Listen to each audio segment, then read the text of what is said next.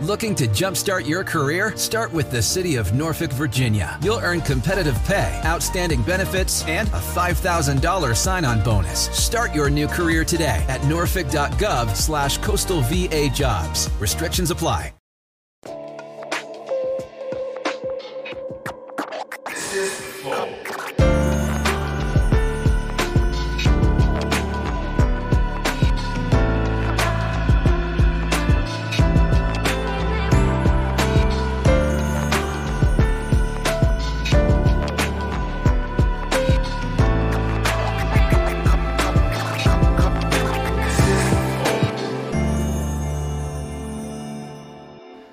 Salve, salve família, bem-vindos a mais um Flow. Eu sou o Igor, aqui do meu lado temos El Monarcon. Presente.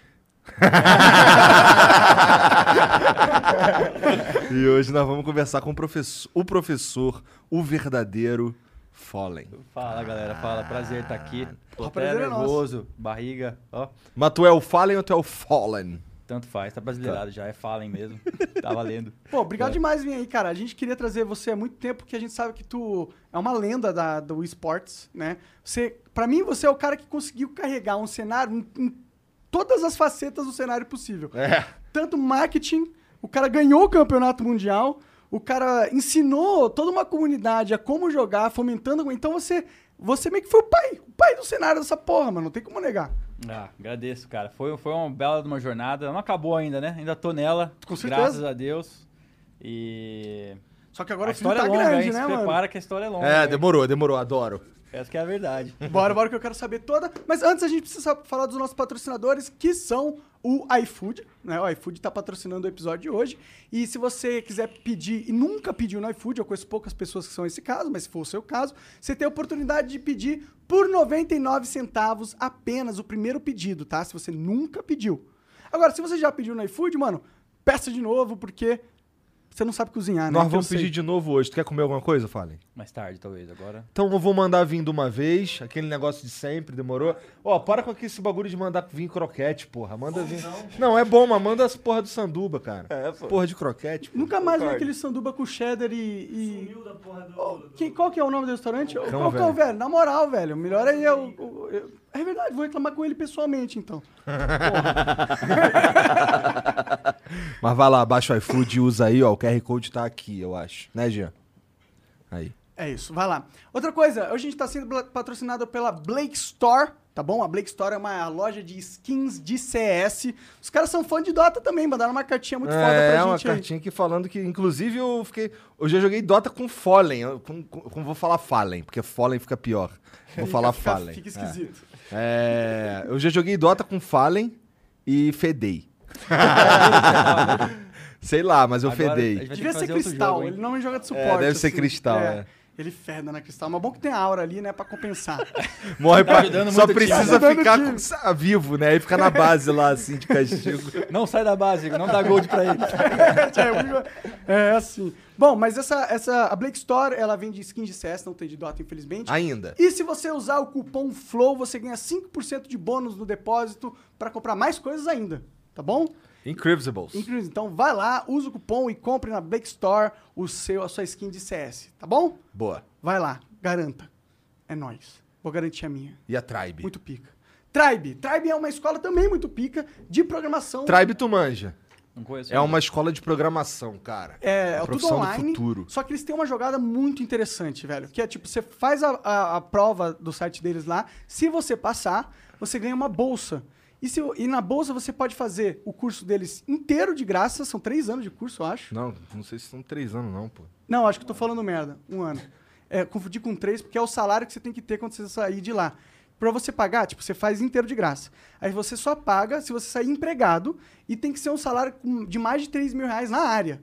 É, 3 mil reais na área. Estão apostando que você vai se capacitar mesmo, já vai sair. E outra, a programação tá. Tá Por causa do. Covid, inclusive, né? Que tá precisando de gente na parte de desenvolvimento. Porra, a gente- E é o futuro, né? A gente aqui do Flow contratou uns caras da Tribe já também, inclusive. É verdade, o pessoal, a gente. Então, tem mercado de trabalho, a Tribe forma esses trabalhadores capacitados, tanto que a gente contrata, e aqui a gente só contrata boas pessoas, e menos os hosts. Os hosts do programa não são tão bons. Mas as pessoas que trabalham pra gente são. Então, é isso. Vai lá na Tribe, garanta já, é bitribe.com/flow.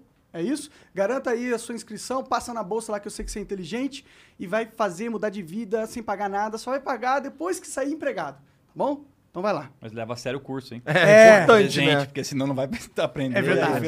Aí você, aí você perde dinheiro, né? E tempo. E tempo. Então tá bom, vai lá. Outra coisa, não tem mais patrocinador, a gente é patrocinado por vocês também. Como? Vocês é, viram membros do Flow, virando membros do Flow, vocês têm acesso ao nosso concurso de sorte. Põe na tela aí, Janzão.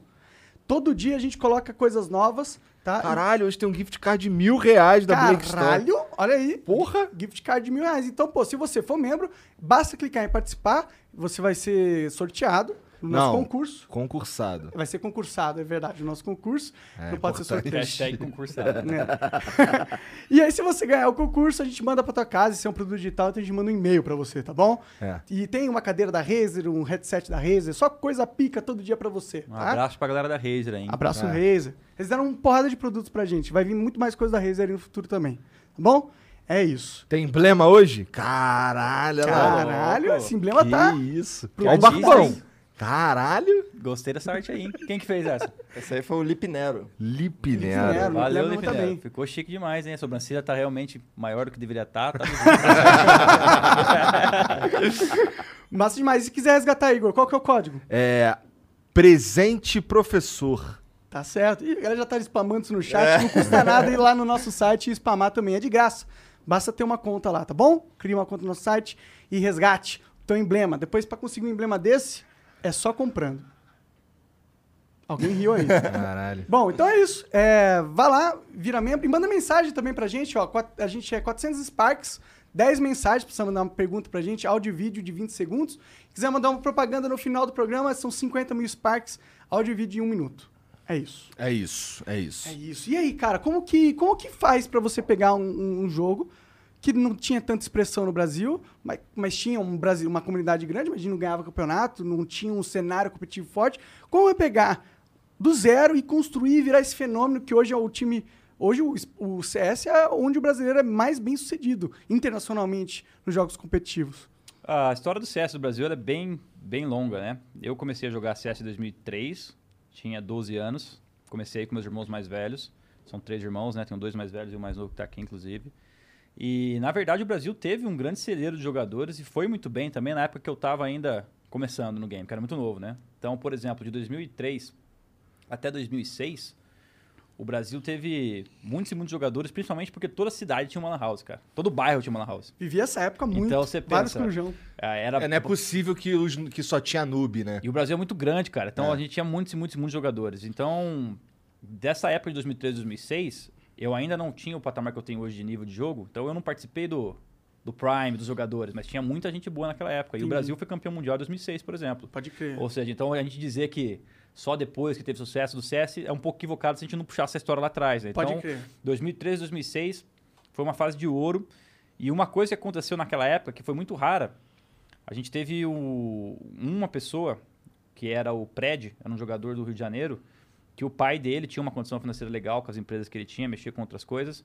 E ele resolveu apostar no, no sonho do filho dele naquela época e começou a investir pra caramba no, no, no MBR na época, que foi o do Paulo Veloso. Então esse cara deu condições num cenário que ainda não, não, não tinha condições de ter patrocinadores que levariam a gente pra Suécia pra treinar, competir. Esse cara tava lá, meu, na paixão do filho dele investindo. E acabou virando a paixão dele também depois do futuro, né? Então, a- o Brasil teve uma, uma representatividade muito grande no cenário já no começo, né? Pode crer. Só que nessa época, eu ainda tava, pô, jogando bairro contra bairro, house contra house, com meus irmãos, né? Indo pros primeiros torneios. E o que aconteceu com o CS foi que quando foi chegando, eu fiquei bom no jogo, a partir de 2006. Fiquei muito bom no jogo, 2009 para 2010. Só que o jogo começou a cair muito, justamente quando eu fiquei muito bom. Então, 2009 para 2010 eram os últimos torneios que estavam rolando. que Já era era CSGO? não, era CS 1.6 na época ainda. 2003, CS 1.5 e até outras versões anteriormente. 2006 pra cima, tudo CS 1.6. CSGO só foi entrar em 2013. Então a gente teve 2009, 2010, 2011, mundialmente falando, o CS caindo em declínio. No Brasil a gente perdeu a maior competição que a gente tinha, que era a World Cyber Games, que era a competição que fazia tudo girar. Todo mundo jogava o ano inteiro para ganhar o qualificatório do World Cyber Games. Você ganhava, você ia viajar representar o Brasil. Tudo pago. Na época era Samsung que patrocinava todo, todo o evento. Então quando esse campeonato cortou, a galera falou: Meu, vou jogar por qual motivo agora, né? Então o ecossistema do CS ó, foi para baixo. E o que aconteceu foi que, pô, era um jogo que eu amava muito desde 2003 jogando. E eu vi que o cenário tava degringolando, não ia ter mais o que fazer. Eu falei, meu, alguém tem que fazer alguma coisa. E Eu- não vai ser a Valve. e não vai ser ela no momento, né? Porque eles, eles têm essa. É um outro assunto que a gente pode entrar depois, mas a Uhum. Valve é tipo assim, ó, o jogo Deixa- tá aqui, a faz aí. É. É, eles não É o querem pai que foi de comprar nada. cigarro. É mais ou menos isso. Fazem o jogo e se vira. Eles acabaram salvando o CS, trazendo o CSGO depois, né? Sendo sincero, eles fizeram. A, esse foi o- em 2013 foi a grande guinada, quando eles entraram com o CSGO, que eles eram uma nova vida. Só que essa nova vida só foi começar a aparecer em Europa primeiro e América do Norte primeiro. Obviamente, a gente está no Brasil, costuma demorar um pouquinho mais para chegar as coisas, né? Então, ah, quando em 2009 e até a gente tem que ir um pouco mais atrás na história, mas aproveitando esse gancho, 2009 eu tava estu... eu, eu já era um bom jogador e eu tava meio desencanando do CS já, porque eu vi que eu não tinha entrado no melhor time ainda, eu tava terminando o terceiro colegial, tinha que ir pra faculdade. E aí em 2009 eu falei, meu, na verdade em 2008 eu prestei só pra entrar na USP. Eu tentei entrar em engenharia na USP. Cara, mala pra caralho, só prestei USP. Burro pra caramba. Passei na primeira fase e devo ter sido um dos últimos da segunda. Não passei. Mas Ah, pelo menos almejava grande, né? é, tem esse ponto. Não prestei mais nenhuma outra. Doido. Aí eu falei, eu fiz cagada. No outro ano, comecei a fazer cursinho. Então, em 2009, em maio, quando eu tava fazendo cursinho, eu tava, eu lembro até hoje, morava em Tapetininga, tava com um colega meu de classe estudando em casa e recebi uma mensagem no MSN na época. Os caras me botaram num grupo, pá, o melhor time do Brasil. Tava lá o treinador, o, o dono do time, Fênix, Beat, NAC. Eu falei, caralho, do nada. Já, já, já entendi o que era, né? Pra bom entendedor, minha palavra basta. É. Eu já nem conhecia os caras direito ainda, pessoalmente, nada. E aí os caras me chamaram pro time. E aí foi o primeiro, a primeira grande decisão que eu tive que tomar na minha vida, que foi, meu, tá, joguei seis anos pra brincar, cheguei num nível alto, tô quase que indo só pra estudar agora pra poder continuar a minha vida, né, fazer alguma coisa no futuro, mas apareceu a oportunidade que nunca tinha aparecido antes. E aí eu lembro de ter falado com a minha mãe até, tá aqui, falei, ó mãe, não é por nada não, mas aconteceu um negócio que eu não tava esperando. Vou Tô pegar. estudando aqui faz 4, 5 meses, sem parar no cursinho. Tu tava mas me bom chamaram de pro melhor time. Ah, cara, eu sempre fui esforçado, mas nunca fui gênio, assim, de loucura, sabe? Entendi. Eu acho que eu acabei É que pra passando, passar em prova não tem que ser gênio. Tem que saber decorar as paradas. mas tem que estudar bastante, né? Pra É, passar em faculdade boa, sim, sim, sim. tem que estudar bastante. Sim. E aí, eu acabei que em 2009 eu falei, mãe, ó, não dá pra fazer os dois ao mesmo tempo. Não tem como entrar no melhor time do Brasil pra começar a competir e ao mesmo tempo querer passar em cursinho. Já vi que não vai dar certo. Tem então eu vou apostar coisa. numa coisa só. E, meu, minha paixão era o jogo, né? Não tinha como não escolher isso. Desde Mas cedo, ela, desde moleque. mas ela pra- pirou, cara. Pirou. Pirou um pouco. Ela tá aí, ela Tá pode, aí. pode até Ela pirou um contestar. pouco. O que, o que aconteceu foi o seguinte. Cheguei pra ela e falei, mãe, ó, apareceu essa oportunidade. O pessoal já garantiu que a gente vai viajar pra três torneios. Tem um torneio na Argentina, tem um torneio em Barcelona, na Espanha. E eu tô afim de 100% nisso daí. Ela deu uma pirada, mas ela sempre me apoiou. Ela falou, ó, então vai, se dedica pra fazer isso daí. Só que eu quero que pelo menos você estude inglês então. Porque se você se vai viajar pra outros países e tal, desenvolve seu inglês. Que em último caso, só desenvolver teu inglês já tá valendo muito. Total. Então ela pegou Foi nesse uma excelente ponto. dica. Foi uma excelente Sim. dica. É. E pra ajudar, lá na cidade onde a gente morava, uma grande amiga da nossa família tem a, a Skill lá, que é a loja de. Loja não, escola de ensino de inglês, então sempre me ajudou a estudar lá também. Ah, a Janaína, até mandar um beijo pra ela, me ajudou muito nisso. E aí eu falei, meu, é isso aí, vou embora. Dos três torneios que eu esperava em 2009, todos foram cancelados. Puta Então- merda. Calma que a história piora. Caralho! Barcelona não aconteceu. A Argentina muito menos. O outro nem lembro qual era. E vai vendo. Isso foi em maio que eu parei tudo pra jogar. Meu, minha rotina era acordar de manhã, assistir demo, que é assistir tipo replay de outros jogadores, treinar tarde sozinho e treinar de noite com o meu time. Isso aí, dois, três, quatro meses, cinco meses seguidos. Chegou perto de outubro, novembro, um cara do meu time saiu pro time rival, que foi o Beat. O nosso time era meio largado no, no quesito de que a galera já tinha vivido os anos áureos desde 2003, Eles 2004. estavam Então, desapontados. eles já estavam em cenário. 2009, tipo, Vai morrer. queriam, mas não era, o que- não era igual eu que queria pela primeira vez, sabe? Quando você quer buscar pela primeira vez. Então eles eram muito bons, eram os melhores jogadores do Brasil, mas ao mesmo tempo, treinar só aquelas duas, três horinhas, entendeu? Não, não vai estar lá maçante. E aí o Beat ficou incomodado com isso, porque é um cara que queria treinar muito, né? Assim como eu. E ele falou, meu, vou pro outro time, porque esse time aqui vai desenrolar. Aí ele pegou e ele saiu, faltando uma semana pro campeonato, que é dar vaga pra China, que é o World Cyber Games que eu te falei. Aham. Essa aí eu juro que eu quase chorei. Foi uma das únicas vezes que eu quase chorei na carreira. Porque eram 5, 6 meses apostando tudo no jogo. E, pô, minha mãe deixou ir jogar. Falei que é pra três campeonatos, não ia. E aí chegou na hora de jogar o campeonato, o time tava meio que Vai meter um miguezão pra mim, né, filho? Foi, foi mais ou menos isso. E aí a gente foi pra esse torneio. O rapaz que era do time deles, que era o PRD, entrou no nosso. O nosso foi pro deles. Só que a saída desse moleque meio que ligou uma chama no nosso time. Ah! Ah. cara que não tava tão afim de jogar falou: o quê? Você vai largar nós dentro do campeonato? E aí a galera também deu um gás. Que legal, entendeu? né? E Que aí foi um puta no campeonato que, na minha opinião, marcou a minha vida. Porque se eu não tivesse assistido aquele campeonato, eu não sei o que teria sido, porque foi um campeonato que me levou pro primeiro internacional, né? Entendi. Então foi tipo, foi o, o prime ali da minha escolha. Então, se eu tivesse perdido aquele jogo na final, que rolou, né? Qualquer momento do campeonato, eu não teria nem de viajar pra fora. Então, quem sabe já desencanar, sei lá. Não dá pra saber o que acontecer Mas depois. que louco que os caras animaram com a saída do cara, né? Porque Ficaram eu, eu putos, na achei que era né? o... É, ficaram putos, mas é. É. bom, é bom quando os caras pegam a raiva e usam pra um negócio produtivo, Exatamente. né? Foi isso que aconteceu. E aí a gente venceu esse campeonato. Foi o primeiro que eu fui. Fui pra China representar o Brasil pela primeira vez. E aí começou a surgir umas oportunidades. né? A história é longa, mas foi engraçado que em 2009 eu tive que escolher pela primeira vez o que eu ia fazer, né? E aí que foi rolando. 2010, a gente teve um investimento legal no Brasil. Tem um time que chama Complexity, até hoje existe. Time de CSGO. Inclusive tá forte agora. Ah, recente. Coldzera aqui. Veio aqui, inclusive, tá Aham. completando pra eles agora lá. Ah, da hora. Ele é um. Ele é um time de um cara americano que também começou, meu, 2000, 2001, um cara muito antigo no CS. Começou, E mas ele- começou jogando? Não, ele era o dono da equipe. Tá. Chama Jason Lake o nome dele, é um dono de time aí. Empresário do É, ramo. ele é um empresário do ramo tá há muito tempo. E aí ele pegou, viu que o nosso time tinha potencial, em 2010 ele bancou o time brasileiro. Fez uma game house pra gente aqui em Santana, em São Paulo. Que da hora. Levou a gente pra alguns campeonatos. Tu então sabe come- quanto que ele começou a investiu investir. nesse projeto? Pra, de começo? Cara, na época, meu, eu lembro que a época aluguel lá, em 2010, eram uns dois pau. Um apartamento pra cuidar do time. Dois pau, acho que em 2010 é é uma É, grana boa hoje, é né? uma grana. É. uns, Já é uma grana boa hoje, ainda assim, imagina na época, uns né? quatro pau, pelo menos, hoje em dia, É. com a inflação, né? Então, então aí ele, só de aluguel era isso, salário da equipe e tal, então ele já investia muito naquela época. E aí o time durou mais uns 8, 10 meses, eu acho, a gente foi pra algumas competições, ganhamos uma em Nova York, inclusive. Ah, foi legal a experiência, só que ele também pulou do barco no final de 2010, porque a coisa tava muito mal no CS. Tava, O tipo, dono do time. É, o time acabou saindo Eram do os players que estavam deixando de jogar ou era o cenário competitivo que tava minguando? Não tinha gente assistindo. Eu acho que uma coisa leva a outra, né? O É. World Cyber Games saindo do Brasil, acho que a própria comunidade já dá aquela desanimada. É. Ah, campeonatos lá fora cada vez menores, tipo, o negócio foi perdendo a Então graça. até internacionalmente tava Foi, minguando, não era só no Brasil. Mas isso era, o- isso era sintoma de um jogo que tava morrendo. Um jogo que tava morrendo, que não recebia muita atualização. Um jogo onde os grandes campeonatos, de repente, mudaram a sua estratégia. Tipo, a Samsung que fazia o World Cyber Games. Ah, não vou mais fazer campeonato mundial de Olimpíada de Games, vou fazer outra coisa. Aí já perdeu essa Olimpíada Mundial de Games. Então, eu acho que são vários fatores que foram combinando e o cenário foi ficando devagar. E o que aconteceu? 2010, quando eu vi que o cenário foi desmanchando, eu falei, meu, precisamos fazer alguma coisa. E aí que eu tive a primeira ideia. Eu, eu fiz exército também, fiz tiro de guerra em Tapetininga. ah, acho que foi em 2010 também.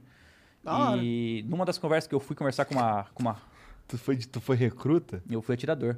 É? Ah, igual o Igor. Tu não O foi que- ma- mas assim, é não. tiro de guerra, né? Não. Interior, então é coisa pequena. Ah, tá. Mas foi Ah. bacana. Não, não, eu Os caras fiquei- faziam bullying com você, não, no exército? Ba- Um pouco, né? Fazia? Ah, Falavam que eu era sempre o peixe tem. do sargento, porque eu ia viajar para campeonato, ele liberava e tal. Entendeu, entendeu, entendeu. Mas é, mas foi uma época legal, foi uma época muito legal. Foi. Que é, tiro de guerra no interior é diferente de quartel de- em cidades grandes, né? Porque você, por exemplo. é, Eu não Você sei não mora é. lá, você mora você na não tua chega casa. a morar no né? quartel, você tem que ir todo dia de manhã, mas Sim. você não mora, aí você faz a guarda de vez em quando, fica um, dois dias. Ah, Parece um é rolê 24 bem mais horas, você saudável. É, bem mais light. Mas É. assim, eu achei super legal. Pra mim foi muito bom pra. pro Disciplina, meu caráter, caralho, tudo, né? disciplina, eu É, gostei não, pra muito. mim também. Eu fiquei um ano lá e esse ano mudou muda, minha vida. É. muda a cabeça, positivamente. Gostei muito mesmo. E Muitos amigos que eu tive lá. E eram só 100 pessoas no nosso, tipo, no ano, entendeu? Então é um negócio mais light. Mas é muito legal a experiência. E. Quando eu, e por que, que é legal o negócio do exército? Olha como é que nasceu a ideia de começar o que veio a ser a Gamers Club hoje, a Games Academy, né? Eu- Quando eu fui fazer uma entrevista com uma rádio da cidade, tava com o sargento aqui do meu lado, pá, de, de, de farda, tudo, né? Tava com Conversando. o 3A, o de passeio. Ah, agora você me pegou. eu vou lembrar. É, Mas era um negócios. CAC, era um. É, Tô ligado, tem é. esses negócios. Você não está bem mais aplicado que eu, Igor. Você até da nomenclatura. E aí o sargento pegou, o cara perguntou alguma coisa, se eu ensinava alguém a jogar. O rapaz perguntou. E aí o sargento veio que falou, você não ensina os outros a jogar, não? E aí que, pô, na minha cabeça veio, pô, eu não ensino os outros a jogar. E aí eu lembrei de um um caso de um site gringo americano que fazia aulas assim e tal. Eu falei, é, bem meio que a ver. E aí eu fui pra esse negócio pra casa pensando. Pô, verdade, ninguém ensina os outros a jogar, né? E eu sou bom pra caramba no jogo agora. E a galera tem gente que quer aprender, tenho certeza. E tem muita cara que é muito bom no jogo e tem o defeito de não saber ensinar. É. Sim, não Porque- é fácil ensinar. É, porque o cara é tão bom, ele acha que o cara sabe pelo menos o básico. E ele começa a falar um monte de coisa que, pro cara que não sabe nada, perde ele. Normalmente não consegue se conectar com o noob. Sim. É o que aconteceu. Eu fui pra casa, entrei num servidor de deathmatch, não sei se vocês conhecem. É quando você entra só pra brincar de atirar. Aham. Não tem objetivo no jogo, mas tá treinando a sua habilidade. Aí eu tô lá, entrei lá, Fire Gamers Fallen, que era meu time na época, pá. Tem um rapaz, o nome dele é Diogo Morgan. Sempre conta a história dele, porque foi ele que marcou também. Ele falou, Fallen, sou seu fã. É, quero comprar uma camiseta da Fire Gamers, tem como você enviar pra mim? Tipo, lá no correio, enviar pra ele. Aí eu tava com esse negócio na cabeça das aulas, eu falei, meu, peraí. Tem um cara aqui que é meu fã, tá querendo comprar uma camiseta, eu tô pensando nesse negócio da aula. Eu falei, viu, me adiciona aí, vamos trocar uma ideia. Ao invés de eu te mandar a camiseta, eu te mando a camiseta de presente. O que, que você acha da ideia aí de, de eu, de eu montar umas aulas e você começar a fazer parte? Puta, seria louco pra caramba. Lógico, tô dentro. Aí eu falei, cara, tem gente do jogo que. Comecei a pensar numa maneira de viabilizar eu ensinar a galera, ao mesmo tempo fazer um troco pra poder continuar vivendo do jogo e ao mesmo tempo começar a desenvolver a comunidade. Mas nessa época você ensinava individualmente, cal, como que era? liga como é que funcionou isso, é muito doido. Aí eu fiz a conta. O cara quer ser esperto é assim, né? Aí eu falei, bom, beleza. Como é que eu vou ensinar a galera? Comecei a pensar nisso como uma oportunidade de trabalho, entendeu? Eu falei, tá, tô aqui, jogo bem, o negócio tá meio devagar no momento. Minha família, inclusive, na época, não tava em situação financeira muito boa. A gente tava passando algumas dificuldades também em casa. E eu falei, meu, tá, vou estruturar isso daqui.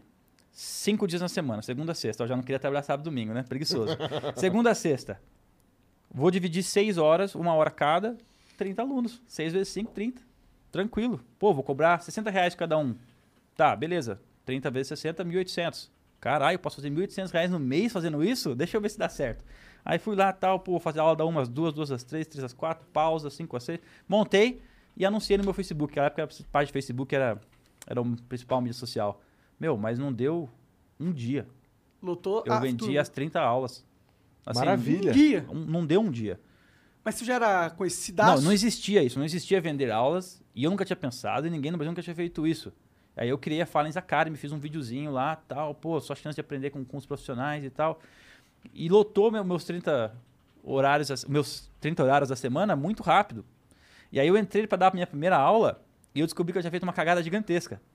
Por quê? Porque a mesma aula das duas às três era igual a dar umas duas em tese. E começou a ficar um negócio muito chato. Entendi. Já na quarta aula- hora, assim, o primeiro dia foi um porre nesse sentido, porque Era Apesar de ser muito louco, ta- era tipo, meu, por que que eu tô fazendo isso seis vezes seguida iguais? Alguma coisa eu tô fazendo errado. E aí já no dia seguinte eu mandei mensagem pra galera e falei, viu, vamos fazer diferente? Ao invés de eu dar só uma hora por semana, eu vou fazer três. Vou fazer duas.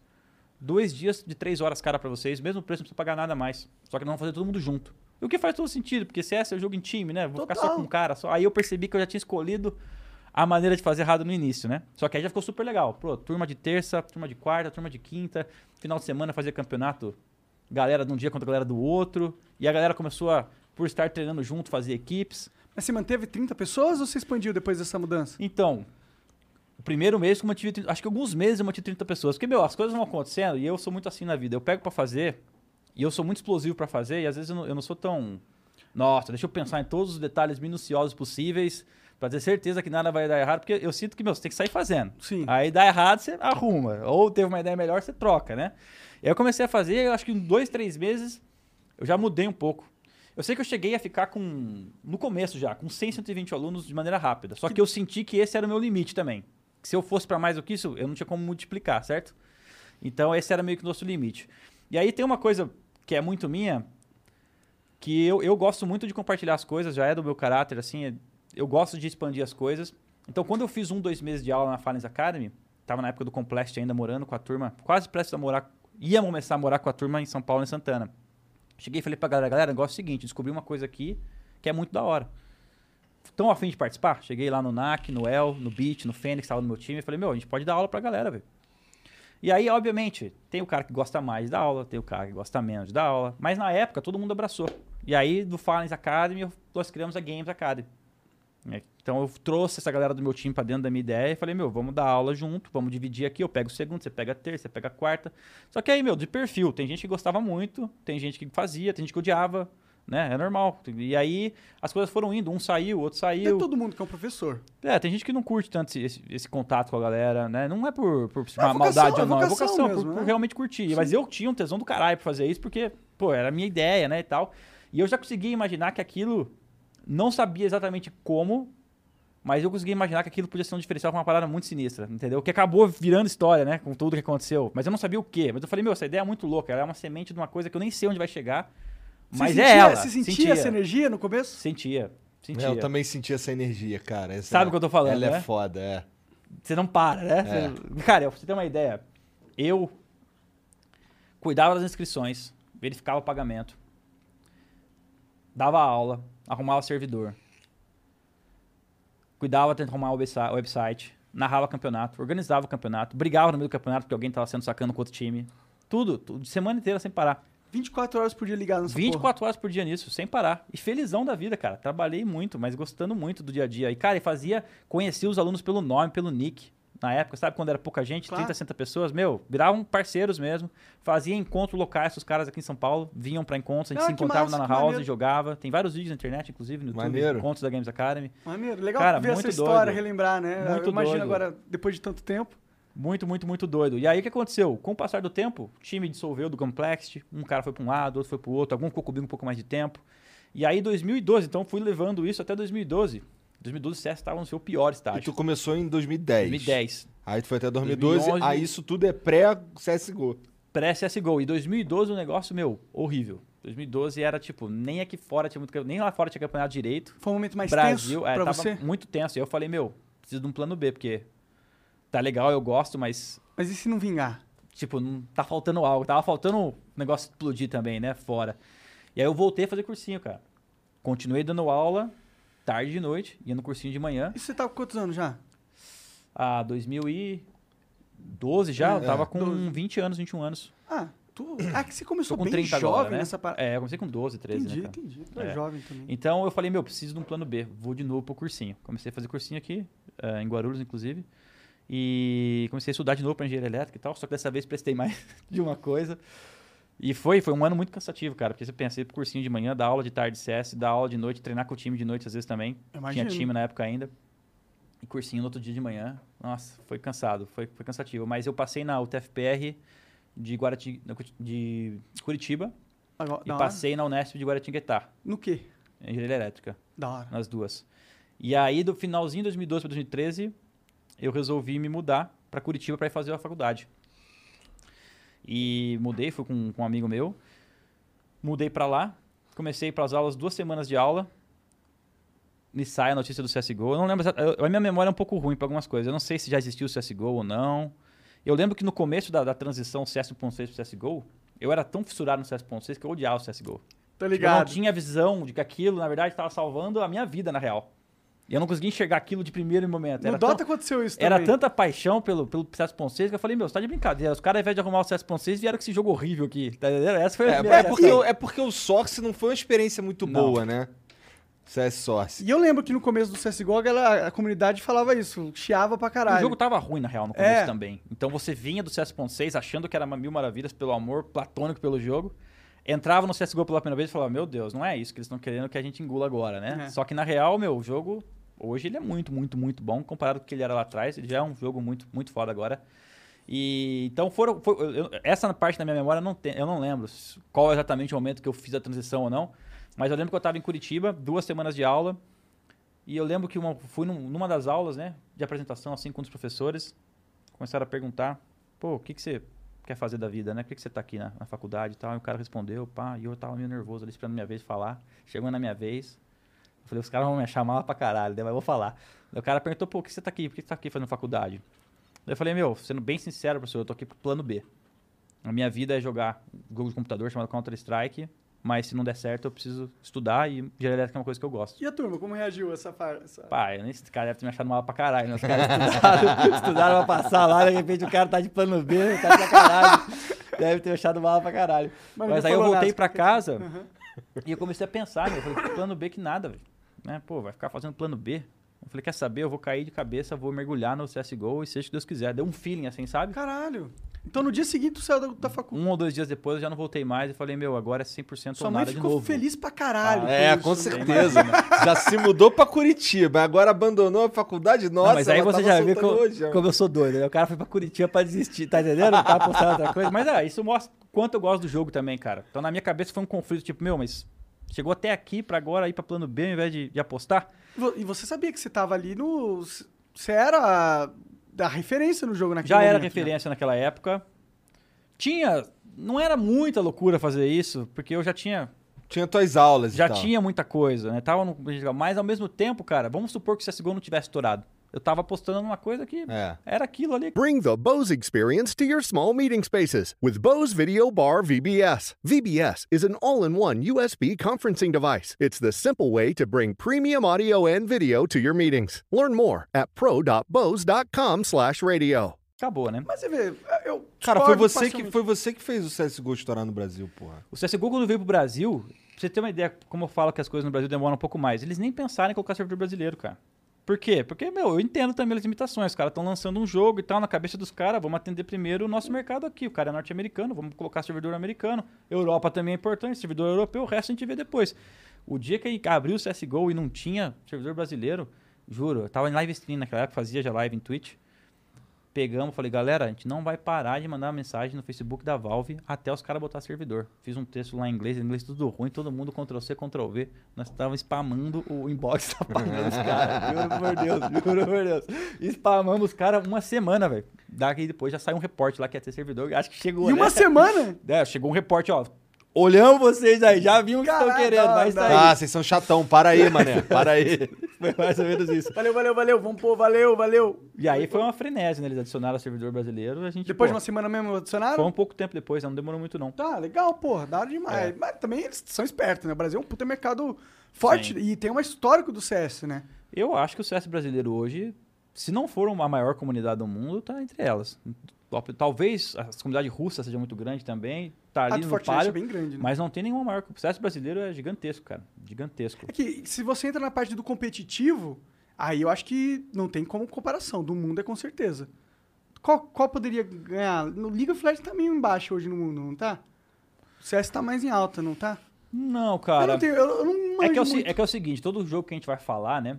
Tem a galera que joga o game e possivelmente assiste também a parte competitiva, mas não são todos, né? Tem o cara que joga o Dotinha, mas, meu, tá nem aí pro International. Mas Sim. curte jogar o Dotinha. Que é a maioria. Tem o cara que só tá afim de jogar o International, que é o que? O profissional, né? Que é o que? O 0,5% da galera, que, meu, esse cara treina todos os dias porque ele É. quer estar no International e, meu, se você chamar ele pra jogar um pub, ele nem quer. Que é o cara tryhard total do nível competitivo. Sim. E tem o cara que, que é o mais incrível do esportes hoje em dia, que ele já nem joga mais o jogo, mas ele assiste. Então, ó, tipo, no mundo do esportes tem vários tipos de pessoas que vão consumir o, É. o game ou o conteúdo dele, né? E é muito doido isso, porque essa é uma visão que eu já tinha lá atrás, em 2005, quando eu jogava em Lan House. Eu sempre pensava, meu, esse negócio vai um dia vai ser muito grande ainda, a ponto de estar em Olimpíada. Sempre pensava isso, né? E eu falava, porque aqui tá a primeira geração que tá curtindo games. Mas e daqui 30 anos, quando o filho desse cara que tá aqui na Lan House for, né? Quando ele crescer com o pai jogando Exatamente, games. ele vai ser ali. E, e ver o pai né? torcendo pra um time de games e ter É. aquela sa- mesmo satisfação que tinha com os times de esportes Exatamente. tradicionais. Então eu falei, meu, existia criação muito. de conteúdo já nessa época aí, do, de, de CS, vai? Ó, a a criação de conteúdo que eu, que eu senti que eu comecei a fazer mais foi através do Facebook, quando eu comecei mais ou menos em 2009 em, em- em seguida, que a minha, a minha proposta, a minha missão naquela época era a seguinte. Eu sei que nem todo mundo pode ser um jogador profissional, obviamente, é igual jogador de futebol, não são todos que chegam onde eu tô agora, mas eu sei que muita gente gostaria de saber como é que é. Né? Então eu vou tentar, através dos meus vlogs, vou tentar através da, dos conteúdos que eu vou criar aqui no, no meu 2009? Facebook. É, Então tu, além de tudo, ainda fundou a internet também. Porra, Chega 2009. 2009. Mas, Mas tipo, era quem muito- fazia vlog naquele momento era o PC Siqueira, o, Felipe, Felipe Neto, Neto, o Cauê Caio Moura e basicamente. Então, mas era muito doido. Eu ia no campeonato, e aí, galera, aqui é o campeonato, ó, aqui vai ser os computadores. Isso era muito doido pra época já, porque ninguém tava acostumado a consumir esse tipo de conteúdo. Então, o cara ia na minha página ele se identificava muito comigo. Pô, Falizão, isso aí, continua postando da hora pra caralho. Então, o cara não era profissional, não, não tinha chance de ser profissional, mas tava curtindo acompanhar. Então, foi. Eu fui criando um laço com a comunidade nesse sentido de, meu, quero que vocês saibam como é que é estar aqui onde eu tô agora e vivendo isso, né? Então, sempre foi assim. E eu consegui manter isso durante muito tempo. É. Até mesmo na- nas vlogs. versões mais recentes de CSGO, a gente foi campeão mundial, tava fazendo log, cara. Era uma coisa de doido. Porque. Oportunidade única pra galera, né? Ver a rotina do cara que foi campeão mundial e ele poder, pôde acompanhar como ele foi. As coisas mudaram um pouquinho. Hoje que tem o Instagram com stories, né? Chegou o Snapchat um pouco É. antes. Então, tipo, a criação do vídeo como si, ela começou a ficar um negócio, pô, mas você vai botar tanto trabalho pra editar um vídeo de 15 minutos, sendo que você tá ali também mostrando uma coisa. Então, tipo, o poder do vídeo vlog, na minha opinião, ele ficou muito mais acessível com os novos apps, né? Sim. Total. Mas na época de 2015 ou 2016, que eu tava indo pros torneios, mesma pegada. Pô, eu quero mostrar pro cara como é que é eu morar aqui nos Estados Unidos pra competir. Eu ir pra um campeonato, né? E aí eu tava lá, eu, eu, eu ia, eu gravava as coisas, eu pensava em como eu queria editar. Isso que é a parte legal de você mesmo fazer, que você já tá, pô, vou, vou colocar isso no vídeo. você aprende isso, também. Isso, isso. E aí, às vezes, eu pegava a partida, recortava melhores momentos, narrava em cima, pô, essa jogada aqui fizemos tal coisa errada, e eu compilava tudo e pau, soltava, né? E a galera ia assistindo, e a comunidade do CSGO no Brasil, meu, recebendo um conteúdo que quase ninguém fazia. Eu ia para torneios fora do Brasil, o Lofmeister, por exemplo, é um cara que foi melhor do mundo em 2015, ele falou, meu, não sei como é que você faz tudo isso. Joga bem, e tu faz tudo isso, veja teu canal no YouTube, você, tu é louco. O cara falou pra mim. E eu ia, gravava, no mesma noite, chegava no quarto, a galera ia descansar, pá, botava lá o pendrive, passava uma hora e meia ali editando num, num, num, After Effects ali, num negócio que eu tinha, num Vegas. Caralho, After Effects é pica. Adobe, na real, né? É o Premiere, né? É o Premiere, eu falei errado. E aí eu editava tal, tal, tal, botava uma musiquinha lá, pá, mandava. E eu ficava feliz pra caramba, cara, porque me dava muita satisfação depois poder ir, ver os comentários, ver. Isso que era muito combustível pra mim, é ver que, meu, além de eu estar fazendo uma parada muito massa, tem muita gente que tá vendo e tá curtindo, sabe? Tipo, O crescimento dos conteúdos ele foi instantâneo? Em 2009, como que foi a progressão, assim, pra galera te acompanhando? Cara, hoje eu tenho que acho que eu tenho mais de um milhão de pessoas no meu canal, mas como da minha personalidade, muitas vezes comecei um programa muito louco e não dei continuidade. Que achei muito louco fazer ele agora ali, na outra semana já queria fazer outro e já ia embora. Então, tipo, eu, eu, eu sou um pouco desorganizado nesse sentido, sabe? Eu sou um pouco também, então eu sei como que é. Eu quero fazer uma parada que vem na cabeça, se por um acaso não der muito resultado, ou se por um acaso encontrei alguma dificuldade, eu vou fazer outra coisa então. E, tipo, não, Então foi por isso que o Jean matou o melhor tutorial de Dota. Por causa Porra. desse meu defeito aí. Mas você, mas você, uma tava, bosta. você tava total descrevendo o cara que, que não é um bom professor e eu tava, ah, não, ele tá falando dele mesmo. Hã? Quando tu falou dos caras que não são bons professores. Como assim?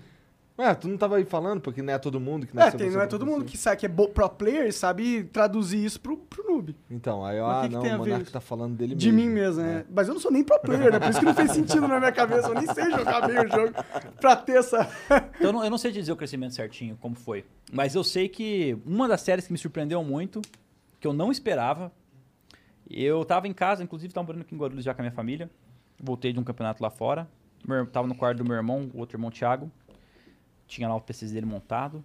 Eu falei, meu, vou monta- montar uma série aqui pra ensinar a galera a sair do prata, que é o nível 1 do jogo, e até o global. Da hora. E vou começar ensinando as dicas básicas. Como é que o cara tem que configurar o CS dele, o que que ele tem que colocar, o que que é importante, o que que não é. Fiz um 40 minutos de só falação, nem joguei. Cara, o esse negócio tem mais de milhão no YouTube já. Esse negócio de configurar o bagulho é muito doido, né, cara? Porque é muito assim, importante. eu, eu entro, vamos lá, vou entrar no CS. Eu entro lá, tudo no máximo e vambora. Performance, ó, lá embaixo. Tá errado, não é? O Sim, lance é.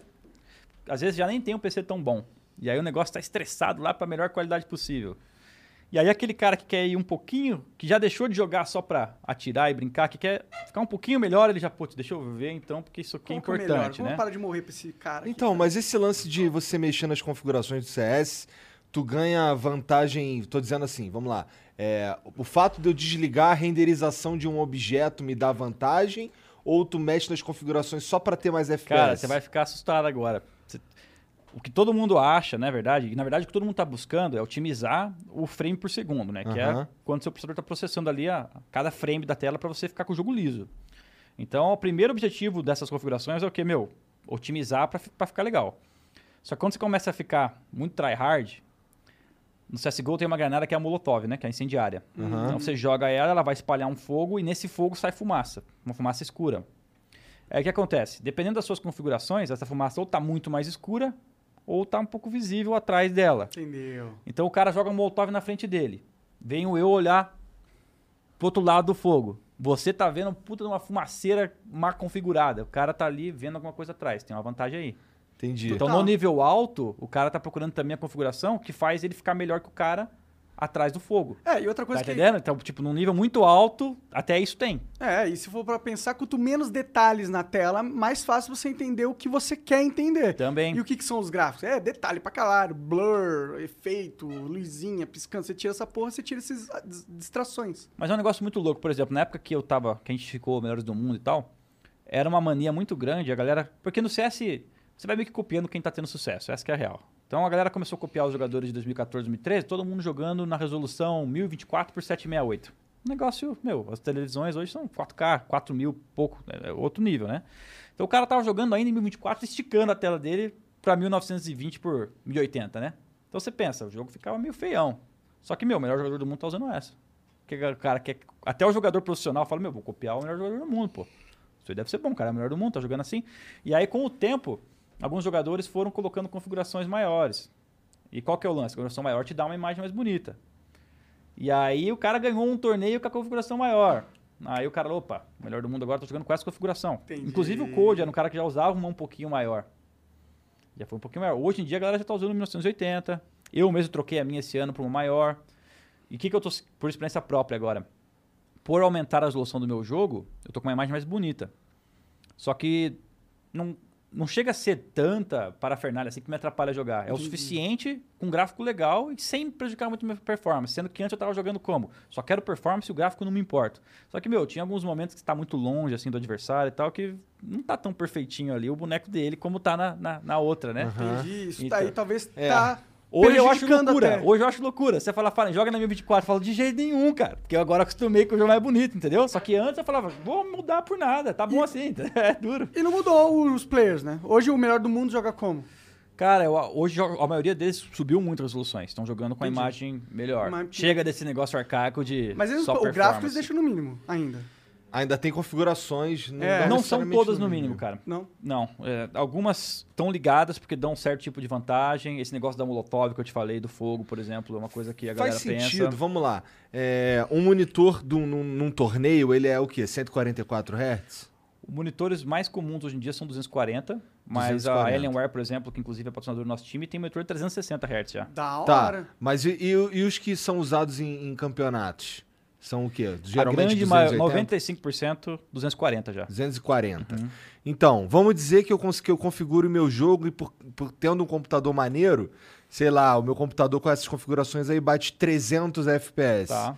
É, ainda assim, eu, eu mantenho as configurações ou dá pra eu mexer um pouquinho pra chegar nos 240? Você está querendo dizer se você precisa estar sempre alinhado com, É. a sua, com a sua É. refresh ali do monitor, É.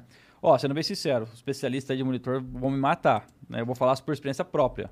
O cara quer jogar liso, quanto mais FPS, melhor. Então eu não vou ficar, ah, meu monitor é só 144, não vou querer jogar com 200, não. Tipo, doideira, dá pra perceber a diferença no, no- no feeling.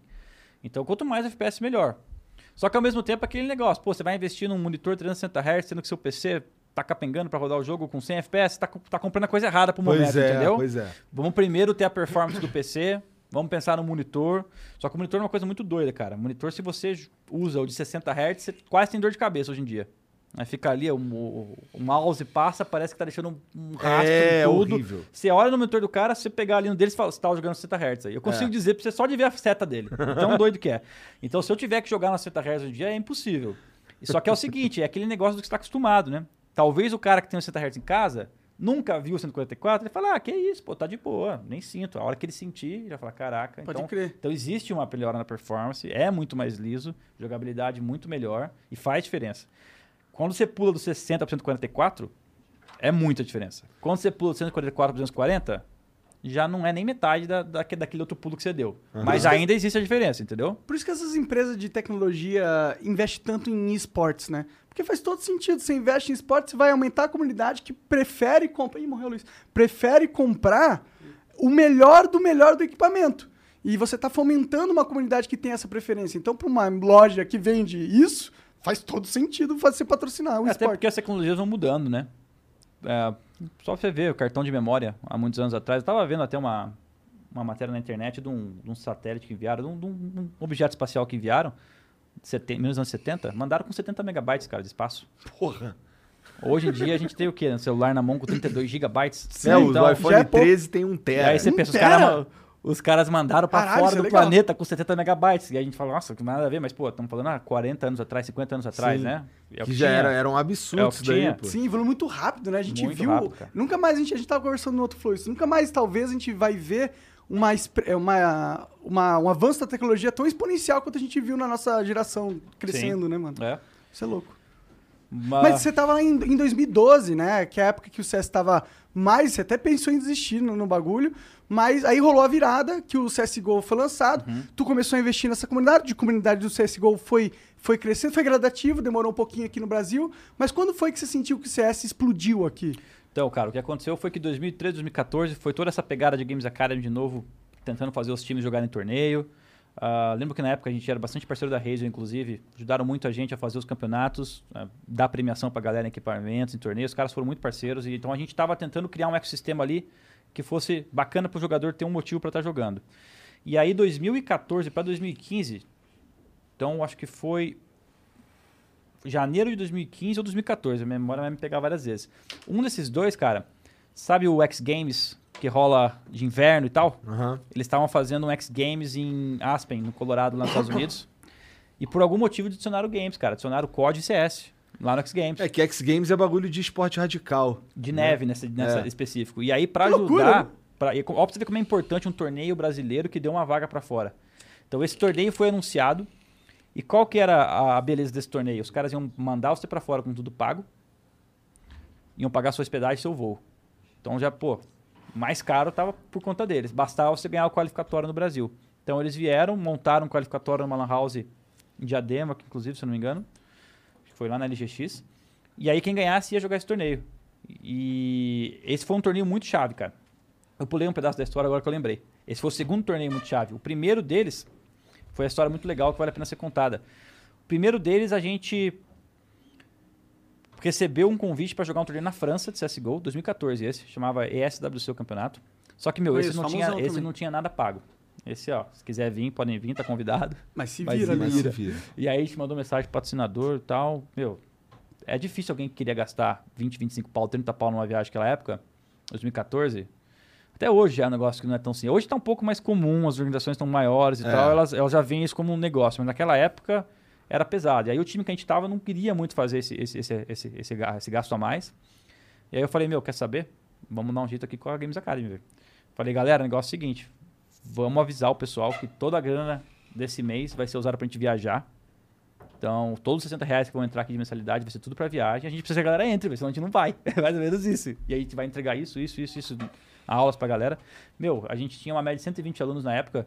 Esse mês foi pra 280, assim, só porque a gente falou que ia viajar. Então, muita Caralho. gente só quis mandar a gente, cara. Sabe? Galera ali que tava acompanhando Maneiro. durante os anos. Nem sei se assistiu alguma coisa ou não, sabe? Essa galera que foi a mais. Deu um bonzinho, mas não foi, tipo... Deu pra sentir que, meu, só vai, galera. Vai lá, Só tô, vai. tô aqui doando pra você. E aí a gente gastou toda a grana daquele mês, meu, só pra, pra viajar. Fomos lá. Na época era eu, o Fer, o Lucas e o Henrique, são os gêmeos, e o Fênix na época. E foi uma viagem legal. Obviamente, o primeiro campeonato nosso, ganhamos só um jogo, eu acho, perdemos quatro, foi um vexame. E eu lembro na época ainda que era engraçado, o Fer, tietando os jogadores profissionais, o Pasha, os outros caras que tem lá fora, ele, meu, pá, nunca mais vou ver esse cara na minha vida, deixa eu ir lá tirar uma foto, vai. Tipo, ele falando isso, saca? Vou lá tirar uma foto com o Pasha, que eu acho que eu nunca mais vou ver esse cara na minha vida. Perdemos feio aqui, isso aqui não vai dar em nada, já vou tirar uma foto com ele lá. E foi, tirou foto com os caras e tal. Maneiro. Você vê qual que era a pegada da época, né? Então, esse foi o primeiro torneio que a gente foi, graças à comunidade. Entendi. E ajudou a gente aí, graças a Games Academy, time que fez umas coisas para o pro projeto. E aí, em 2015, saiu esse qualificatório. E nós vencemos esse qualificatório. E aí foi, foi, foi. Aí foi bacana, porque a gente conseguiu ir jogar um torneio americano lá em Aspen e a gente cacetou o melhor time americano no primeiro mapa, cara. A gente jogou uma Mirage lá, tinha umas táticas diferentes, que os caras. Tipo, meta, quando você vai viajar para outro continente, você tem a chance de você ser espancado e ter a chance de jogar bem, né? Porque você não sabe o que, que você vai enfrentar. Do outro lado, o cara acha que você é ruim. Pô, você tá vindo do Brasil jogar aqui, você deve ser ruim Já pra. Não, já não vai. Subestima. Já não tem muito o que ele procurar, ele já vai te subestimar.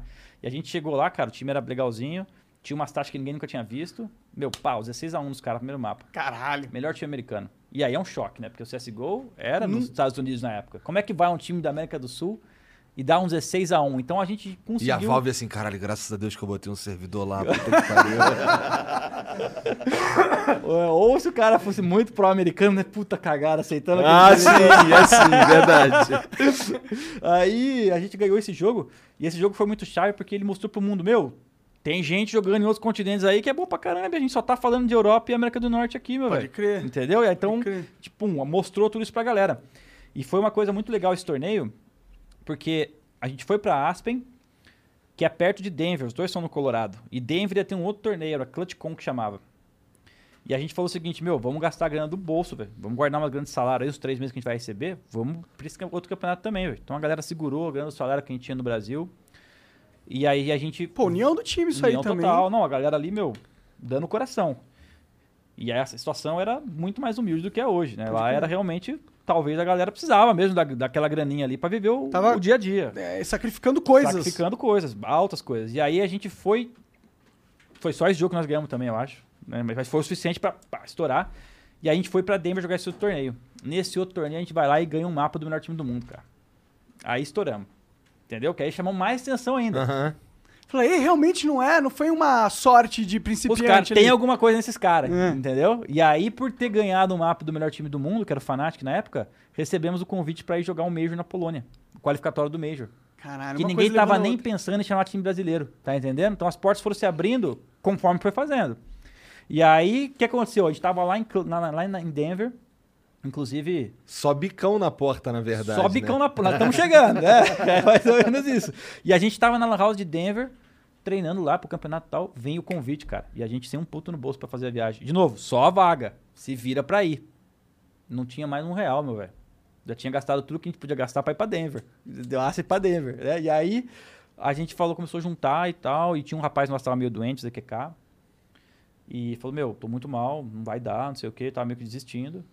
E aí, cara, é, é um, é um dos momentos pra mim mais marcante, porque quem foi muito decisivo nesse dia, quando saiu essa vaga, foi o Fernando, foi o Fer, porque ele falou, ó, o negócio é o seguinte, se a gente não der um jeito de ir pra esse campeonato, acabou pra mim, eu não jogo mais.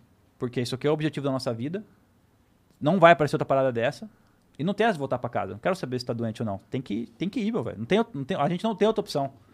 E aí o cara, pô, não sei se eu vou, se eu não O vou. que, que ele tava? Doendo do quê? Cara, ele tava meio gripadão, ele tava mal mesmo. Entendeu? Tava mal. Mas o Fer começou a perceber que a galera não tava tão animada assim pra ir pro camp pelas dificuldades, por não ter a grana, pelo cara tá doente, por já estar tá fora de casa já faz quase um mês. Ele falou, meu velho, se, se a gente não der um jeito pra esse camp, acabou pra mim. Vocês podem a pressão chegar em, máxima ali. chegar em, ca- chegar em casa, parei de jogar. Ele falou. Botando uma pressão e aí, máxima. como que tava? Estava todo mundo ali sentado na, Cara, e na, na eu, house, eu é tava isso? num hotel essa No época hotel? aí, eu acho, cara. E eu comecei a pensar, tá, se eu voltar pra casa, se pau, o melhor jogador nosso já não quer mais jogar, né?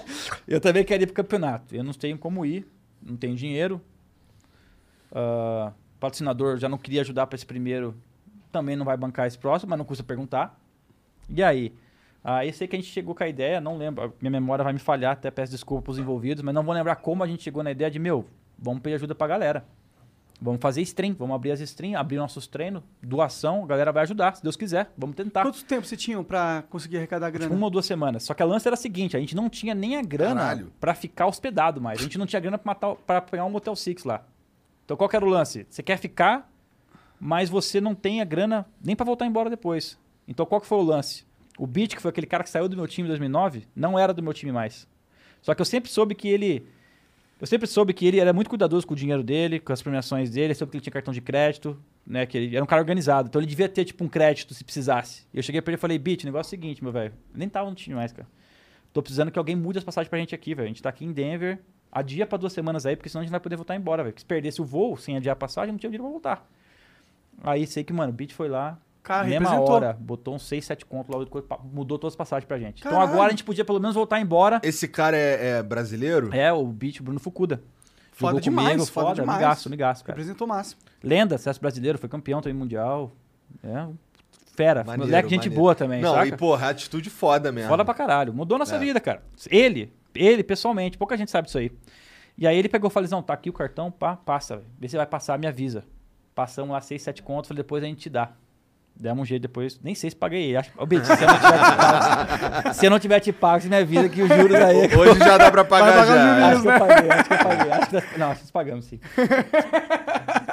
E aí o que aconteceu? Então a gente só conseguiu garantir que a passagem seria duas semanas depois. Então, se, se nós não conseguir juntar toda a grana para ir para pra Polônia, pelo menos embora nós vamos para casa. E aí o que aconteceu? Deu muita sorte, cara, que a galera da Lan House que estava fazendo o torneio nos acolheu assim, cara. Sério? Da Não- galera da Lan House, Lan House- gringo? O dono da Lan House com a mulher dele, com outro cara, nos acolheu como se fosse filho, cara. Os caras ajudavam a gente a comer, compravam comida pra gente, deixavam a gente treinar de graça na Lan House. Arrumaram, deixaram os PCs melhores pra gente mais tempo. Que foda. Levava a gente de carro pra lá e pra cá. Tudo, tudo que você pensar. Como Porque se os eles caras viram fossem do time. Porque os caras viram que era, tipo, cinco fudidos, fora do país, Tentando Brasil. tentando de mesmo. tudo. E, tipo, o cara sabia que a gente jogava bem, o cara gostava de assistir também. O cara, meu, acreditou no nosso sonho também ali junto. Cara, que animal isso, né, Animal. mano? Tem animal. contato com esse tenho cara contato, ainda? Tenho contato. Maneiro. O Justin e o outro rapaz teve House, filho. imagino, porque não existe Eu mais não sei House. se é, não sei se como é que tá essa situação, mas às vezes mando mensagem pra ele no Facebook e Que tal. foda. Cara, os caras salvaram mesmo a nossa vida. O Beat, esse pessoal da Lan House, meu, mudaram loucura, a nossa vida. né, mano? E aí, Mas desse, os caras podiam ser só cuzão. cara, não precisava fazer nem metade do que ele fez, cara. Eu nem conhecia você, você tinha Não. chegado lá. Mas a gente tinha, o grupo era um grupo muito legal, a gente tinha essa essa desenvoltura pra, pô, a gente era educado com a galera, sabe, no campeonato, meu. Sabe como é que é o brasileiro é desenrolado, né, cara? Brasileiro Essa que é é, a real. A gente vai lá e chegar. tra- trata bem É, todo sim. mundo, é bem tratado de volta, sabe? Então É. faz a diferença também. O cara sentiu que era firmeza. E aí, quando começou as doações, cara, brasileirada em massa, cara.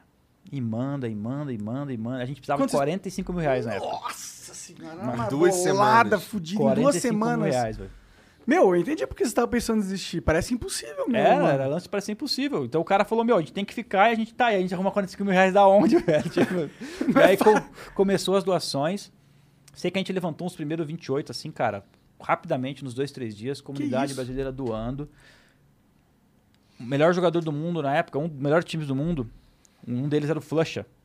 Ele tinha acabado de ganhar um campeonato na Suécia. Ele pegou e falou, ó, viu que tava essa causa toda, minha premiação vai pros caras. Pegou, deu mais uns dois, três mil dólares Que foda. completou pra gente. E aí o próprio campeonato que tava fazendo o qualificatório do Major, que aí chegou o segundo problema, né? Que ninguém tem cartão de crédito. O dinheiro tava lá, 40 mil reais em PayPal, né? Tipo, das doações. Mas e aí, alguém tem que comprar o bagulho ainda, velho. Tá entendendo? Como é que compra pra 17 mil reais de passagem pra um lugar? Você não tem cartão de crédito, não compra. É. Dinheiro no PayPal ainda demora pra cair. E aí o pessoal da ESEA, que é um. É, ESEA é, um- é um- é uma empresa terceirizada que faz servidores do jogo, anti-cheat e tal. Pode crer. E eles estavam organizando o campeonato. Eles pegaram e falaram: Ó, eu falei exatamente isso, galera. Nós temos dinheiro, mas não temos como comprar. Daí os caras, não, o negócio é o seguinte: a gente vai comprar aqui pra vocês. Então tava toda a comunidade acompanhando Todo isso mundo aí. ajudou, tava cara. todo mundo Isso é acompanhando. muito foda, porque, não sei, eu consigo, com essa tua história, eu vejo que a comunidade mundial do CS, pelo menos Mundial. nesse momento, tava Sim. unida. Não era só brasileira, foi a mundial. Isso é uma E justo pelo, muito bonita. pelo desejo de ver um time que tinha ganho no time norte-americano, que tinha tirado o mapa do melhor time do mundo. Esses caras merecem, velho. E aí o, o CSGO tentando se tornar uma coisa global também, né? Porque Sim. todo mundo quer que o jogo seja global. E naquele momento ele tava muito só europeu, norte-americano. E aí Fazia sentido, né? a gente foi pra esse qualificatório, cara, você imagina a pressão, velho. Imagina, você tava Por- com o sonho de todo a que dama máxima ali. Cara, eu vou te falar que foi por Deus, velho. A gente classificou pro Major, cara. Isso aí mudou a vida também, a gente conseguiu classificar E, porra, jogar com essa pressão No deve ser mapa. foda, né, mano? no último No mapa, último mapa. No último mapa, Pra sair ou pra classificar, no último mapa. Contra repescagem da repescagem. inferno. E Como aí, que tava no nessa final aí, cara, mano, eu vou te ânimos? falar que eu lembro ainda do, do estado mental daquele jogo. Eu lembro de estar, tipo, mano. Eu tava empolerado de alguma coisa que não era só eu. Eu joguei pra caralho esse último mapa, inclusive. Eu tava, tipo, não dá Tava pra chegar até aqui flow. e perder. Você tá entendendo o que eu tô falando? Tipo, é uma garra assim que. Não tem como explicar. Não, não sei Tava trazer em em palavras. ali, né? Tava, mas eu joguei tão bem esse último mapa, as coisas iam dando certo e, meu, o time jogou bem pra caramba. O último mapa, acho que era uma- contra o Dignitas na Inferno. Teve um round do Bolt também de pistola que ele salvou a gente na série. E sabe, o negócio foi Maneiro. construindo. E aí, o que, que mudou a nossa vida isso daí? Porque quando a gente ganhou isso daí, a gente garantiu a ida pro Major. E aí, cara, aí nós estamos falando de. A gente, aí sim, porque o Major, primeiro, eles já tinham maneiras de financiar os times. Então você vai participar do Major, eles vendem colante, o time vai ganhar alguma coisa. Cara, tu, tu, tu quase pulou toda essa história? Por quê? Porque tu tava falando, o Major é o que paga pra ir, não é? O Major. Não, assim- era outra história. que Não, esse era o qualificatório do Major, né? Não, ganhamos ele pra ir pro Major. Não, mas é porque tu. tu- a, a mó tempão atrás tu falou, não, pô, é, fui pro Major e tal, que tudo pago e tal. Ah, não, mas tem uma parada antes, assim, que vale a Que pena ser é essa? contado. Caralho, o cara quase pulou tudo isso. Tá de sacanagem, É muita velho. coisa, velho. Tem mais ainda. É muita coisa. Aqui isso foi, pô, essa história é muito foda. Muito Porra! foda. Isso aí é, é- é- Vira Cinderela e vira Conto de Fadas quando a gente ganha dois meses depois ainda, cara. Então você pensa a comunidade toda acompanhando, uns caras que saiu dessa situação pra ser ajudado, pra ir pra um torneio, pra um, dois anos depois ser o melhor time do mundo. Então, assim, a nossa história é. E aí vocês foram pro Major, garantiram o Major. Fomos pro Major, não só garantimos o Major, como aí começaram a aparecer interesse de organizações melhores brasileiras, organizações que já estavam um pouco maiores, começaram a aparecer interesses mais um pouquinho depois de organizações estrangeiras. Por quê? Porque, meu, você tá no Major, a galera quer você. Você é a nata. É, você tá na nata. E aí, pra ajudar, a gente foi pro Major, e tinha uma parada no Major que era a seguinte, 16 times, eu acho. Se você ficar entre os top 8, você já tá garantido no próximo. Então a gente começou a jogar o Major agora pra garantir que tem o próximo. Tá pra ganhar. Não, a gente tem que conseguir passar pro próximo, pelo menos pra ter uma outra tentativa. E a gente conseguiu passar na. Ganhamos da Flipside, se eu não me engano, que era um time ucraniano, russo. E a gente conseguiu, acho que foi numa Cubble, inclusive. Mapa, também no último mapa, entendeu? O negócio é, é tenso. E a gente ganhou dos caras e garantiu o playoffs.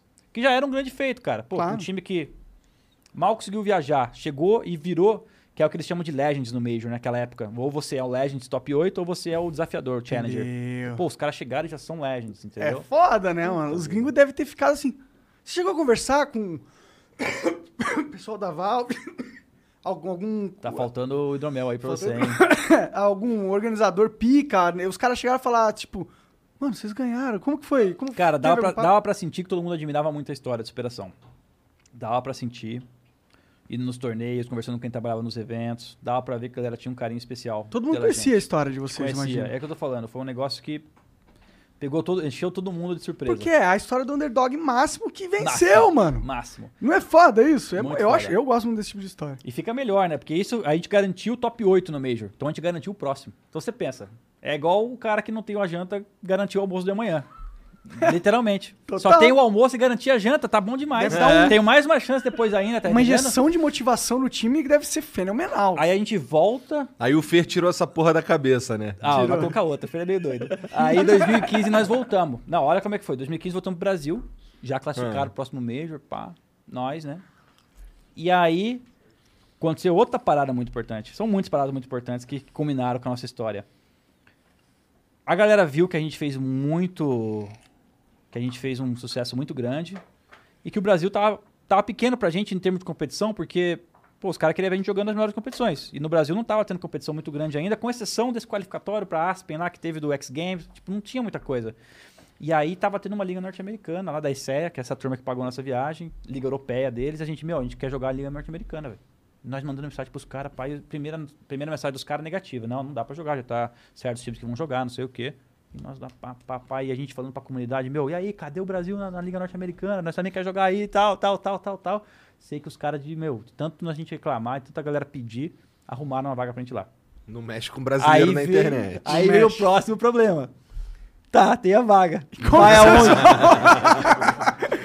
vai aonde agora?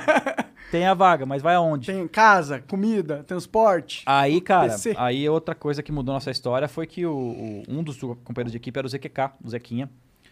E o Zequinha era muito amigo pessoal do Ded, que é o Ricardo, que passou a ser nosso manager, tava com a gente aí todo esse tempo. Entendeu? O que que ele falou? Ded, a gente tá com uma vaga aqui pra jogar um torneio, a gente quer passar um mês aí, jogar um campeonato, será que rola? Aí ele, pô, vem cá, mano, vamos dar um jeito. O Dedão também, meu, anjo. Representou. Ele é a Camila, que é, que é a mulher dele. Vem pra cá, pô. A gente vai. Eu vou ajeitar pra vocês aqui. Mas, a- em tese, um, dois, três meses de jogar essa temporada. E, o Dead, meu, já jogou CSGO antes. Qual que era o Tem. time nessa época? Eu, ZQK, Boltz, Fer. Eu, ZQK, Boltz, Fer e Fênix, eu acho. Não, Fênix não tava. Eu, Steel, Boltz, ZQK e Fer. É. Fallen, Fer, Steel, Boltz, ZQK. Esse era o primeiro time nosso que foi pra lá. Da hora.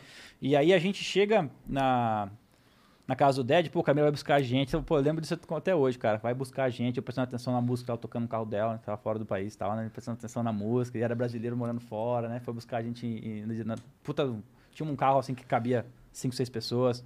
Era um carro normal, mas cabia cinco, seis pessoas, todo mundo no mesmo carro, pá, aquela sensação, indo pra casa deles pela primeira vez. E aí a gente, meu, foi buscar as coisas, tipo numa loja de, de que vende mesa. Fomos lá, fiz vlog, a gente comprou a primeira mesa nossa, cadeira tal, configuramos tudo. E até lembro que o Ricardo, ele até comentou esses dias atrás aí, umas semanas atrás, que ele falou, meu, primeira vez que vocês foram pra minha casa, vocês estavam revezando na primeira madrugada que vocês chegaram pra continuar jogando, só tinha um PC. A galera tava revezando pra continuar jogando de madrugada. Tamanha sede dos caras de jogar, entendeu? Muita vontade, muito sangue nos e ele olhos. falou, e, e, tipo, com o passar do tempo, ele falou, cadê esse sangue nos olhos, né, que, que vocês tinham lá atrás, né, tipo, meio que contestando, porque, lógico, as coisas vão mudando, né, e aí, a gente Mas chegou lá, ele veio Depois me conta que ficou, fiquei interessado. Porque houve. Qual? Essa foi uma fase difícil do time? Qual foi? não, essa foi a primeira fase da nossa ida para os Estados Não, Unidos, quando ele teve essa conversa. é, depois... essa aí eu vou chegar Não, depois, depois mas isso conta. é Beleza, eu tipo, depois de muito, é, vamos chegar lá, Demorou. mas quando a gente foi pro, pro, pros States, começou a ficar na casa deles, adicionamos as coisas lá, meu, a gente dividia a cama, que era uma casa humilde, alguns quartos e tal, a gente dividia a cama de casal, eu dormia com o Fer, o Steve, o Steve dormia com o outro, às vezes gente revezava, quem dormia com quem, um no sofá, e foi indo, e foi indo, e foi indo, e cara, o Dead jogava CSGO antes, eu tenho muitas histórias com o Dead, inclusive, algumas absurdas, tem, por exemplo, uma de 2006, WCG Online, que era aquele campeonato que eu te falei que levava pra fora, que eu e o meu irmão Marcelo, mais velho, ganhamos do time dele online. E, cara, tem uma jogada nossa, juro por tudo que é mais sagrado. Que minha mãe tava usando a internet também, não sei o que ela tava. E aí, meu, 2006 a internet é limitada. Ela devia estar mandando algum arquivo pra alguém, a gente lagou no meio da jogada. E aí o boneco do meu irmão passou de um lugar pro outro e matou um cara. E pareceu muito estranho na tela dos caras. Pô, o cara teleportou e matou alguém. Tá roubando. O que, que é isso? Aqui não existe. Aí Você vai procurar a demo do Celo jogando lá, na época, tava estranho mesmo. Tipo, o cara tá pulando de um lugar pro outro. O que, que ele tá usando? Só que era um, puta, um lag que rolou. E a gente ganhou dos caras esse jogo, puta pressão, chamando a gente de cheater. O campeonato quase classificou a gente, a gente falou que tem que chamar advogado. E o Dead tava no outro time. Então o Dead ele é do cenário. Eu joguei contra ele, joguei várias, figuraça. Jogou contra ele, jogava num jogo bem. polêmico ainda por cima, Ele né? jogava bem, inclusive, jogou em vários times grandes no Brasil. E jogava bem, jogava de WP, inclusive, que é o que eu jogo. Então ele já tinha uma certa né? rivalidade. Só que, meu, muitos, Ah, anos, muitos anos se passaram, né? E Pode eu crer. sabia quem ele era, acho que ele sabia quem eu era também. Meu, o Tanto cara que ele é virou 10. manager da parada. Virou, virou pai de todos ali. Então a gente foi para os Estados Unidos, se ajeitou lá, e aí começaram a vir os primeiros campeonatinhos ali, começaram a jogar essa liga, começou a vir as primeiras organizações estrangeiras, meu, queremos contratar vocês. E aí muda muito, né? Pô, você tá ganhando. Eu não vou lembrar dos valores exatos agora. Tá ganhando 1.500 reais por mês cada um. O cara vem e te oferece 500 dólares. Ou te oferece 1.500 dólares. Pô, é muito, ficou muito difícil. A gente tava na Kid Stars na época. Ficou muito difícil pra Kid Sustentar. ficar toda hora Segurando. segurando. E a gente fez uma parada muito legal com eles, inclusive. Quando a gente montou o acordo com a Kid, acho que minha mãe estava envolvido nesse acordo que a gente fez. A gente tinha prometido ficar um, dois anos com os caras, a gente combinado, né? E aí, como eu te falei, no Major tem grana de, de sticker desgarantida. A gente. Eles deviam ter gastado com a gente uns 80, 90 mil reais num curto período de tempo pra gente ir pros Estados Unidos, sabe? eles eram uma força.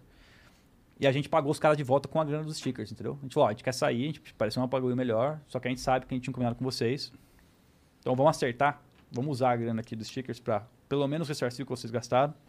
E a gente vai sair no então, zero a gente, a zero gente acabou. a gente- eu sempre gostei, sempre gosto de fazer coisas que sejam pelo menos boas pros dois lados, assim, no medida do Que possível, ninguém entendeu? fique puto contigo depois também, né? Não, eu não gosto de queimar caminho, cara. Até porque, meu, é da, é da minha índole, assim. Não vou falar pra você que sou perfeito 100% das vezes, mas se eu puder fazer uma parada justa pros dois lados, como eu gostaria que fosse se eu tivesse do outro lado, eu vou fazer.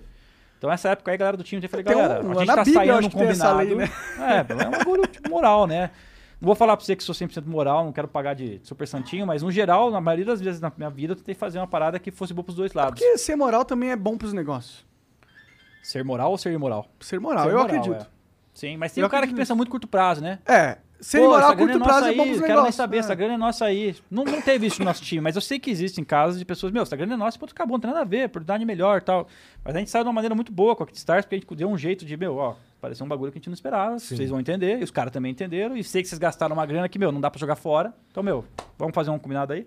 E aí é maneiro acabou- que o cara não lembra de você como um filho da Não puta. lembra, não É. lembra, a gente já trabalhou junto outras coisas, né? Segue, segue carreira. Segue Total, coisa.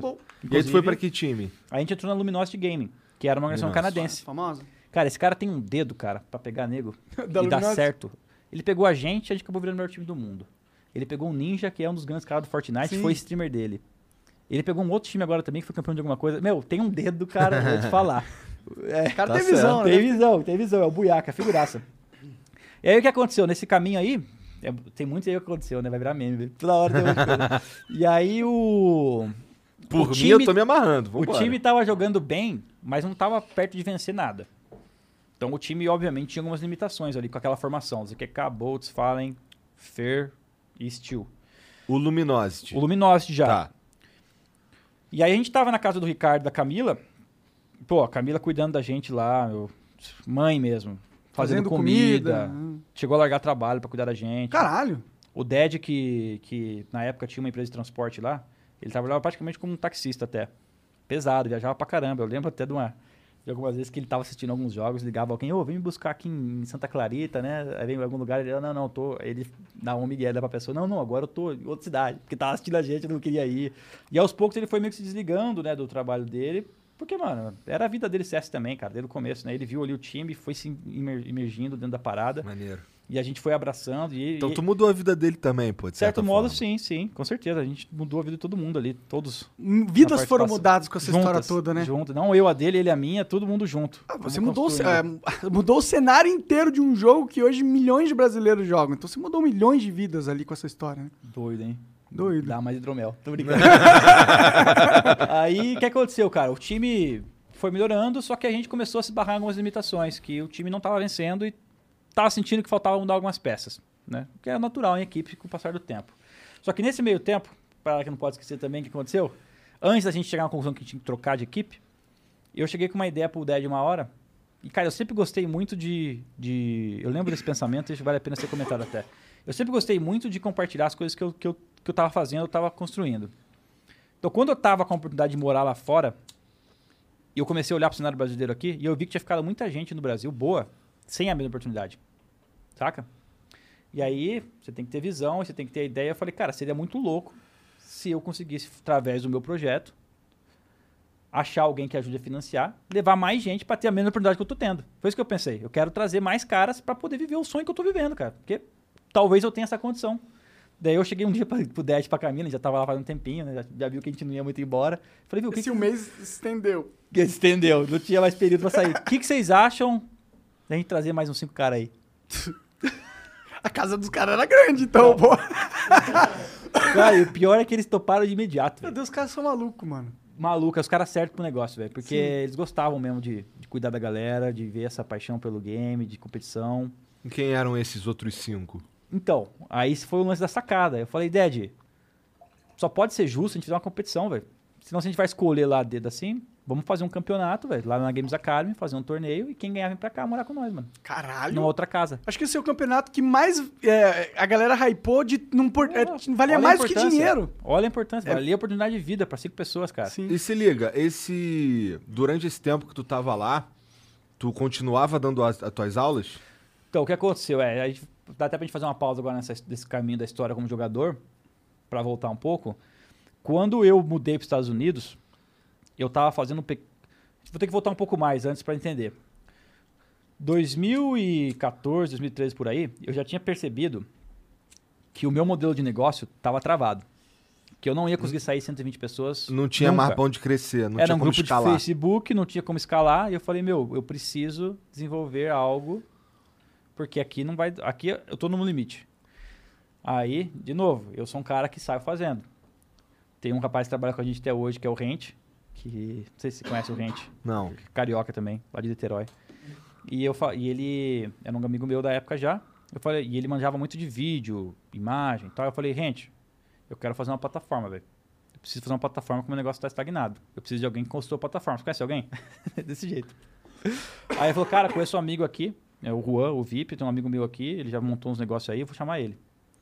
Conversei com ele, falei, o negócio é o seguinte, é um terço pra cada, vem morar aqui em casa, vamos fazer. Desse jeito. Os dois pegaram, vieram morar no meu quarto, quarto com duas beliches, dois caras maior que o Igor, Comia bonito. maior que o Igor, comiam bem. E Famoso mais cara- gordo pra caralho, né? Entendi. Juro por Deus, é. Deu pra entender a referência, né? Comendo. E comendo. Aí é sacanagem. Pô, puta time aí, velho. Puta time. É, iFood é isso aí, meu cara. O cara não consegue, Não tem como. É foda, né? Quem me patrocina é o iFood tem que comer, porra. E aí o que aconteceu? Eu chamei os caras e falei, galera, o que eu visualizo é um local com mais estrutura Eu não sabia descrever exatamente o que eu queria, mas eu falei, ó, o problema que eu tenho é esse aqui, eu preciso escalar. Preciso que as aulas estejam num portal, preciso que a galera seja filtrada, porque se for disponível para todo mundo, porque o cara vai pagar, tem alguns problemas aí envolvidos, eu quero escalar o negócio. Vamos fazer? Vamos. Rua, consegue fazer? Consigo. E aí começamos. Pá. As melhorias que a gente conseguiu fazer nesse meio tempo, encurtando a história, foram só melhorias no que já existia. Porque, no fim das contas, fazer o que veio a ser Gamers Club hoje, que eu vou entrar no assunto depois, não era coisa com um cara só. E eu não tinha consciência disso, e aparentemente eles também não, na época, né? Então a gente fez algumas melhorias no nosso serviço, chegou a aumentar o número de clientes, ficou um pouco mais bonita a nossa landing page e tal. A gente botou muito esforço ali, botou o coração, a galera trabalhou bastante. Só que a gente não conseguiu tirar a plataforma do papel.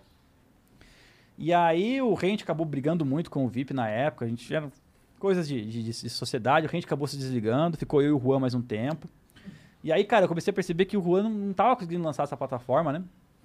E não- não- hoje eu enxergo que não é porque o cara não queria fazer, é porque, meu, é, é treta. Você deu uma, um Titanic pra um cara sozinho. Exatamente. E construir. ele achou que abraçaria o Titanic também. E eu, eu acho, né? Eu não converso muito mais com ele hoje em dia, mas eu acho que ele tem a, a mentalidade que, meu, era um negócio que a gente precisava ter. Pra dar certo, teria que ser um pouco diferente. E aí, o, um dos campeonatos que eu tava indo pra fora num voo, comecei a fazer um, um outro raciocínio. Eu tava voltando no campeonato. E eu comecei a falar, tá. A ideia de chamar essa galera pro, pra fazer essa plataforma não tá virando. Né? E eu preciso dar um ultimato pra ele, porque se ele conseguir fazer a plataforma, velho, tamo junto, a SPC veio, né? Vambora, mas eu preciso dar um ultimato pra ele, senão eu preciso mudar minha estratégia. né? Você tá pagando salário pra ele? A gente, meu, a sociedade é 50%, a gente, a gente só vivia Entendi, com a grana. Entendi, A gente entendi. gastava ali pra viver. Eu imagino que a gente, na época, devia movimentar uns 7, 8 contas assim, com as mensalidades e devia gastar os seus 8, 9 contos com alguma viver, coisa pra é. viver. Então, tipo, Tava dando. e Prejuízo. aí eu falei pra ele, Rua, cara, não tá saindo a parada, né, meu? E aí dei, dei, dei umas, umas chances pra ele, mas ele percebeu que, meu, é, não vai dar e ele também acabou saindo. Não, não vou entrar em muitos detalhes, que essas coisas costumam ser um pouco chatas e tal, mas ele acabou saindo. E aí, nesse voo que eu tava, eu tive a seguinte ideia. Tá, eu tô com 120 alunos a 60 reais. Beleza. Sabe, eu não sei explicar isso com a palavreado certo, né? Mas existe... Pô, se eu abaixar o preço, será que eu vendo o dobro? Se eu abaixar o triplo, será que eu vendo seis vezes mais? Sabe que essa Como ideia que de proporcionalidade? Sim, é. Eu vou fazer um experimento. Eu vou vender a 30. Vamos ver o que vai dar. Não sei se vai dar bom ou não, mas agora eu tô sozinho, vou montar um website aqui, o Roger tinha saído, eu vou vender a 30 agora. Pulei de 120 para mil alunos no primeiro mês. Caralho! Pô, como é que tu resolveu esse problema aí, parceiro? Pois é. Caralho! Aí fodeu, né? Aí fudeu, porque esse tri, quadriplica 10 vezes mais o tu, Aí tua fodeu. demanda. Aí eu falei, agora estourei. Só que tem um problema. Alguém tem que dar aula. Alguém tem que dar aula, essas, 100 essas mil pessoas precisam estar satisfeitas, porque senão vai virar 100 rapidinho de novo, né? E eu até que consegui mudar algumas abordagens assim, eu passei a fazer as aulas. O que eu percebi, conforme escalasse, a minha presença ali pessoal conversando com todo mundo ficaria impossível, obviamente, né? Aí eu pensei, tá, para compensar isso, eu vou deixar o conteúdo disponível gravado. Então o cara tem acesso quando ele quiser às aulas. E vou começar a focar em outras coisas como campeonato, meu, fazer os caras jogarem mais e tal. Mas ficou uma coisa que, que, em tese, piorou o serviço no sentido de, do contato. Porque antes eu conhecia a galera por nome, pô, a gente conversava, agora são mil pessoas, é impossível Não conversar. tem como também. Só que essa fase durou muito pouco. Por que, que durou muito pouco? Porque essa fase deve ter começado em 2015, em fevereiro. Em abril tá dos Estados Unidos. Daí tinha um outro problema já, que era nem isso que eu tava querendo fazer, tava difícil. Então o que aconteceu? Nesse meio tempo, que eu tinha estourado com coisa, durou um ou dois meses só, eu tive que morar para os Estados Unidos. E aí eu sabia que, meu, se eu ir para os Estados Unidos, o meu tempo para isso ia ficar menor ainda. E aí, cara, entrou uma outra coincidência nessa época. Em paralelo, outras pessoas que eu conhecia, uma delas é o Wert, o Felipe, jogou comigo CS em 2003, em Lan House da Petininga, é de Sorocaba. O outro é o Fly, mesma coisa, jogou comigo, inclusive no mesmo time que eu, 2006 e tal, e jogou junto. Hoje em dia, Não, o, Amigão, o presídio o é um presida. pouquinho mais, mais velho que tu, não é? o presidente é um pouquinho mais velho que eu. E aí o outro era o Memelo. O Memelo, que é o, o- o Juliano, era o nosso nerd, tipo o dono do Facebook. Aham. Tá entendendo o que eu tô falando? O, o- o O hacker. Aham. Então ele era o cara que tinha toda a visão e tá- já estava construindo algo que tinha tudo a ver com o que eu queria construir. E aí eles chegaram pra mim de primeiro momento e falaram, ó, Fallen, a gente te ajuda a fazer os campeonatos aí, velho. Vou cobrar aqui seu, pô, 6, 7 mil reais, a gente toca pra você. Então o primeiro foi tipo que uma negociação de, de trampo. Ó, se foi um torneio, vocês vão automatizar pra mim, vamos pá, pá, pá, pá. E aí, cara, eu, eu- eu costumo ligar as coisas meio rápido. Eu falei, cara, não é que esses caras, é, é o que eu tava querendo fazer e tipo, já tá meio caminho andado. Ah, é, é o que eu queria, e agora os caras têm, né? E ao mesmo tempo, agora eu tô com um problemão, que eu tô com quase mil pessoas inscritas nas minhas aulas, eu tô indo para os Estados Unidos, se eu já não tinha tempo no Brasil para mil pessoas, você imagina nos Estados Unidos, eu falei, meu Deus do céu. E aí eu aproximei, o cara era meus amigos, principalmente o Felipe e o, e o Fly, eu falei, galera, tô com esse problema aqui. E aí, tipo, sabe quando você acha os caras certos de sociedade? Que assim, é até, até coisa, parece até coisa divina, porque quando eu juntei com os caras, já senti uma energia muito boa, eu já conheci os caras desde 2003, né? Então, pô, tinha uma, uma história grande. E eu falei, negócio é o seguinte, galera, o que vocês estão fazendo aí é o que eu queria ter feito já, e não é de agora, já faz anos que eu tô querendo fazer o que eu tô fazendo aí, não consegui. Vamos fazer um bagulho junto, pô. Junta aqui, vamos juntar tudo e vamos fazer uma parada junto. Porque eu percebi que eu não tinha mais como manter como era a Games Academy antes, obviamente. E eu precisava da parada nova. Então eles caíram no momento exato, cara. No momento que eu tava mais 5, 6 meses, eu já percebi que não ia ter como manter mais. Talvez eu até tivesse parado das aulas, não sei. Entendeu? Mais 5, 6 meses tinha ido pro brejo. E aí eu falei, ó, vamos juntar tudo. O negócio é o seguinte, cara. É um quarto pra cada, eu não quero nada mais do que outro, não. É um quarto pra cada um. Nós somos quatro? Metade pra cada um. Só que, meu, eu tava trabalhando já fazia quanto tempo, né? E aí até foi um pouco de discussão nos temas de reunião, até inclusive minha mãe, mas, pô, Gabriel, o negócio da tua vida.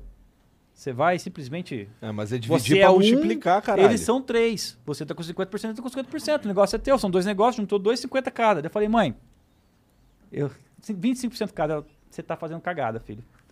Daí eu falei, confia, vai, você vai. E aí eu sabia que eu precisava muito, eu confiava nos caras. E aí eu falei, vamos embora, um- 25% pra cada, vamos pra cima, velho. E aí eu fui pra, vim pra Sorocaba eventualmente, con- conversamos pessoalmente. Abrimos o que veio a ser a Gamers Club, de primeiro momento. Né, a Gamers Club hoje, pô, hoje é, um- hoje é uma potência, né? Porra! Então, aqueles mil alunos em teste que eu tinha na Gamers Club, eu, ah, eu, não, eu não sei, eu não tenho esses números na cabeça, né? Mas a Gamers Club, já, eu acho que tem mais de 30, 40 mil assinantes, já Foda chegou a ter. Então, tipo, os caras Se conseguiram o escalar o falou- negócio. O Fly falou essa informação, eu acho, quando ele veio aí. Mas tá desatualizado, porque faz um tempo já. É, então. É, e eu, eu atribuo, atribuo muito do sucesso do CS do Brasil a A Games... GC. Ac- A, Games é. Cara, a Gamers, Games- é, a Gamers eu, Club. eu acho que Games Academy manteve o CS funcional no Brasil, respirando por aparelhos Aham.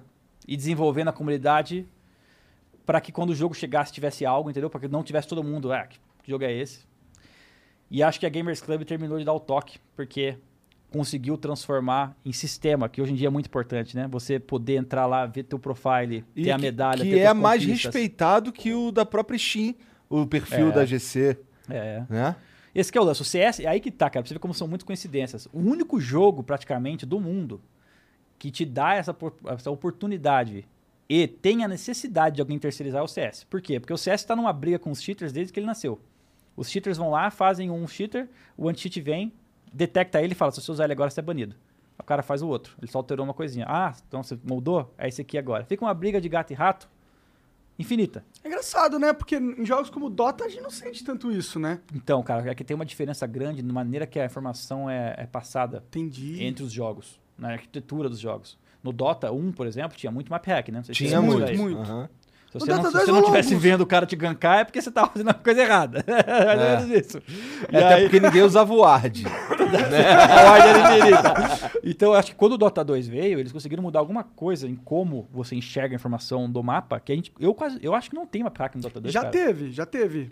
Mas, pô, é 0.1% que tinha antes, É, né? não, não. Não tem hoje uma epidemia de mapear. É muito raro você jogar com um cara de mapear. Mas capaz que tenha, então, hoje também. Eu É nunca vi. ter. Eu nunca vi, nunca vi nem falar. Também nunca ouvi nem falar. O Nunca que já é absurdo, né? Porque antes tinha. É. Não tinha quem tivesse sem o map hack. Cara, eu posso estar com uma memória esquisita, mas eu lembro de casos de, de map rápido no Dota 2. Bem no comecinho ali eu lembro de umas coisas. Mas É. posso estar enganado também, porque minha memória... Mas foi algo da estrutura do jogo que fez com que você não enxerga o que você não precisa enxergar, vamos dizer assim. Não sei. Não, eu, é- Entendi. é, vou deixar mas o CS técnicos. esse problema é- Mas é o CS é um- impossível fazer isso, aparentemente. Entendeu? É impossível. E qual que é o dilema do CS? Quanto melhor você quer que seu anti-cheater seja, mais intrusivo para entrar na máquina do cara você precisa ser. E obviamente. aí dá uma atrapalhada na performance. O Valorant chegou agora, por exemplo, eles já chegaram intrusivo. Você instala um cheat dele, você tá sabendo. Os caras estão no seu computador, meu velho. Tá entendendo? Só que a Valve não faz isso. Por algum motivo, não sei se judiciário, não sei se Ah, algum entendi. medo, Intrusivo eles não querem sentido- ser intrusivo a ponto de serem responsáveis, sei lá, por alguma burlada depois que deu no... Eles não se arriscam, entendeu? Eu não querem ter esses dados pra depois ser hackeado e eles terem... E eles sofrem algum... É, Você tá entendendo o que eu tô falando, tô né? entendendo. E aí, que é, que é o problema? E, e isso gerou a oportunidade para que outras pessoas que querem ser intrusivas e vão te dizer que estão sendo intrusivas, criarem negócios, que é a Esseia, que é a Faceit, que é a Gamers Club, tem algumas outras, né? Interessante. Então, tipo, é o jogo ideal, com o problema ideal, que você pode ser a solução ideal para que você crie algo, tá Bom, entendendo? isso no Dota não tem tanto cheat, mas eu acho que um Gamers Club assim seria. Sabe qual que é o legal, problema que eu vejo para colocar um Dota, por exemplo? Por quê? Você vai montar uma puta de uma Gamers Club de Dota. Só que a parada da Valve já é muito louca, velho. Aqueles ranks assim no nível É alto, legal. subindo, É você legal. vê isso, você experimenta, você tá vivendo isso no Dota. Pô, subir 3,300 Só de que você só joga com pe- peruano. É um saco. Ah, cara, tem esses problemas de localidade, sim. Vai ter esses problemas de localidade. Só que pensa, cara, se, se a sua parada não for primordial pro usuário, ele não vai te escolher, velho. Então, se eu posso simplesmente Sim. clicar no Dota lá, convidar você pra tô jogando, por que, que eu vou instalar o Gamers Club? Eu vou criar uma conta no Gamers Club, talvez até pagar o Gamers Club pra jogar a mesma coisa. Se Então você- não é tão perfeito a necessidade pro, pro sentido, negócio, entendeu? Faz sentido. A demanda não existe tanto ali. Só que né? é possível, por exemplo, você fazer torneios de Dota na Gamers Club. Porque a Do- a- o Dota já não tem uma plataforma tão legal pra sistematizar torneios. Entendeu? Tem um ou outro Battle Cup lá e tal. Mas É. tipo, tem, até tem um pouquinho. Mas agora você olha pro CS, não tem nada, cara. O CS não tem um servidor com 128 tick rate, que é tipo o servidor melhor performance que pode ter no CSGO. Eles fazem com 64, que é metade. Por que, que eles fazem isso? Eles falam que o jogador casual não precisa ter 128. E que isso gera uma demanda de banda deles muito grande que eles não precisam. A Valve fala isso desde que ela nasceu. Nós não vamos fazer servidor 128 tick A. Valve, que tem, sei lá, quantos trilhões de dólares no banco. A gente já perguntou isso pessoalmente pros caras em Major. Sério? Por que, que vocês não fazem 128 tick rate, galera? E eles falam, na nossa experiência, o jogador médio de CSGO, não com vocês profissionais, nem sabe nem o que é isso. Isso é verdade. E isso vai sobrecarregar nossos servidores de uma maneira que a gente não quer. Então a gente não faz. Tá entendendo? Mais ou menos nessa linha, tipo, vocês profissionais precisam, mas 98% não precisam. Então, a Valve, tipo, Ela é meio foda-se, né? É ela, meio ela, papai ela que peca foi um pouco cigarro. nisso, na minha opinião, porque, cara, o que, que eu acho? Se eu, se eu, se eu, eu até agora tô, já comentei, até fica de spoiler aqui, a gente tá começando a fazer umas coisas com a Valve junto agora. Da hora. A gente já foram dois anos de negociações. É verdade, você trouxe uns presentes, Trouxe, né? é, até puxando puxar o gancho aqui. Eu posso, dar uma, eu posso até dar uma dica do que eu acho que a Valve deveria fazer no CS depois. Mas vamos aproveitar que você lançou aqui, ó. Mano, mano, eu quero ganhar esses presentes que eles parecem ser muito, muito fodas, mano. Esse eu não vou deixar, deixar vocês roubarem de mim. Eu já tinha até esquecido, mano. Eu acho que esse é o seu. Aqui.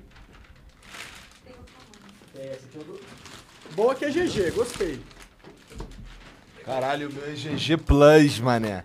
Vai lá, vai lá, vai lá. Entendi. Vamos ver se vocês vão Vou gostar. abrir, hein? hein? Ó, o negócio é o seguinte: isso daí ninguém tem ainda. Algumas coisas são até piloto. Eita, caralho. Então é. Só vocês terem Outro no das lendas. Ah, não, do Dota 2 ainda o bagulho? Aí sim, mano. Ah, tu não fez isso com o meu coração, não, Fábio. Aí- Curtiu? Cara, se vocês pegarem isso aqui de mim, Nossa eu vou Senhora. demitir todos e depois eu vou comer um cu de cada um. Caralho. Olha aí, cara. Caralho. no meu tem o muito Yurnera que tá todo arrepiado, cara. É, o negócio é muito louco, cara. Caralho, eu tô... Eita porra. Maneiro Eu demais, tô, cara. derrubando, tô tão feliz que eu tô derrubando as coisas aqui. Mas basicamente o que a gente conseguiu fechar com Animal. eles foi a oportunidade de fazer coisas oficiais do Dota e do Anima- CS. Animal, cara. Puta que foda, velho. Porra, foda demais. Bom, você ganhou um consumidor ávido na parte de Dota Cara, aí. você total ganhou um consumidor. Depois vamos desenrolar uma paradinha também. Vamos, vamos. Mas qual, qual que foi o lance, né? Eu vou vir de Dota esses dias todos aí. Eu nem vou lavar essa porra, vim semana inteira de Dota. Aí, cara, qual que é uma, uma das missões nossas lá no nosso, no nosso negócio, né, na Fallen Gaming Company e tal, que a gente foi, que eu posso até entrar no assunto depois, mas com calma. A ideia sempre foi fazer, pegar o que a comunidade quer, o que ela precisa, o que a gente pode viabilizar. Então, vou dar um exemplo. Quando a gente começou a jogar na Luminosity Gaming, a galera queria uniformes. Só que, cara, vai falar pra um dono de org do exterior, meu, bota lá o uniforme pra vender no Brasil. Não existia isso. Como é que o cara vai fazer isso? Vai mandar de um outro país pagando importa- importação? Ele vai fazer no Brasil alguém que ele não conhece? Então não tinha ninguém facilitando essa produção. E aí nasceu a primeira necessidade da gente. Eu falei, mãe, tá aí um negócio que a gente pode começar a pensar em fornecer, porque tem muitos times que vão acabar vindo pro Brasil, inclusive o meu, e que não sabem nem por onde começar, cara, a atingir os seus brasileiros. Os seus brasileiros querem a mercadoria, os caras querem vender, os jogadores gostariam que a fanbase usasse, mas não, não tem ninguém. E você ainda põe o selo original, Valve Store, motherfucker, o negócio fica completo. Fica muito foda, mano. Essa é recente, né? Vai sair agora. Porra, é. muito foda, louco. mano, muito foda. É, eu lembro que eu, eu, eu tenho umas camisetas de Dota, mano, pra comprar essa porra, velho, foi uma dificuldade. Você tem que comprar no site oficial da Valve lá nos Estados Unidos. Cara, nem tem muito pra falar a verdade, vai. E tem pouco. Tem pouco. E tem pouco. E aí ficou preso na alfândega todas as vezes. Tive que pagar o imposto. Saiu um- uma fortuna uma camiseta. Sim, sim, sim. Fica, fica- começa a ficar inviável. É o mesmo lance que os Cara, times estavam 240 sofrendo. reais cada camiseta. É o mesmo lance que os times estavam sofrendo. Então, cara, dessa necessidade da comunidade, nasceu um dos braços da nossa companhia, que é a Fallenware, que é justamente a gente poder fazer esses vestuários, poder fazer Chique kits para empresas e patrocinadores, mandar coisa para influenciador, sabe? Todo esse tipo de coisa. E Pois é, o nick dele ainda cabe nos negócios numa boa, né, cara? Total, né? Caralho. aí mandou, né? Minha mãe, isso é pra crédito pra véia. Sua mãe, sua mãe, ela tá com você desde o começo. Ela, ela no começo encheu o teu saco lá anos, 10 anos atrás, porque tu não tinha, Essa tu era um é moleque, doida, não é. tinha vida. Mas ela per- per- percebo que ela é presente na tua vida A minha profissional mãe também. é a minha mãe é inspiração para os negócios, porque a gente eu venho de uma família que mexeu muito com loja de informática quando eu era mais novo. Né? Então minha mãe sempre foi a mulher dos negócios, meu pai foi o cara que trabalhava construindo as máquinas e tal, formatando PC e tal, e minha mãe tocando negócio. E desde moleque eu já comecei trabalhando, tipo, atendendo balcão, tentando vender uma placa de rede ali alguém que vem comprar, tentando fazer a pessoa fazer uma limpeza no PC dele, fazendo visita na casa dos caras para instalar a internet, arrumar modem, né? Então, sempre tive muito esse contato com a galera. E como eu te falei que a gente estava passando uma, mais uma, uma situação financeira complicada, foi porque justamente, obviamente que as lojas de informática do Brasil foram começar a competir com Casas Bahia, com todas É, essas marcas gigantescas, e a gente vendia o quê? 30 PCs num mês, 50 PCs num mês, os caras começaram a vender milhares de PCs. Então, obviamente que o negócio começou a se transformar e quem tinha loja de informática começou a ter que procurar outra coisa para fazer ou se reinventar, né? E a gente na época começou a sentir o baque disso e minha mãe acabou indo para outro ramo. Fechamos a loja, teve até um dia bem marcante que eu lembro, minha mãe sabe mais do que eu, que ela pegou, o negócio estava muito difícil, ela falou, ó, vou fechar essa porta aqui e ela não abre nunca mais. Vamos ter que fazer outra coisa da vida. Caralho. Foi mais ou menos na época que eu tava lançando minhas aulas também, sabe? É, Então, você falou que sua família tava numa situação foi uma coisa esquisita. que minha avó começou a ajudar a manter a minha casa e foi um momento bem difícil. E minha mãe começou a trabalhar com outras coisas. Ela foi trabalhar em loja de pneus, ela estava cuidando da parte de comercial de uma loja de pneus, começou super bem né, nisso. E depois ela acabou oferecendo ofertas de emprego fora de, de Tapetininga, que era onde a gente morava. Ela chegou aí para Curitiba e, por ironia do destino, quando ela chegou lá, o mesmo patrão dela de Curitiba, se eu não me engano, ou talvez o outro patrão, mudou ela para Guarulhos com menos de, dois, tipo, de um dia. Caralho! Ela foi pra pra Curitiba e ela precisava de uma casa para alugar. A gente tava tudo quebrado, não tinha nem como financiar a casa, nem como alugar.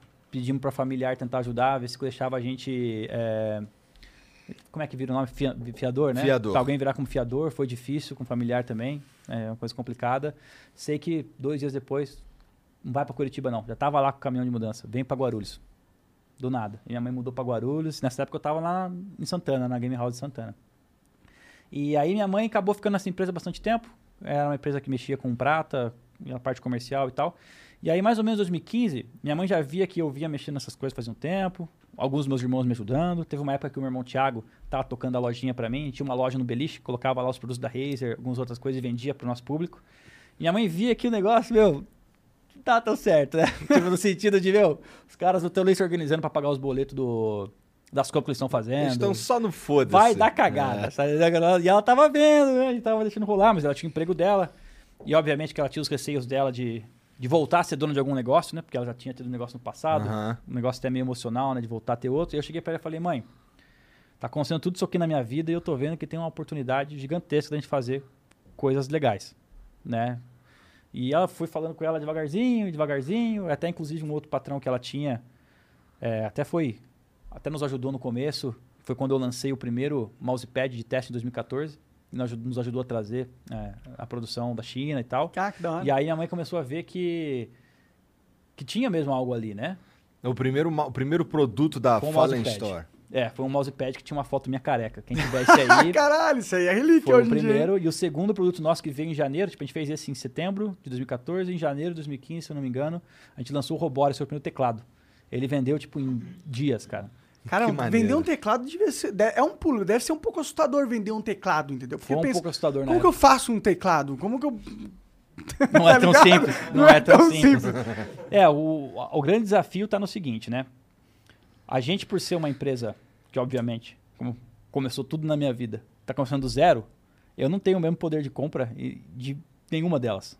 Então eu já consigo comprar menos de começo. Muito menos, infinitamente menos. o que sobe teu preço? Só meu preço. Segundo, se eu for pagar e produzir um produto do zero, que vai ser o meu case, que vai ter só eu posso ter no mundo, patenteado, já aumentei meu custo de produção antes de eu Infinito. ter qualquer centavo no bolso. É impossível. Então eu já não posso sair, ah, eu quero ter aquele produto que só eu vou ter esse case e tal. É impossível. Então qual era o esquema?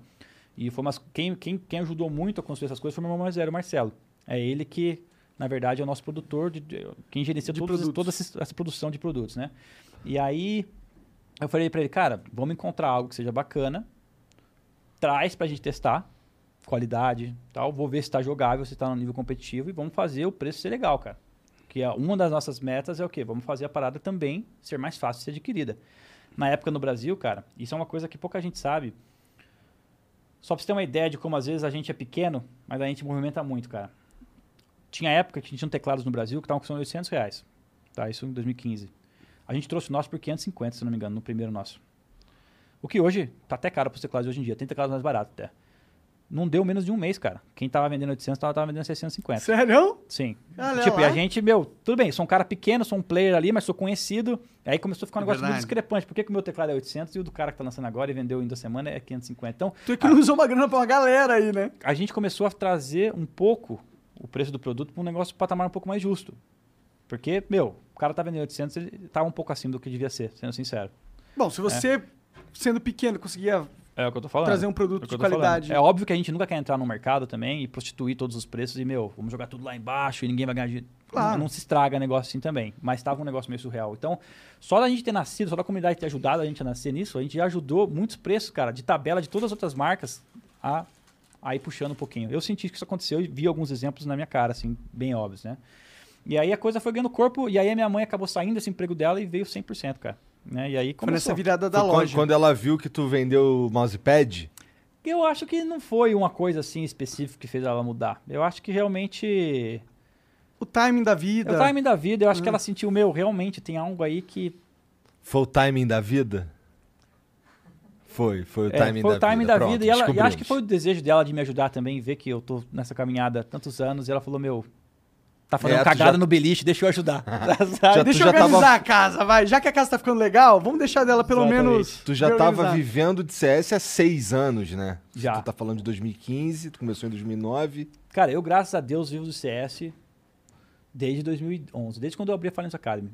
Todo o meu dinheiro eu sempre tive, pra mim, nunca me faltou nada. Maneiro. Obviamente que questão de luxo, de acordo com eu fui ganhando, né, campeonatos e tal, a coisa foi melhorando.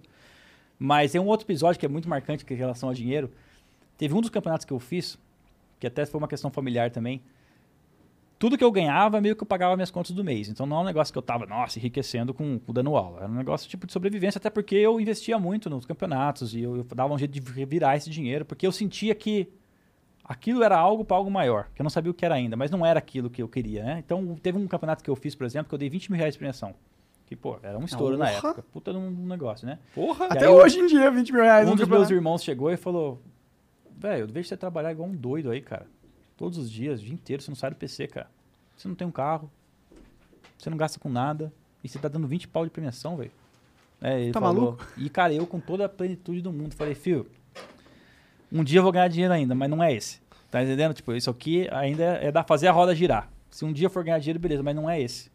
Ele não deu outra, né? Às vezes eu brinco com ele, eu falo, aí, Thiago, se eu não tivesse botado aquele dinheiro lá, tivesse comprado no carro. e aí é engraçado essa história. Porque foi, eu sentia mesmo que, cara, É um pensamento bem empreendedor, né? Você sempre foi assim, empreendedor? Ele sempre foi assim, empreendedor? Acho que porque é melhor perguntar pra fonte, né? Ele é empreendedor, ele é empreendedor, cara, mas ao mesmo tempo ele não é só empreendedor, porque eu não fazia, tipo, não, eu tô investindo. Mano, eu queria ver o Era o jogo coração estourar, mesmo. velho, também. sabe? É, é paixão junto com empreendedorismo, porque eu preferia os 20 Era um empreendedorismo que era motivado pela paixão. É, exatamente. Se falasse que, que, ah, que eu vou certeza que eu vou duplicar meu dinheiro, não era isso. Tipo, se não duplicasse também, Não tem problema. E, ó, inclusive, sobre não, não ligar muito pra isso, obviamente que ter uma loja é uma coisa difícil, né? Uma loja grande, Porra, mais difícil ainda. A gente tem mais de 33 funcionários, a gente tem sede própria já, armazenagem, todas essas coisas, né? Da hora. E, pô, e minha mãe, um dos grandes dificuldades dela emocionais de lidar com essa vinda pros negócios era o quê? Meu, o Gabriel tá colocando dinheiro da vida dele nesse negócio. E se não der certo, fodeu, né? Eu que vou Uma ter das que dificuldades sustentar dela. ele de novo. É, tipo, se não der certo. Já, já teve uma coisa que não deu certo no passado e não vai deixar. Então ela tinha muito esse dilema e eu sempre falei pra ela, mãe, se a gente passar 3, 4, 5 anos, chegar depois, a gente não tiver um real, não importa pra mim. Sempre falei pra ela. Se eu gastar. Já gastei na loja, o que acho que devo ter um milhão e meio de reais investido. Eu nunca tirei um real da loja. A gente tem mais de ah, 33 funcionários, puta de uma despesa mensal. É difícil pra caramba lidar com imposto. E a Nossa. gente tá indo passo a passo, sabe? E eu falei pra ela, se um dia a gente tiver errado em alguma coisa, a gente simplesmente perdeu todo o dinheiro que investi, não importa pra mim. Sempre falei pra ela. E, ela, e mesmo assim, ela escutando, ela ainda sofria, né? Hoje eu acho que ela lida melhor. Porque de verdade, cara, só de eu ser um jogador que tá tendo a chance de ter a própria marca, de eu ter a chance de fazer o que a galera quer acontecer, sabe? De, de, de- Meu, na BGS tu Vale tem um muito, stand cara. gigantesco da Fallen Eu lembro, acho que foi em 2015 que eu fui. Não, não, que 2018? 2015. 2018. É que eu fui também em 2015, mas foi- essa foi em 2018. Um stand gigantesco da Fallen Store, velho. muito legal. Gigantesco. E vendo a galera indo lá, sabe? Não, Pô, e era um dos vale mais muito, cara. badalados, inclusive. É muito foda isso. É muito louco. Pô, pra você ter um stand na BGS, você tem que ser uma empresa já de, porra, de um Ou, certo que, porte. ou né? tem que ter alguém muito bom negociando, né? Pode Que ser é mãe. também. Pode É ser também. É difícil. É, porque você tem que normalmente fazer parceria, pegar Não, o chão, é né? inteligente isso, claro. A maioria desses eventos a gente normalmente perde dinheiro, sendo sincero. Se não sai no 0x0, perde dinheiro, porque é caro. É. Montar aquele stand é caro, tá naquele chão é caro. É mais pelo branding. É mais pelo branding. O que é super legal. Pô, ia lá, ficava o dia inteiro assinando, cara. Pô, eu me amarro. Vou lá e a galera que já foi nesse evento sabe. Pode falar por mim. Mano, eu curto pra caralho. Sabe? Eu Cara, questão. eu não preciso perguntar pra ninguém, eu consigo ver no teu olho que tu realmente ama essa porra. Demais. É, é, é até emocionante. É, caralho, o cara ama mesmo essa É, o porra. bagulho é louco. Caralho. É, pô, por isso que você tá envolvido em tantas áreas dessa porra, né? Porque uma coisa é o cara ser um bom jogador. É. Mas o cara, quando ele transcende a um bom jogador e ele tá organizando campeonatos, ele tá ensinando a comunidade, ele tá construindo merchandising pra comunidade. Porra, tá fazendo tudo que a Valve tinha que tá fazendo E aqui, tá todos ligado? os. to- e, e aquele aquele bagulho que eu falei antes, todos os caras do CS que a gente vai conversar, em algum momento a história dele cruzou contigo, cara. É impressionante, tava presente em todas as paradas, tá É, ligado? porque tu desde 2003 também, né? Você como amador, depois como jogador, depois Sim. estruturando tudo isso, agora vivendo essa fase. E hoje na Liquid, como é que tá? Cara, na Liquid tá sendo muito legal. É muito desafiador jogar com galera de outro país, sendo sincero, porque, meu, outra cultura. E pra mim a principal diferença é que eu morava na mesma casa que todo mundo que eu joguei. É lance familiar. Tipo, se você escuta a minha história, a gente não vem de um empresarial, É. eu vou sentar e jogar, eu sou profissional. Mano, a gente é família.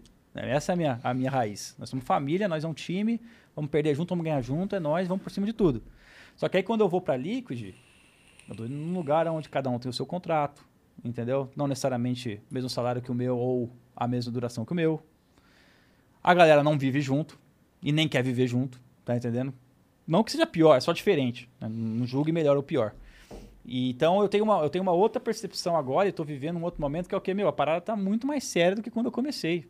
Não é mais cinco jogadores que mandam num time ou, tipo, vão escolher como eles vão se comportar em relação a tudo que eles vão escolher na carreira. Não. Você tá num time, tu é um funcionário do time. E é isso, tá entendendo? Não tem algum.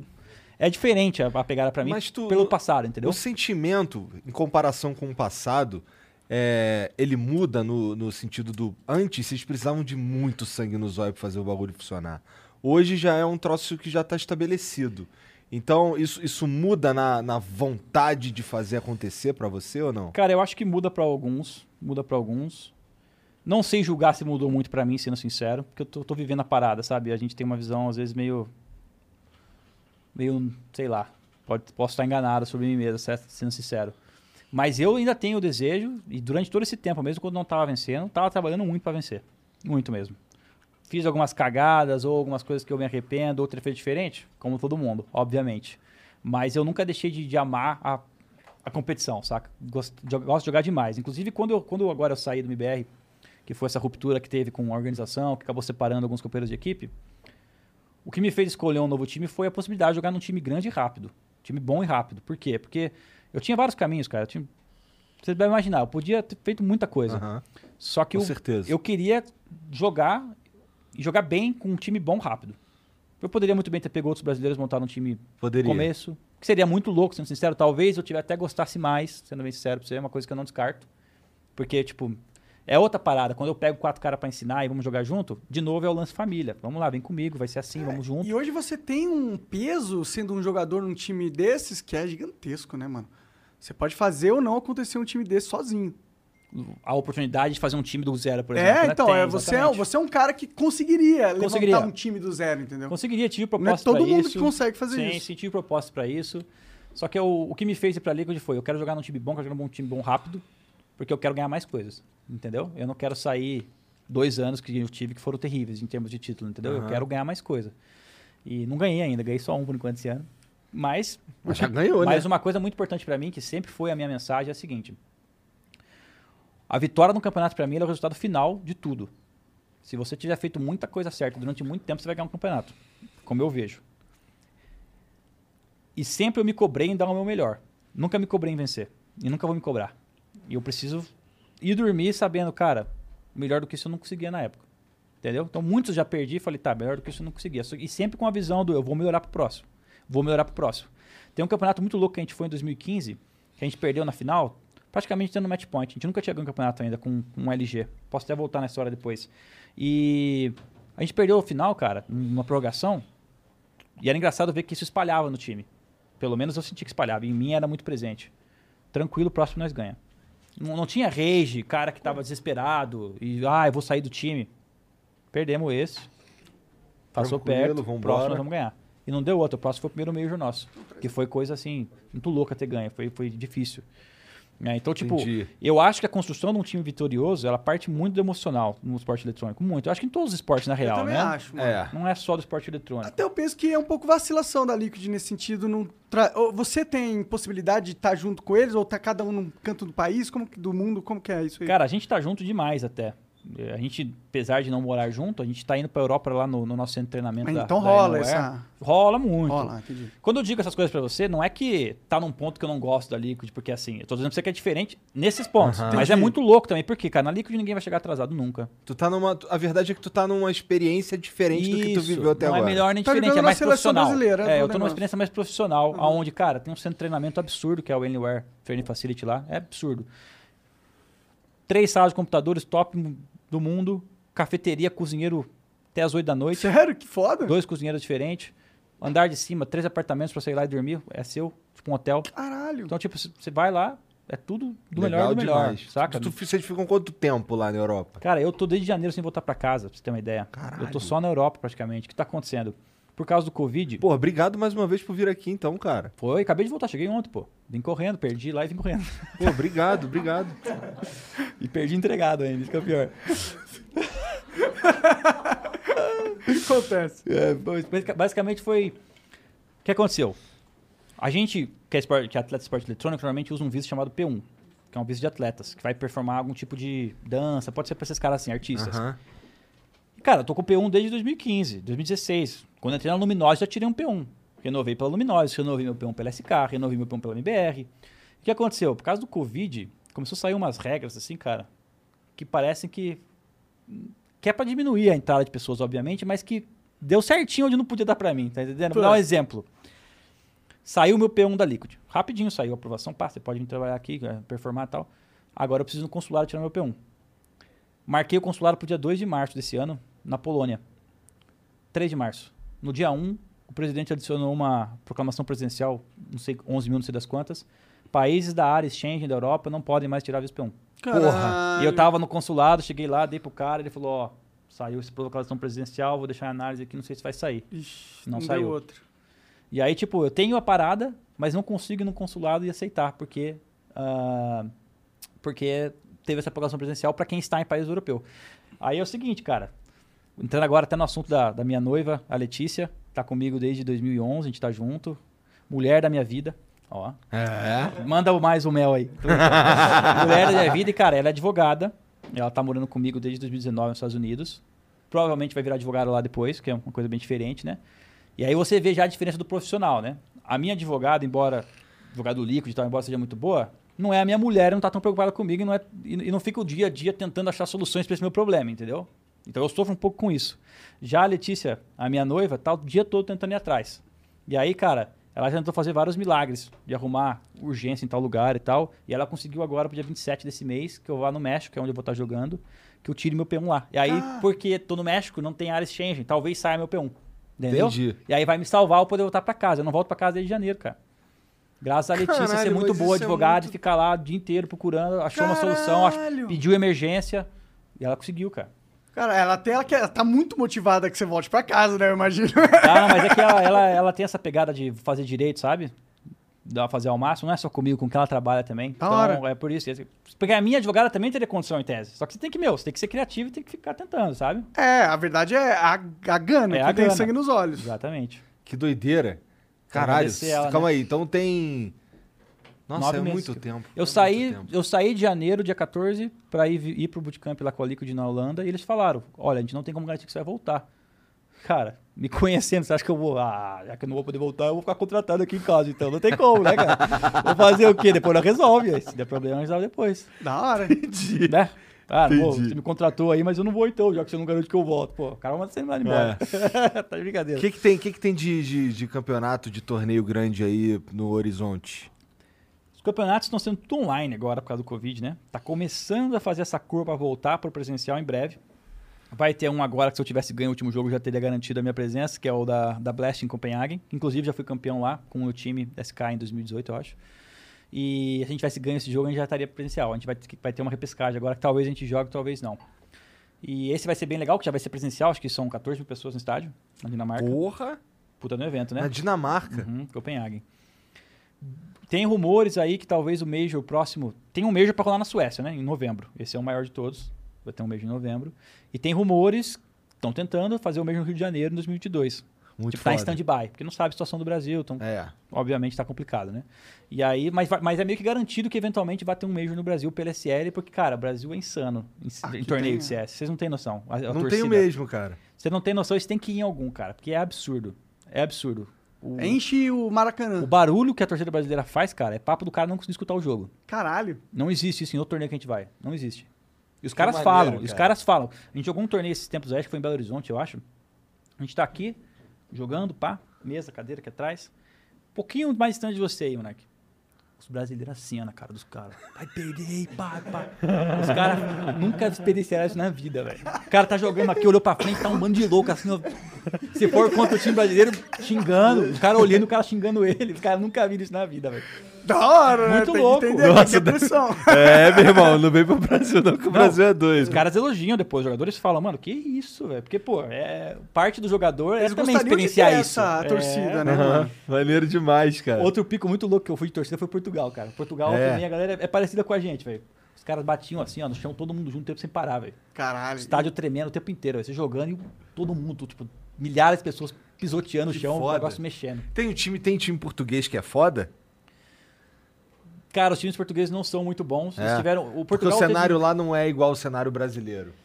Portugal tinha tudo pra ser um grande cenário porque treina no mesmo da região, cara. Eles têm um pouco mais de latência por estar um pouco distante, né? Logo no cantinho ali, comparado com os outros países. Servidores normalmente é a Alemanha, na Europa. Então, não tá tão longe, eles devem ter uns 50 de ping. Ah, dá pra jogar. Quem tá na Alemanha tem 8. Então, tipo, não é, não é, não é igual nós aqui, ah, 200 de ping contra 8.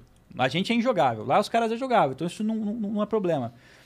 Mas a cena portuguesa... O Portugal é um estado do Brasil, né? Vamos ser sinceros. É um lugar... É um, um estado de São Paulo. Então, é um estado só. É bem Teve- pequeno, 10 milhões de habitantes. Teve alguns, teve alguns jogadores que saíram bons lá, o Fox, inclusive, um que jogou com a gente uma época. Teve algum outro time, mas nunca estourou. Nunca estourou. Entendi. Que é difícil você achar cinco cara que vai ficar junto e que vai estourar muito grande, cara. É um negócio raro, cara. É um negócio raro. O que a gente experienciou em 2016, 2017, até voltando assunto da troca, Aham. quando a gente percebeu que a gente estava estagnado, a gente falou, cara, a gente precisa misturar. Aí aquele time, segundo time brasileiro, já estava lá na casa da frente. A gente mudava na casa, ele na casa da frente, comia todo mundo junto, se via todo mundo todo dia, torcia um pro outro, tal, Legal. loucura. E aí a gente falou, meu, vamos, vamos trazer o treinador, que era o Zeus, pro nosso time, vamos trazer o Taco e vamos trazer o Fênix. Então vai ficar... E a gente já tinha colocado o Cold nessa época, então o Cold já tinha entrado. O Cold entrou no lugar do CQK, eu acho. Então era eu, Cold, Fer, Steel e Boltz. Vamos trazer os dois, vamos tirar o Boltz e o Steel e vamos ver o que vai dar. Né? Foi isso. De última hora, assim, a gente meio que tava de saco cheio de perder, já não tava conseguindo evoluir, sabe? Um Deve negócio- ser meio tenso essas trocas de time, Cara, né? é chato pra caramba, cara, porque são amigos no fim das contas. Assim, você vis- tava morando com o cara comendo Exatamente. junto, De cagando repente, ó, mano, você banheiro. tem que ir pra casa que não quer mais você. É chato pra caralho. Deve ser. Só que ao mesmo tempo, cara, são coisas. Não é fácil na vida, né, velho? E essa é. É. uma delas, sabe? Mas quem que toma essas decisões aí? Time, normalmente, cara. Tu- tu- de- de- entra em consenso o O time. time vai conversar e vai falar, ó, não tá indo, eu acho que é por isso, acho que é por isso, que é por isso. Consenso vai. Não, nunca foi. E até rolava na época boatos, pô, fale fica quicando os caras do time. Eu sempre, sempre, sempre muito disso, né? E nada a ver. Eu acho que o que menos queria tirar, a maioria das vezes, era eu. Tipo, é o que a última opção era tirar, sabe? Sempre tentando fazer funcionar. E aí, quando colocamos ele, só no primeiro torneio, cara, deu liga muito rápido. A gente perdeu 16 a 0 no primeiro jogo.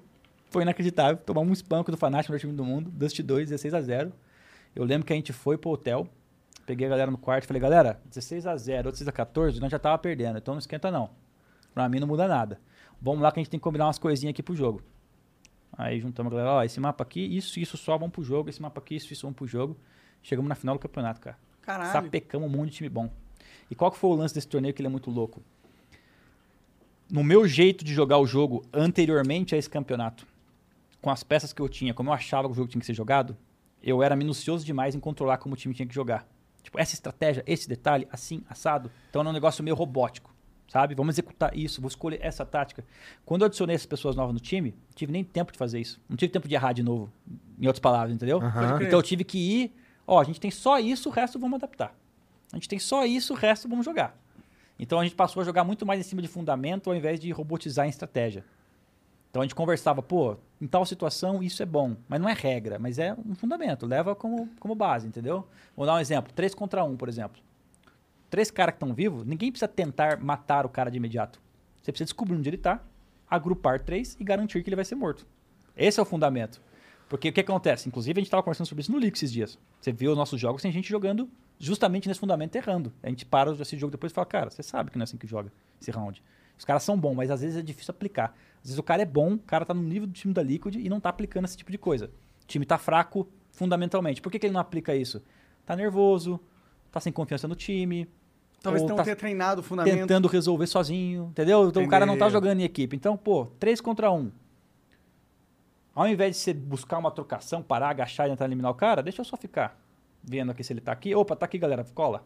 Tá entendendo a diferença? Então a busca da informação ao invés da busca da kill, sabe? Aham. Então quando a gente começou a jogar com esse novo time, e a gente percebeu que sem estratégia nós já demos liga de imediato. A gente falou, o negócio então não é aplicar mais e mais e mais estratégias onde a gente fica igual cavalo cego só indo pra um lugar. Vamos sentir o jogo, vamos, vamos pensar nesses fundamentos Vamos ter um mais... lado mais humano ali da coisa. Vamos sentir, ter um feeling do game, ao invés de executar A, B ou C desse round, galera. Tá entendendo o que eu tô falando? Então isso foi uma mudança de paradigma na tua cabeça máxima Muito. de como você jogava muito, muito, muito, muito. E acabou combinando que a gente inventou como ser jogado o CS a partir dali. Tanto que a gente foi o melhor time do mundo em 2017. Até outra pessoa inventar algo que era um pouco melhor que o nosso, entendeu? E a gente acabou caindo. Aham. Então a gente conseguiu entrar com uma filosofia de jogo, cara, que encaixava muito pro nosso time. A gente tinha o Code, que era, pô, promessa na época já e acabou sendo o melhor, melhor jogador do mundo duas vezes. Estourava, entendia bem essa ideia. O jeito que o jogo era jogado na época encaixava como ele pensava. Ele tinha muita paciência jogando. A gente começou. Até isso foi, isso foi tema de pergunta para recentemente algumas entrevistas aí para outros jogadores. Eles tentaram meio que caracterizar o que cada time marcou a sua época, né? E o pessoal fala que o LG o SK marcou a criação do Lurker, que é uma função no CS que é o quê? É o cara que tudo desenrola de um lado e ele é ativado do outro lado. Então o Code era esse cara pra nós. A gente fazia muita coisa pra deixar ele numa posição, fazer outra, e aí ele era ativado. Então a galera fala que o, Lurker do Coldzera, ele era melhor do que o Lurker dos outros caras que vieram antes, pelo estilo de jogo nosso, e ele emplacava. Maneiro. Entendi. É, o coach chegou a falar sobre isso também, sobre esse, esse jogo mais livre de vocês e tal. Ele, eu lembro da gente conversar sobre isso. Muito foda. Cara, é, eu ia te perguntar, e o Dota? Antes de eu entrar no Dota, só pra terminar a galera do time, Ah. então tinha o Code, que era muito bom nisso. Olha, olha a mescla da galera, porque é difícil montar time bom. Tinha um cara que era muito bom em ser o cara que é paciente. Tinha o Fer, que paciência ele tinha zero. Ele literalmente avançava em muitos lugares que não era pra avançar e fazia acontecer. E aí o outro time tava tentando entender como jogar contra e já tinha ido. Tá entendendo? O cara que tinha atitude. Tinha o Fênix. O Fênix é mais velho que eu no CS, cara. Quando eu jogava em 2003, o Fênix já era bom. Pra você ter uma ideia. Então é um dos poucos caras que, tipo, senta aí que você, é menino ainda, sabe? Que vem conversar comigo. Você é moleque ainda. E o Fênix, cara, tinha uma capacidade de ganhar clutch absurda. Clutch é assim, você tá sozinho contra dois, você tem que resolver a parada. Você plantar a bomba, os caras vão vir. E, meu, o cara é criativo, ele dava um jeito de isolar a briga, pegava um primeiro. Então ele ganhou muito clutch, nesse primeiro campeonato, inclusive. E tinha o Taco. O Taco era o guerreiro nosso. Inclusive está a camiseta dele aí, hein, representando. É. Aí, Taco, tá presente aqui, ó. É, o Taco, cara, era nosso guerreiro, era o cara que ia na frente de todas as entradas, o cara que se dedicava pro time, não tem problema se morrer. Porque pra, pra gente entrar no local, Normalmente o primeiro cara vai se ferrar, sendo sincero, a não ser que dê muito certo a jogada pra ele. E aí você troca aqui o round continua, né? Então o Taka era o nosso cara que tava sempre na frente, fazendo a função mais ingrata, sabe? Não é a função mais legal de jogar. Você ficar na frente morrendo, às vezes mata, às vezes morre, você não vai ter estatística boa. Você tá jogando pro time, entendeu? É um cara muito team player. E aí o negócio estourou. Porque a gente achou uma combinação muito foda, a gente teve uma visão pro jogo muito certa pra aquele momento. E, meu, a galera era muito sangue no olho pra treinar, sabe? Psicológico muito forte. O que a gente deu de virada de jogo é absurdo. Pode crer. Tu falou que o Cold foi o melhor do mundo duas vezes seguidas, não é? Não foi duas vezes seguidas? O Code foi 2016, 2017. duas vezes E, mas, tu, mas tu também foi personalidade do esportes brasileiro não faz muito tempo, não. eu faz? fiquei número 2 do mundo em 2016, então ele ficou em primeiro, eu fiquei em segundo, que foi bem legal também. Fiquei número 6 em 2017, também joguei muito bem esse ano. E personalidade do ano acho que eu ganhei em 2015, 2016, justamente por todos esses acontecimentos, de levar um time pra fora, né? Fazer acontecer uma outra equipe brasileira. Nada mais Toda justo. essa história aí, Cinderela, que tô contando, e se concretizando. Então acabou meio que personificando um pouco em mim todos esses objetivos do time também. O embaixador do CS no Brasil. É, foi bem legal. Foram anos bem legais. É uma boa trajetória, né? De vida, né? Mas quando tá de bobeira, tu joga um dotinha? Jogo um dotinha. Às vezes mais do que deveria. Mas ultimamente não tenho jogado. Eu também não. Pô, vamos jogar um dia. Vamos. Eu jogar um dia. Ontem eu joguei e ganhei. Yes! Jogou do quê? Boa. Joguei de Tide Hunter na off. Tá bom, forte. É, forte. Fez um refresher ou não saiu o refresher? Fiz o Refresher refresh. é cabuloso pra ele, Fiz né? o refresh. Cabuloso. Blink e refresh. Foda-se o resto. startando tudo. Ô, uma pergunta pessoal minha, muito, que eu queria muito que você me respondesse, porque você fez isso no CS. Eu queria. que- Se você fosse. Bom, pensou. Você vai erguer o cenário do Dota, que tá meio acabado hoje em dia, né? Vamos ser sinceros. Erguer o cenário do Dota igual você fez no CS. O que, que, que você faria? Começando de hoje, da agora. Que pariu, né? Primeiro tem que amar muito o jogo. né? Essa é fácil, cara, hein? Nossa. cara, a- o Dota, assim como o CS, é o patinho feio da Valve, porque eles não fazem igual a Riot faz, né? Pô, eu vou pegar o seu país, eu vou estruturar, eu vou dar dinheiro pros clubes, eu vou garantir que o torneio é assim, eu vou vender o direito dos torneios, os times vão ganhar dinheiro junto com o torneio, sabe? A- A Riot faz um negócio de um jeito, tipo, só vem cá, vai. Né? É. Já o Valve faz o seguinte, ó, tá aqui o meu jogo, ele é muito louco, se vira. Mas se vira máximo. É, se vira a gente vai te máximo. atrapalhar aqui um Mas pouquinho também meu puder. jogo é muito É, louco, Não, mas é, né? é o melhor jogo. Por exemplo, uma coisa que a, que, a, que a Valve faz, que a Riot não faz, é liberar a API de tudo que é coisa do jogo. Só é possível fazer uma Gamers Club porque você tem literalmente acesso a tudo do jogo. Se, se você quer puxar o HP do cara, se você quer puxar o link da conta do cara, tudo no- na- na- foi feito pros outros. Tudo que eles montaram é- se vira, mas tá tudo aí, tá entendendo? Então eles têm o lado positivo também. Então qual que é o lance? O Dota no Brasil, ele nunca estourou igual o CS. Primeiro porque eu acho que o Dota é um jogo mais difícil que o CS em termos de aprendizado. O cara tem que É, curva colocar é tempo ali pra, pra realmente... E não é FPS, né? Não é. O FPS lan- é mais. O lance do FPS é instintivo. o seguinte, né? Você é fácil de assistir, meu. É. Você começa a assistir com uma namorada, começa a assistir com algum conhecido seu, o cara nem entende do jogo, meu. Alguns jogos ali ele tá vendo quem Ele mata entende que quem. tem uma bala que quer a cabeça explodindo. Bota o cara pra assistir Dota, meu velho, o cara desliga a TV, porque ele não vai entender nada. É. Então o Dota, você já tem um nicho de pessoas que tem que ter jogado pra consumir o produto, certo? Já é um nicho mais específico. Aí o que acontece? Já tivemos muitas equipes brasileiras, e eu sinto que no Dota, cara, eu acho que faltou um pouco esse acontecimento que teve comigo no CS e essas ideias positivas que eu consegui espalhar para a comunidade com o passar do tempo, de disseminar conteúdo, de ajudar a crescer, de ajudar a montar time, de ajudar campeonato. Eu acho que no Dota isso não aconteceu da mesma maneira que aconteceu no CS. E aí você vê até um pouco do contrário, né? O Dota ele tem muito problema de ego entre os times grandes. Tem. A galera não se conversa. Tem. eh, As rankeds, a gente sabe, Dota é um negócio É dualidade total, máximo, né? é. Ou você tá muito feliz ou você tá muito puto. Né? O Dota Normalmente tem você tá muito puto. Dota tem muito disso. Sabe como é que é? Então, tipo, o Dota ele tem todas essas questões que a comunidade não ficou matura o suficiente pra fazer acontecer algo do. fazer nascer uma flor da pedra, sabe? Pode Aham. crer. Tá entendendo o que eu tô falando? Pode crer. Mas por que? Já deu tempo de ficar maduro, né, É, mano? dá pra gente roubar um pouco dos caras do LoL, pô. Não, só a gente tem que roubar, porque É. todo mundo só joga essa bosta. Quer dizer, E você esse tem jogo maravilhoso. disso aí- também, cara. O Dota no Brasil tava indo legal, veio ROM, veio É. Riot com, com LoL, e aí o jogador. O próprio PRTT é o maior exemplo. O RTT Sim. era jogador de Dota. Sim. Era o Baiano de LOL Dota, também, que a gente conversou esses dias E aí. ele tinha que escolher. Ou vou jogar um jogo que, Que não se tem vira aí, futuro. ou os caras que estão me cuidando aqui. É. Não, é, não dá nem pra julgar e é, É, fácil entender o porquê que claro, ele foi claro, no... eu faria a mesma coisa. Exatamente. Sim. Então, tipo... É complicado. Então, até Pois os é. grandes nomes da época que poderiam talvez ser essas figuras, que poderiam desenvolver o cenário, acabaram indo pra outra. Então, mas tá vindo uma turma nova aí do Dota, hein, cara? Tá vindo uma turma nova. A gente teve a participação do SG em outros internationals aí atrás.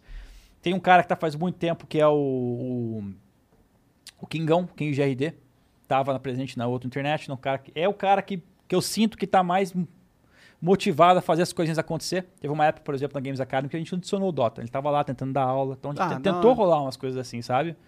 Só que não, não vingaram tanto quanto o vingou no CS. Agora, o que eu acho que tinha que fazer para crescer no Brasil, cara, por experiência própria, a gente tem que ter um sistema melhor. O sistema da Valve é só o International. né? Eles falham um pouco nisso. Eles começaram a adicionar agora os Majors, né, os Minors, assim, mas isso. A gente tem que ter alguns torneios no Brasil que dão vaga para algo. Esse é o que fez o CS no Brasil crescer também. Vaga pra algo. Ó, Isso é foda. tem que ter vaga para algo. Tem que ter contato com a Valve. Mas eles estão fazendo isso, cara, porque no, no, no manifesto que a Valve soltou, se você quer fazer um Major ou um Minor, que são torneios que vão valer coisas, DPC, vão valer os DPCs, que é pontos pro TI, né? Se você quer fazer ele, você tem que fazer ele global. Começa por aí. Se eu não me engano, é assim. Hum. Então, se o cara vai colocar lá 500 mil dólares de premiação, a Valve bota mais 500, só que segue minhas regras. Qual que é a minha regra? Fazer global, tem que ter um representante e tal. Então, tá tendo os campeonatos, isso está acontecendo. Isso Não, é, é, não é regional os miners mesmo? É, são. Pelo menos a vaga para você ir lá disputar eles é Ah, regional. tá. Mas ele, mas ele tem que fazer global esses. Não entendi essa parte. Se você é um organizador no torneio de Dota e você quer ter uma grana da Valve na premiação, Ah. segue minhas regras. Ah, entendi. Entendeu? Mas as você pode regras- fazer um Major sem seguir as regras dele? Não. Não. Mas você pode fazer um Major aqui no Brasil sem ser global, sem todo mundo participar? Não, também. Não também. Entendi. A Valve tentou fazer o seguinte: isso aqui é o TI, é a minha coisa mais importante. Eu sei que só ela no ano fica um ecossistema meio podre. Então ela veio, tentou resolver isso. Vou colocar os majors, vou colocar os minors. E aí as terceirizadas que vão tentar tocar isso aqui, fazer um business de volta disso, né? SL, todas as outras que tem aí, a Epicenter, elas vão falar o seguinte: ah, tá, eu faço esse major, premiação 200 mil, a Valve vai integrar mais 200, premiação de 400, só que eu tenho que seguir umas diretrizes, entendeu? E essas diretrizes são boas para o Brasil, porque é, é- é certeza de um, um sul-americano, por exemplo, num desse. Isso é muito importante, então isso aí já Entendi. tem. Entendi. Só que isso, cara, é muito importante pro King JD da vida. É muito importante pro Lelis da vida, que são os caras que estão muito perto de ganhar esse negócio, velho. O campeonato que eu joguei lá, que ia pra Aspen, não era tão importante pro Joãozinho de imediato do que pra mim que tô com chance de ganhar ele. Então o Joãozinho tem que jogar algo também, na minha, na minha opinião. É, Você tem que concordo. incentivar o Joãozinho a jogar algo também. Porque o Joãozinho só vai chegar no nível do, do King JD se ele for jogando algo, for desenvolvendo, entrar em outro clube, né? For com um amigo dele pra outra equipe. Né? E é, é- é uma escada.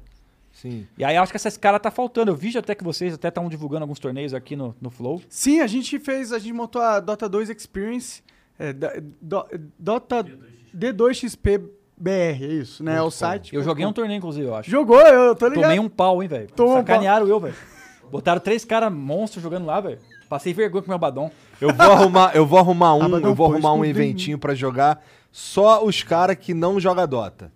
Tá ligado? Ah, mas aí não vai ser justo também eu jogar. Não, pô, mas aí por ex- não, mas Calma. os cara, os Também cara não sou tão ruim. Não, mas eu tô falando assim, os cara, só os caras que não são, que são streamer de outro bagulho, que são profissional de outro bagulho. Só pra tipo, diversão. É, chama o TT, chama o Fallen, chama os caras pra jogar, Imagina. entendeu? Chamou o TT, fodeu também, o cara joga demais. É, é que é- isso, que, isso, na verdade, você tá tocando agora no assunto que é muito complicado, cara, que é justamente o nivelamento de competição. Vamos supor que você faz uma D2XP, você bota lá 10 mil reais de premiação pro Joãozinho jogar do nível prata ao nível ouro, que é tipo o baixo do baixo. Não vai dar certo. Por experiência própria. O cara que é um pouquinho mais alto vai dar um jeito de jogar esse negócio, porque ele quer ganhar dinheiro, ele quer jogar algo também, e a sua competição por nível é muito complicada. É. Então você tem que balancear, no meu- na minha experiência, você precisa fazer os campeonatos mais baixos serem legais, mas ao mesmo tempo não valerem grana. Algo muito importante. Por quê? Porque o cara não vai deixar de jogar, velho. Se valer alguma coisa. Tá entendendo? A galera não tem essa moral. Interessante. Do tipo, nossa, não vou jogar esse torneio que ganha um teclado aqui pelo bem do Dota. O cara não vai fazer cu, isso. O cara vai jogar e valeu, vai jogar, acabou. vai levar o teclado e vai xingar o outro cara ainda. Pode crer, pode crer. então você precisa fazer um negócio tipo. Que é escalar, que começa a falar. É Escalado. noob friendly. Exatamente. Não, total, noob friendly. É, é... Mas e que mais? que mais? Vou Vocês- dar outro exemplo. Eu fui jogar Ah. esse jogo aí da 2XP com vocês aí, que falaram, né? Pô, vai ser um negócio divertido, eles falaram. Naquele meme, né? Entrei de Abaddon lá, cara, a Mirana, pelo amor de Jesus Cristo. Só faltava ela ler meu próximo pa- o terceiro próximo passo meu, ele parecia jogar xadrez. Eu fingia, ele sabia que eu ia tirar o escudo, ele tava jogando na... eu- Eu fui humilhado. Ou seja, o cara tava num patamar que não dá nem pra me divertir. Essa que é a real. Isso, isso é foda, é foda. Não deu pra se divertir. Ah, jogar com, com a gente você vai se dividir pra Cara, caralho. eu gostei de jogar, porque eu não ligo de tomar pialo. tá? Eu gosto de perder porque, inclusive, eu sou tryhard. Chamei lá o Kingão depois, falei, vamos assistir comigo aqui, ver o que eu fiz errado. Eu sou esse cara. Caralho. Mas o meu irmão, o Celo, saiu xingando os caras. Como é que vocês chamam nós pra jogar um negócio desse? Tá, tá- tá? Então, tipo, a maioria da galera não quer passar os perrengues, É. sabe? Sim, sim. Quer se divertir, né? Por exemplo, É eu. normal, né? Quando Você eu, quer um quando eu vou é pra jogar. isso. Eu quero jogar um Dota, eu faço o quê? Eu chamo os outros, no- outros nove amigos e vamos jogar nós aqui, pô. Exatamente. É assim Sim. que a gente brinca. É, lógico. É, o Dota 2 Experience tá passando por reformulações, inclusive. A gente percebeu que a gente tem que reformular como a gente tá fazendo as coisas. Por isso que eu tô te perguntando essas paradas, É, inclusive. Eu quero mais pensa dicas. nisso, cara. Ah, Vamos trocar mais ideia depois, pô. Demorou. A gente também agora, qual, qual que é o nosso interesse com esse negócio com a Dota agora também? Obviamente que eu veio do CS. Agora veio essa oportunidade de fazer coisas pro Dota. Eu gosto muito de Dota. Tem tudo a ver com a Valve também. A gente tá agora com a faca e o queijo na mão. O que a gente puder começar a fazer agora mo- motorizar esse, esse cenário, vamos embora, cara. A gente já fez algumas coisinhas no passado, já ajudamos alguns times e tal, mas pouca coisa que dá pra ser feito. E ao mesmo tempo também não podemos fazer o que a Riot pode fazer, obviamente. Né? É. Então vamos fazer conforme a gente pode. Claro. Se a comunidade de Dota abraçar, cara, essa ideia nossa, vamos reverter tudo isso pro crescimento do Dota, cara. Vamos embora. Total, é o que, o que eu quero ver essa porra desse É, Dota que- é, esse é o que a gente. É, é o verdadeiro. A paixão. Não- é, é, é. O hobby, né? ganhar O dinheiro. desejo. É. Não quero ganhar dinheiro com, com essa parada agora, tá ligado? Quem Exatamente. sabe aí no futuro. Se der dinheiro tá? algum dia, que dê. É. Que, ó, cara, deu dinheiro, que foda. Mas o que eu quero ver é o cenário grande pra caralho. É assim que se faz o negócio, meu. É. Tá, pode contar com nós isso aí. pô. Pô, demorou. Vamos ler umas mensagens aqui, ó. Já deu mais de 120 minutos aí. Já falei tudo isso? tô zoando, tô zoando. É, mas. SK? Faltou SK falar o do? SK. O que, que tem aí do Ah, SK é, de é. Vou, por novidade? favor, que senão o chat vai me Ah, matar. é? Uhum. Falar do SK? É, SK é passado, né? Na verdade. Ou é O novidade? SK, na verdade, foi a grande fase nossa, né? Foi o auge. Então a gente tava na LG bem, vencemos o primeiro mês na LG. E rolou uma- uma- um contato do dono do SK, direto com o Fer a princípio, oferecendo melhores condições, melhores salários e tal. Foi até uma mudança meio conturbada. Vou ser sincero que eu fiz vários, cometi vários deslizes nessa mudança. E eu não queria trocar, sabe? Esse negócio de, meu, fiel e tal. Eu tava meio cego um pouco nesse sentido. Eu lembro até de uma.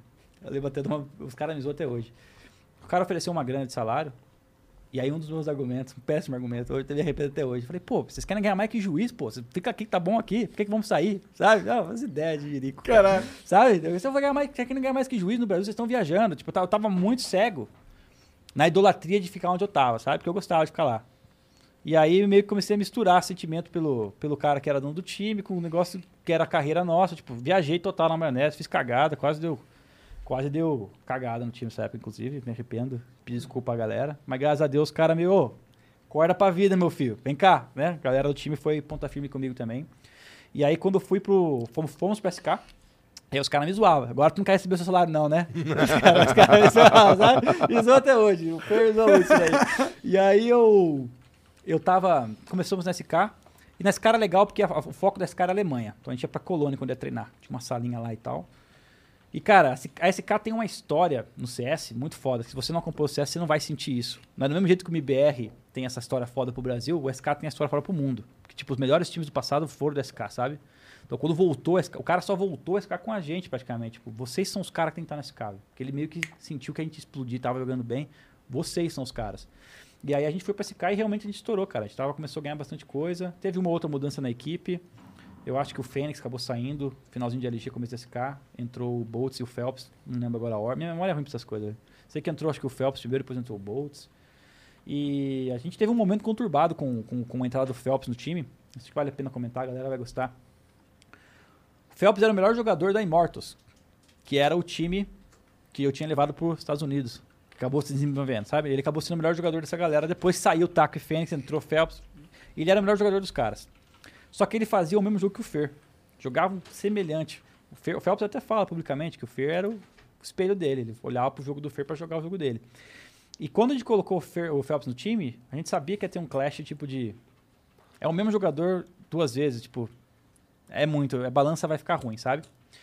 Mas, vamos lá, vamos tentar. Primeiro torneio nosso, o. Antes de começar o primeiro torneio, a discussão era: e aí, vamos trocar já algumas coisas no jogo do Phelps? Ou vamos deixar. O Fer falou: cara, não tira o jogo do cara, não. Deixa o cara jogar. Vai que não vai ficar bom pra caralho ainda o cara jogando do jeito que ele joga. Tipo, não, não vem arrumar o que não tá estragado ainda. E aí eu escutei isso, falei, beleza, vamos embora. Sabendo, fundo na cabeça, que tu, ia tu, contra tudo que eu pensava do jogo, mas beleza. Foi o primeiro campeonato, chegamos na final contra o Virtus Pro, que era um time polonês bem bom na época. Perdemos por Eu causa de que um fosse clutch. russo esse time.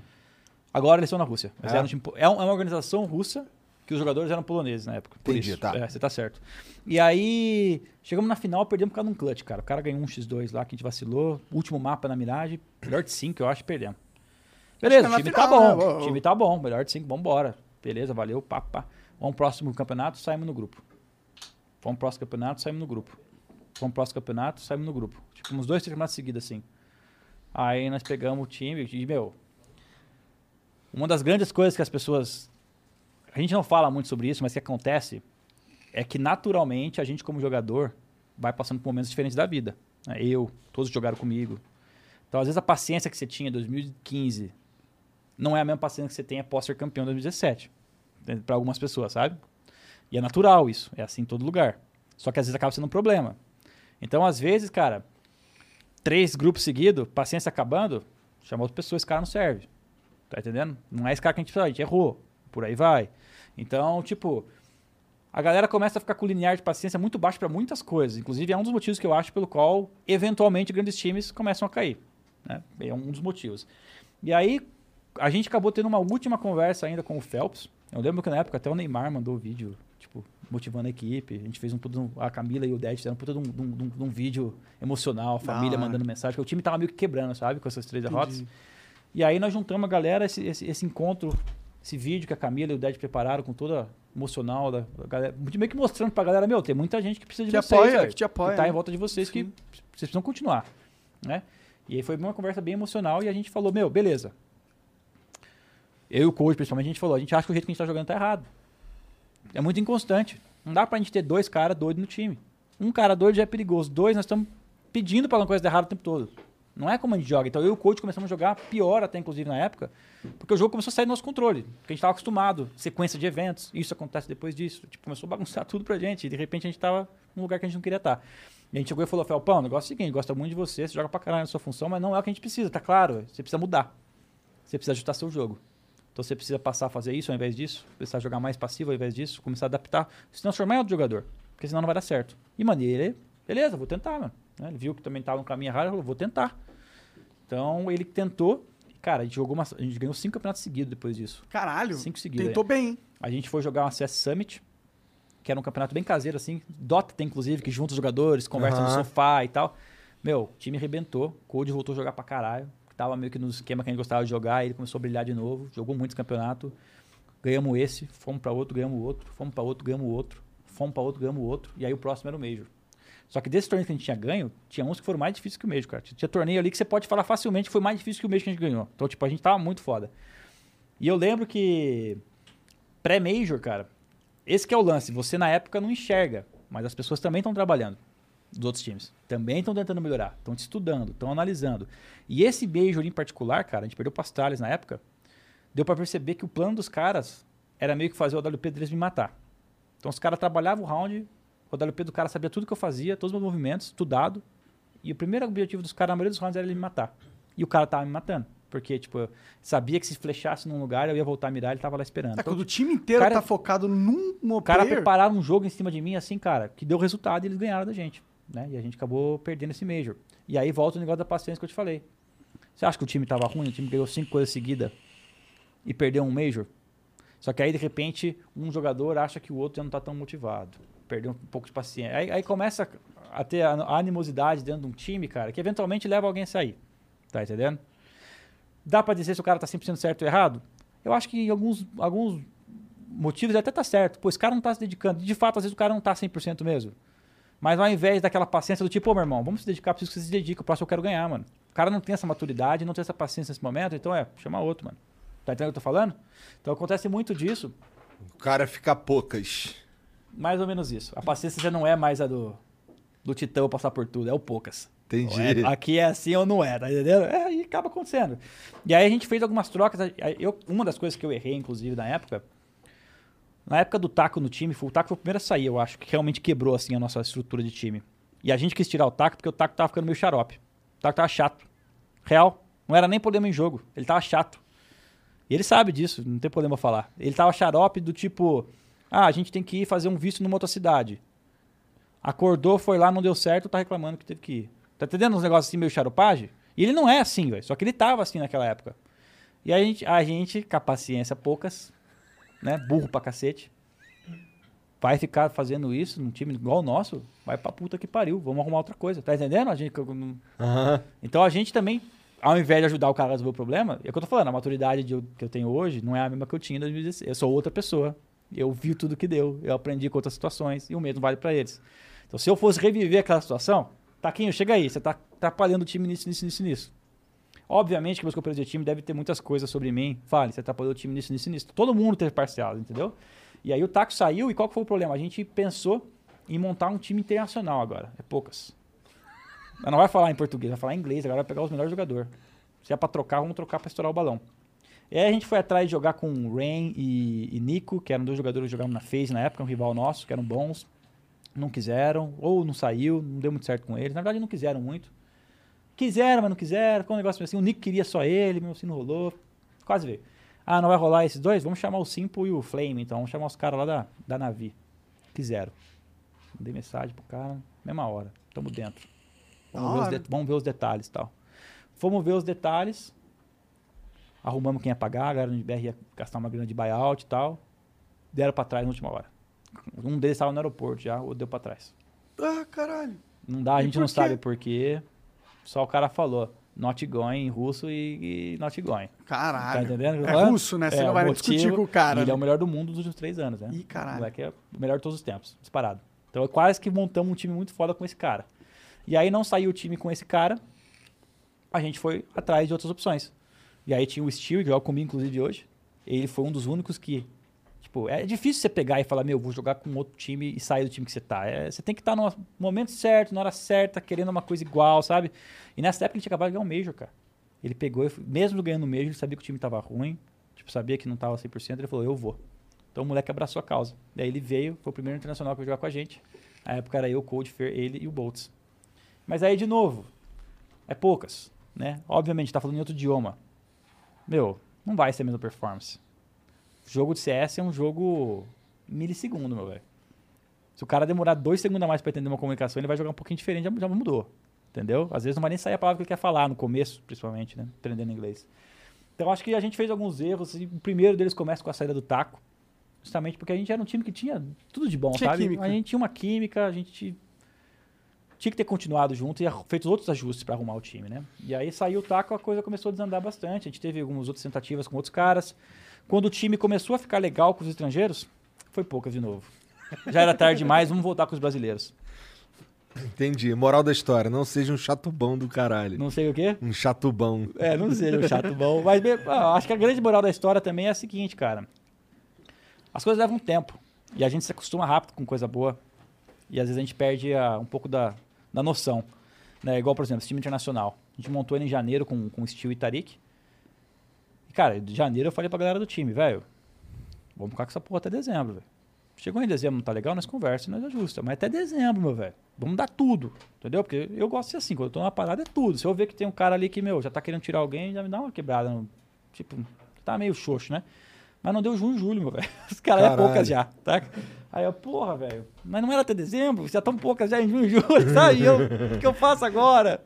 E sei que esse cara já tava poucas, velho. E aí, vai tendo história aqui, história ali. Sei que voltamos com o time brasileiro. Cara, voltamos com o time brasileiro, vambora. Vamos... Acho que nós aprendemos que nós erramos no passado. Precisava do taco. Zeus, volta aí. Veio o Phelps. E na época a gente queria, inclusive, quem tava jogando muito bem nessa época era o, o Yuri Cacerato da Fúria. Jogava em outro time, né? E a gente até pensou, meu, vamos montar o time, de repente chama um desse e tal. Teve alguma sondagem de trazer um dos dois, mas nunca deu certo. Eu acho que, na verdade, na, na primeira oportunidade de trazer o Cacerato, eu acho que até tinha como trazer ele, ele tinha como sair na época também, mas acabou não rolando. E depois outras tentativas que a gente teve de juntar com eles. Hora diziam que não queria, hora não queria, ficou um negócio que não conseguiram sair de lá. Eles tinham um projeto legal também e acabaram se amarrando muito entre os laços deles, né? Entendi. Então nunca deu certo depois desse momento de juntar as melhores cabeças do Brasil, no meu ponto de vista, entendeu? Porque algumas das melhores cabeças estavam lá e outras estavam aqui e nunca deu pra juntar. E aí a gente foi, fez um time, o Phelps veio como quinto jogador, o Taco já era certeza que ia vir, o Phelps veio como quinto. E cara, a gente chegou na semifinal do Major. De novo, tá ruim já na semifinal do Major? Tá, não. Acho que se perguntasse qualquer um de nós hoje, tá dando graças a Deus. Só que na época é poucas. Entendeu? Beleza, final do Major legal. Foi no próximo campeonato, já não foi tão bem, é poucas. Tá entendendo eu tô falando pra você? A paciência da, geral do grupo, na minha opinião, ela, ela, ela ficou mal acostumada. A Entendi. torcida ficou mal acostumada. A torcida cobrava muito o time, cara. E aí, se o time, se o time não é campeão, a cabeça tem que rolar, senão fudeu. alguma coisa tá errada.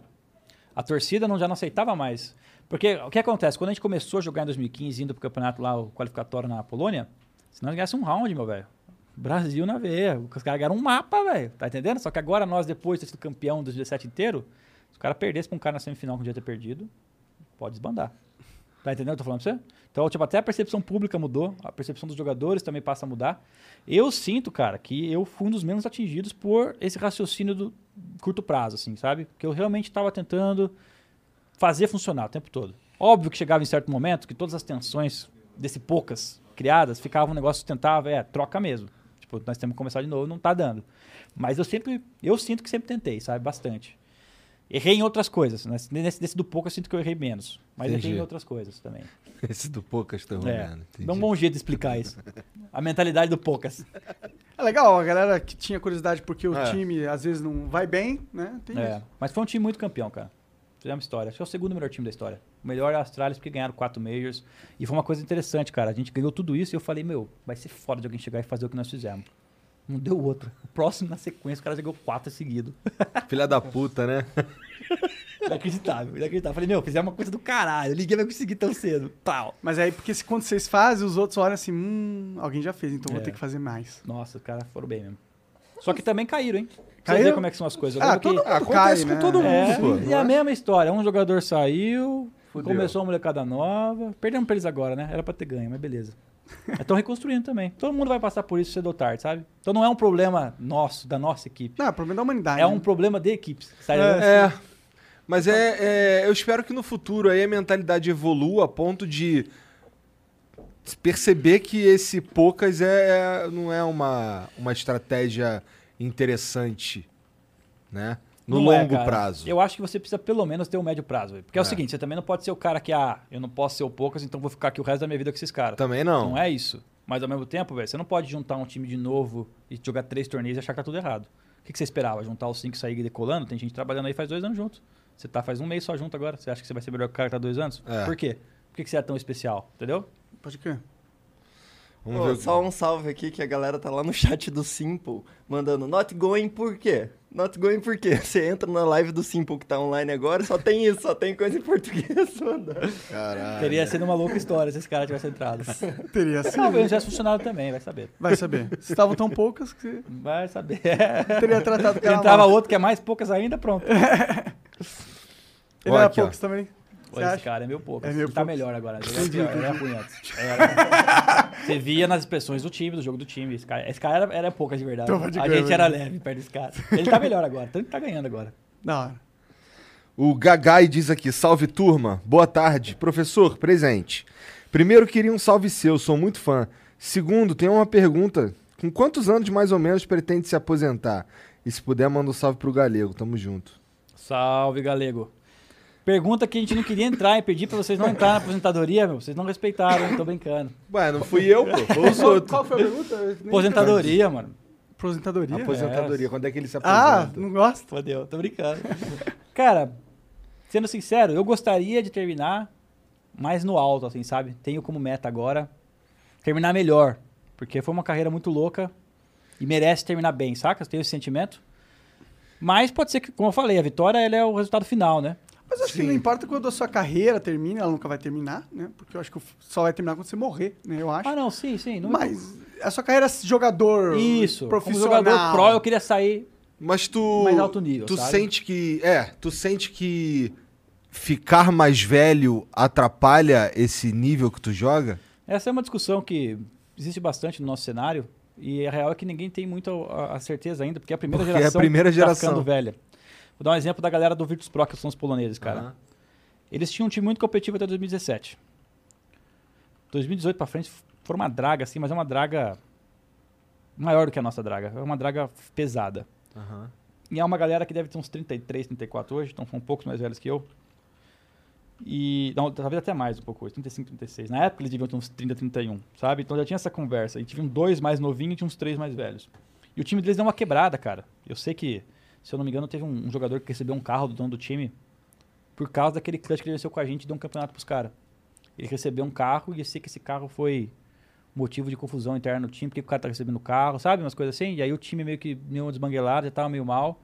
Nunca mais nenhum deles voltou a jogar em alto nível. Nenhum deles, nenhum dos cinco. Caralho. Nem os novos. Eles jogam, tipo, tem dois que jogam, sei lá, tier 2, tier 3, assim, esse tipo top mundial igual eles eram antes, nenhum deles nunca mais. E aí, cara, se você for pensar, pra mim o motivo óbvio, um deles já tem filho. Dois já tem filho, né? Então na época já tava com o filho nascendo. E a questão da idade tem a parte que alguns dizem que altera, eu não tenho certeza que é a parte do reflexo. Tipo, tá a parte realmente Você não sentiu? física sua, eu não senti ainda. Eu acho Entendeu? que não. O que eu sinto muito no meu caso é o seguinte: quanto mais conhecimento no jogo você tem, mais pensante você fica. Então vou dar um exemplo pra você. O menino do meu time lá que é o Green, que é um menino novo, acabou de entrar no time. Entrou antes que eu, mas ele é bem novato. Meu, é um cara que é cru no jogo. O cara tira muito, velho. Porque o cabeça dele tá pensando em matar os caras, velho. Entendeu? O jeito que ele tá pensando, então ele não tem tantas variáveis pensando. O cara tira demais. Eu nunca tirei igual ele quando era mais novo, então não é uma questão só de idade. Mas você vê que conforme esse cara for crescendo, ele for começar entendendo mais o jogo, a atenção dele não vai estar mais tanto em atirar, vai estar um pouco mais em pensar no jogo, o que é bom. Deixa um jogador mais maduro, um jogador que não vai ser tão baludo, mas vai jogar bem em muitos outros aspectos que falta pra ele hoje, inclusive. E aí, conforme quanto mais você entende do jogo, menos você, em tese, atira bem. Eu sinto isso um pouquinho, senti um pouco disso. Porque Entendo. tem muita coisa passando na minha cabeça, cara. Eu não tô focado só em dar aquele tiro. Eu tô pensando em milhares de coisas quando o jogo tá rolando. Então hoje, quando eu, eu sinto que eu tô jogando bem ainda, de certo modo. Não tô no meu pico. Meu pico foi 2017 por N motivos, inclusive por estar no melhor time. E tô, tô sentindo uma performance oscilando um pouquinho. Só que eu continuo treinando o mesmo que eu treinava sete anos atrás, cara. Por isso que eu não parei até hoje. Eu tô no alto nível desde 2009, cara. Eu tô desde faz, faz, faz 12 anos que eu tô. É 13 boa, anos não? que eu tô no alto nível. Não, nunca- Deve ser um dos poucos jogadores que tem tanto tempo de carreira assim, né? Saiu uma estatística agora no, no site, eles puxaram a database que eles tinham dos jogos do CS 1.6. E eles fizeram um ranking dos anos. Eu fui o melhor jogador de 2011 no ranking deles. Caralho. Tudo bem que essa notícia é um pouco fake news, porque eu não joguei os mesmos jogos do mesmo nível que a galera que tava naquele ranking. Né? Mas isso mostra um pouco, certo modo, mostra que eu tava num nível muito alto naquela época. Pode né? crer. E Vou mijar rapidinho. foram, foram 12 anos no alto nível, só que, cara, eu nunca deixei de jogar CS sem uma pausa muito grande. Nunca parei, eu nunca fiquei, ah, vou aposentar agora, volto depois. Eu nunca, muita gente fez isso, né? Eu nu- nunca parei. Então, Mas tu, entendi. Tu não, tu não pensa nessa porra. Não quero, não, não penso em aposentar ainda. Eu com a Lica assinei três anos de contrato, foi em janeiro, né? Não sei quanto tempo vou ficar, obviamente, não dá pra ter certeza.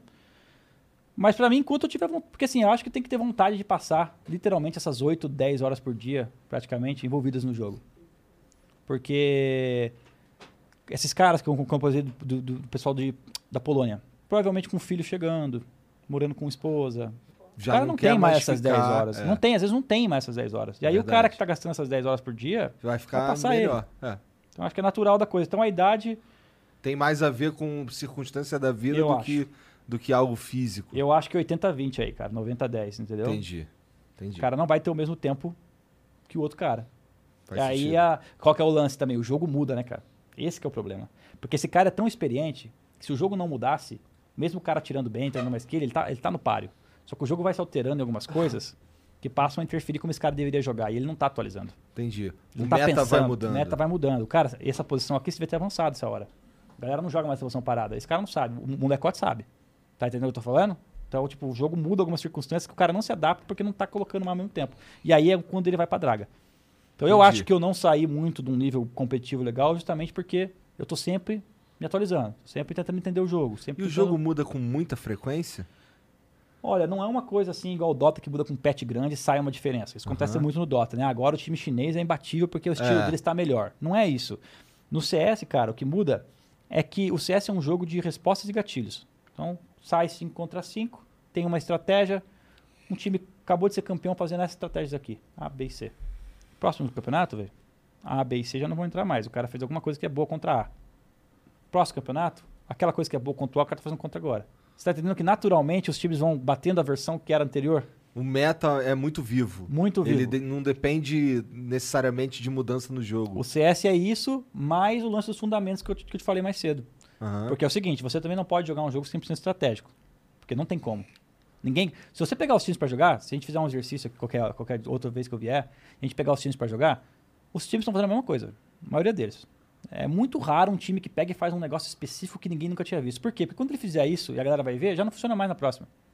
Então não é a coisa, a raridade que faz um time ganhar um campeonato. Ela pode ganhar um round importante, uma ideia legal, mas tipo, não vai ser, nossa, o cara foi campeão o ano inteiro porque ele descobriu aquilo. Não é isso. Então os times que ganham mais são os times que têm os fundamentos melhores. O time que joga, tipo, uma partida inteira e erra menos passe, entendeu? Chuta mais bola no gol. Situação 2 contra 1, um, ele ganha a maioria do que ele perde.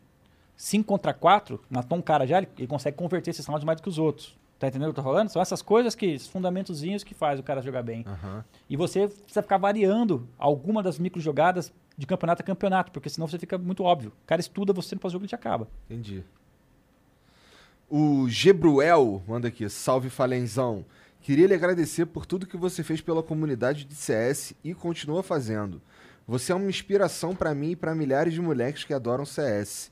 Eu deixei um desenho pica no meu mural do Twitter pra você olhar mais tarde, tamo junto. Aí vou olhar, hein? Vou procurar lá o, o VOD. Gebruel. Coloca o link aí pra mim que eu vou olhar. É. Valeu, Gabriel. Obrigado pelo carinho. Ô Jean, tem um vídeo aí da Blake Store agora, tá caindo pra Propaganda. nós. Uma propaganda. O que, que tem aqui nessa caixa? Cara, não deve ser uma costela. Os caras mega costela. Eu abri aqui tem um. Um, um mignon. Vou comer essa porra, os caras nem todo Porra, lugar. por que, que tu não pediu uma porra de um sanduba? Tu é burro? Porque tá fechado. Mas tem sanduba no Outback. Caralho. Você só é burro mesmo. Tá sofrendo hate aí, Serginho. Eu fiz resultado agora. Porra. Tá minha skin? É, podemos falar dos outros projetos também que eu tenho. Podemos, podemos, podemos? Vou dar play. Vai.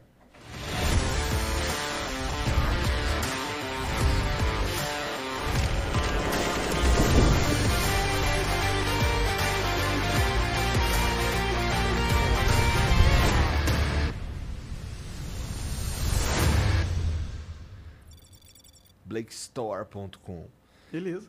Bom, eles têm, mandaram, mandaram junto com o videozinho uma mensagem aqui, ó. Salve, salve família. É uma honra pra Blake fazer parte de um programa do Flow e ainda mais um episódio tão esperado quanto o de hoje. Pra comemorar o episódio, soltamos um sorteio de 5 AWPs headline adesivadas iguais a que o verdadeiro usa. Aí mandou. Só acesse o Insta, arroba Blake Store e participe. É B-L-E-I-K-S-T-O-R-E. Entra lá e participa aí, ó. 5 AWP Headline adesivada. Por que que tu escolheu essa? Foi a primeira WP que eu peguei que tem o contador de kills, cara. Eu tenho mais de 160 mil eliminações dela. Porra! Caralho. Praticamente nunca troquei. Assim, teve um outro campeonato que eu joguei com uma outra, mas nunca troquei. isso é muito foda, da hora. É Boa legal. ideia da arma, né? Desse- É legal. Vamos colocar ela na NFT, Monark. Pô. Eu e você. Pronto. Bora. Pô, pior que a gente tem um esquema de NFT mesmo, cara. Sabia? E, o, e, o- e a gente tá pro. Daqui a um. Acho que dia 20. Não. É, dia 27, alguma coisa assim. Vai lançar uma campanha que é SOS Pantanal. Tá ligado? De, porque esse ano passado eles fizeram já. Venderam. Quer dizer, arrecadaram por volta de 2 milhões de reais pra ajudar o, o Pantanal, queimada, essas paradas, vendendo arte. E esse ano a gente vai vender arte também, só que. Já digital. foi minha skin. Aí, pronto. Perdi a headline. Tô brincando. Vai- Vou colocar aí pra ajudar o Pantanal. Eu fui no Pantanal, inclusive, esses tempos. Fazer uma pesca lá no É? Araguaia. Bem legal. Pô, Primeira lá, vez lá que é foda demais, né? Muito e legal. precisa ser preservado, né? Por É. isso que é importante ajudar. Bom, vamos lá.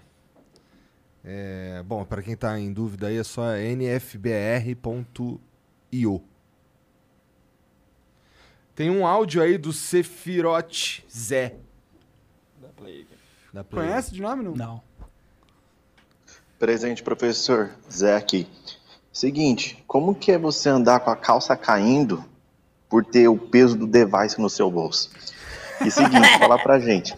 é, qual que é o treino de um Alper? É possível uma pessoa comum se tornar um exímio Alper? Não uma lenda como você ou Simple, mas alguém pode chegar É isso, mas deu, É, entender, deu a pra entender entender, a pergunta. entender, né? entender. Valeu, meu querido. O device tá pesado aqui no meu bolso? Não, o rapaz é bom. O rapaz é bom demais, cara. Você sabe que o device, ele, ele fala publicamente, né, que grande fã meu, que assistiu muitos jogos pra aprender. Quando ele já era bom, inclusive. Tipo, Caralho, da hora. é objeto de estudo, sabe? Ele fala publicamente. Quando ele ganhou de mim no mês de 2017, ele falou, ó, prazer jogar contra você, saiba que, pô, aprendo muita coisa contigo, pode ganhar de mim. Que foda, E cara. ele, foi- e ele é, pra, na minha opinião, o maior vitorioso de todos os tempos.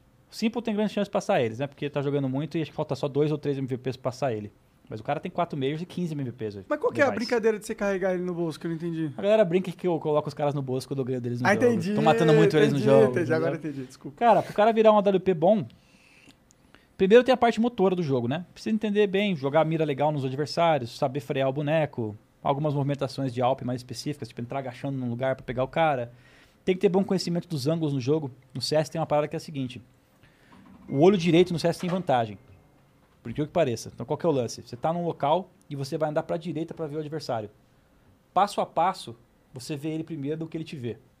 Então Isso, você é, é, um isso é padrão pra todo mundo É um ou canhoto é diferente? Padrão pra todo mundo. É, tem a ver com o jeito que o jogo foi criado. Pode crer. Então eu chamo, tipo, é um negócio do olho direito, vamos dizer assim, uma tese. Então se você vai ficar num ângulo que é o seu olho esquerdo, em tese, que tá mirando no local, se o cara vier passo a passo, ele te pega, você nem vê ele.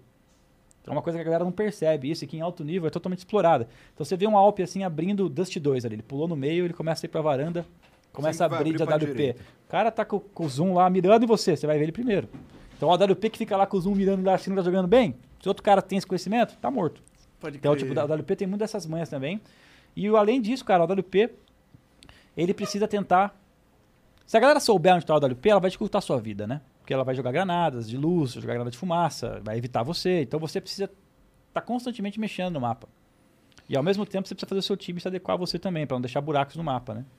Então eu, como AWP, às vezes vou jogar numa posição, troco, vou pra outra. Aí a galera acha que vai atingir aquele meu rifle, tô eu lá, sabe? Então tem, você tem que entender como a galera joga pra você se posicionar em lugares bons também. Tá, só essa dica do direito pra esquerda, eu não, É. eu não fazia a menor ideia, e isso te- deve ter uma diferença incrível na hora que você põe em muito. prática. Pra rifle também, inclusive, não é só pra W. Se você for passo a passo, você vai ter vantagem. Ah, interessante. Vamos pra próxima aqui. Vou botar o cara no bolso. O Jorge Alves diz aqui, ó. Salve Igor Monark Fallen. Criamos uma equipe de esportes com equipamentos de ponta e gaming house. O processo de recrutamento dos jogadores está aberto.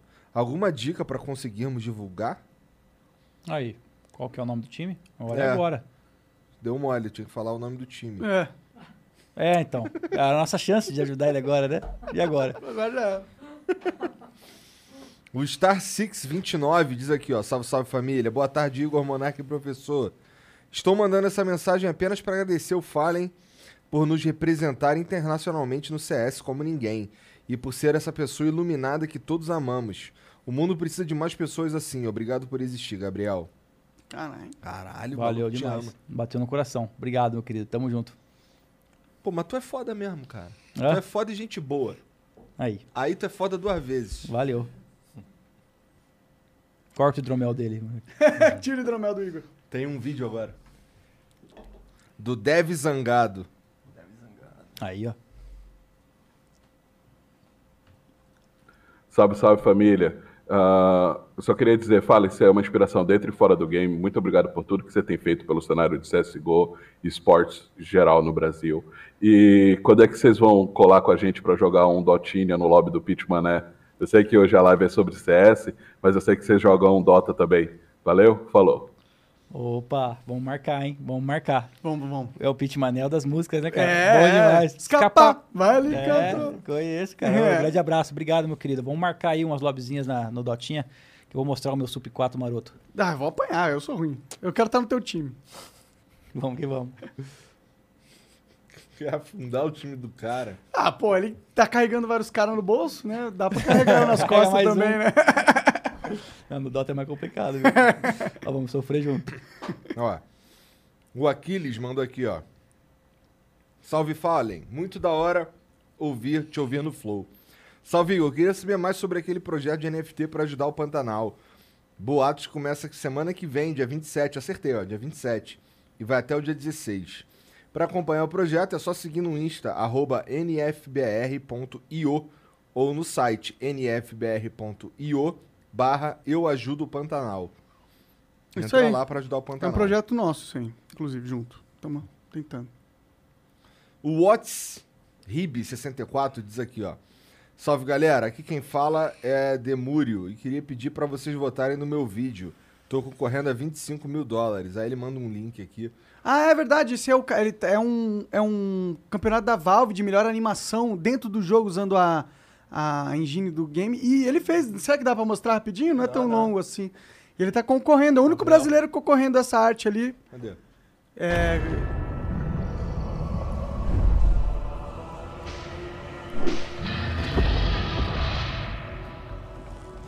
Immortality. Maneiro.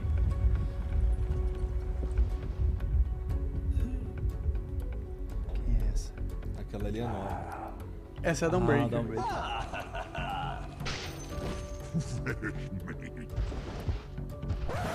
It's not time.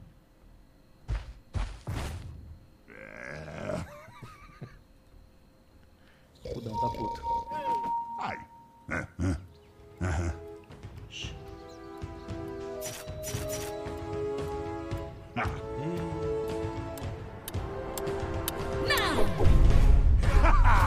Fresh meat.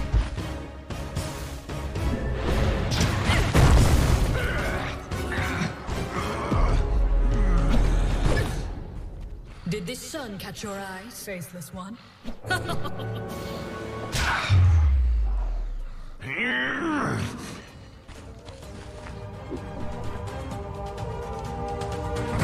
Da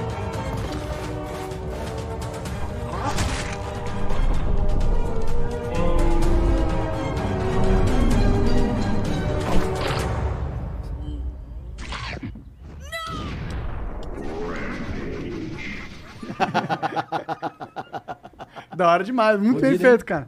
É, como que vota nesse Eu vou spamar o link no chat aqui. É link no chat aí, galera? Vota lá, faz o brasileiro ganhar uma grana. É. The Waiting Game. Você sabe, nome. né, que a brasileira é gafanhoto da internet, né? Não pode brigar com a gente na internet, Não né? pode brigar. Se esse É. podcast falou alguma coisa sobre isso, é isso, né? Porra, porra. Se ficou uma um ensinamento. Tem que ativar o perk brasileiro aí. O Mohamed Faz diz aqui. Só queria mandar um salve pra vocês, fãzaço do Fallen. Sou sócio do Armando, o novo namoradinho do Igor, hahaha. Estaremos com vocês em breve com a nossa marca. O cara que eu te falei do. do, do vape. Ah, da hora. Show demais, Armando. Manda vapes pra nós. Tá. O. Peraí que eu fiz merda. Aqui, ó. O Gebruel mandou mais uma.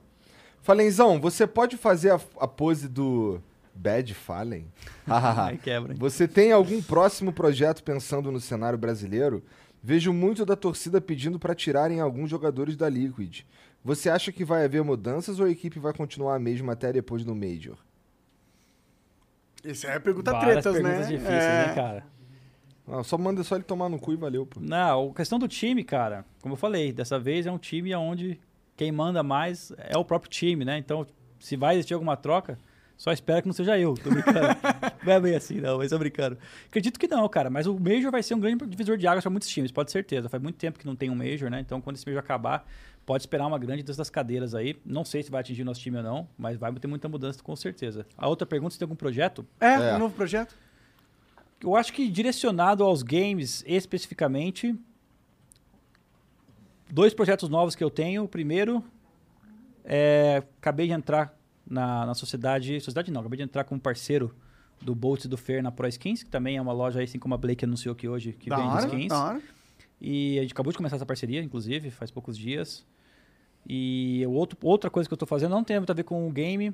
Eu estou começando. Tem um grande amigo meu de Tapetininga que ele, ele criou um provedor de internet lá, que chama WFNet. E a gente, eu comecei agora a entrar, investir um pouco junto com ele no negócio. Vai expandir para algumas cidades. E aí a gente Oh, tá, maneiro. vai fornecer internet no interior de São Paulo. Ah, que foda. Porra, É, isso é, é big business, hein, essa é porra. bem legal, é bem legal. E O cara tá salvando a internet até na vida real. Ah, Sabe o Até que é pior, Igor? Sabe o que é pior? Uma É. coisa que me deixa doido, que é uma coisa que lá não tem. Ah, quando a gente contrata internet no Brasil, você contrata lá 100 megabytes. O cara só te entrega 10% de upload. É. É. E eu te falo com propriedade, porque agora que eu tô No ramo. entendendo mais esse ramo, conversando com ele, não tem motivo nenhum para eles fazerem isso. Não é que eles têm mais download e menos upload. Não tem motivo nenhum para É eles só fazerem isso. burrice. É literalmente dando um cap no nosso upload sem motivo. Que loucura. Então, tipo, para streamer, por exemplo, cara, que pega uma internet de 20 É. mega, não tem como streamar. Sim. Né? O upload Então- é muito importante hoje em dia no mundo. E, ele, e eu vejo lá, cara, vejo as métricas dele e tal. Meu, não- a galera nem usa o upload. Então, tipo, por que que tá limitando se a maioria dos usuários não tá nem, nem fazendo envio de nada, sabe? É. Então, essa é uma das coisas que vai ter lá.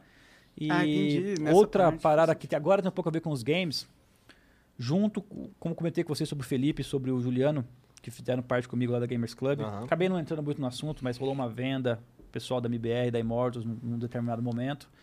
E Juliano saiu 100%, eu fiquei com um pouquinho. Juli- eh, Não, Juliano não. O Felipe saiu com um pouquinho, ficou o Presida tocando, né? Ficou com mais, ele não vendeu tanto. E eu e o Juliano mantivemos só um pouquinho. E eu acabei tendo que. Entrou num. Nem sei o que aconteceu muito com a minha, com a minha parte final, tive que sair do time e tal, ficou uma bagunça. Nem sei o estado que tá isso muito bem. Mas eu acabei entrando no projeto de novo com o Juliano e com o Felipe.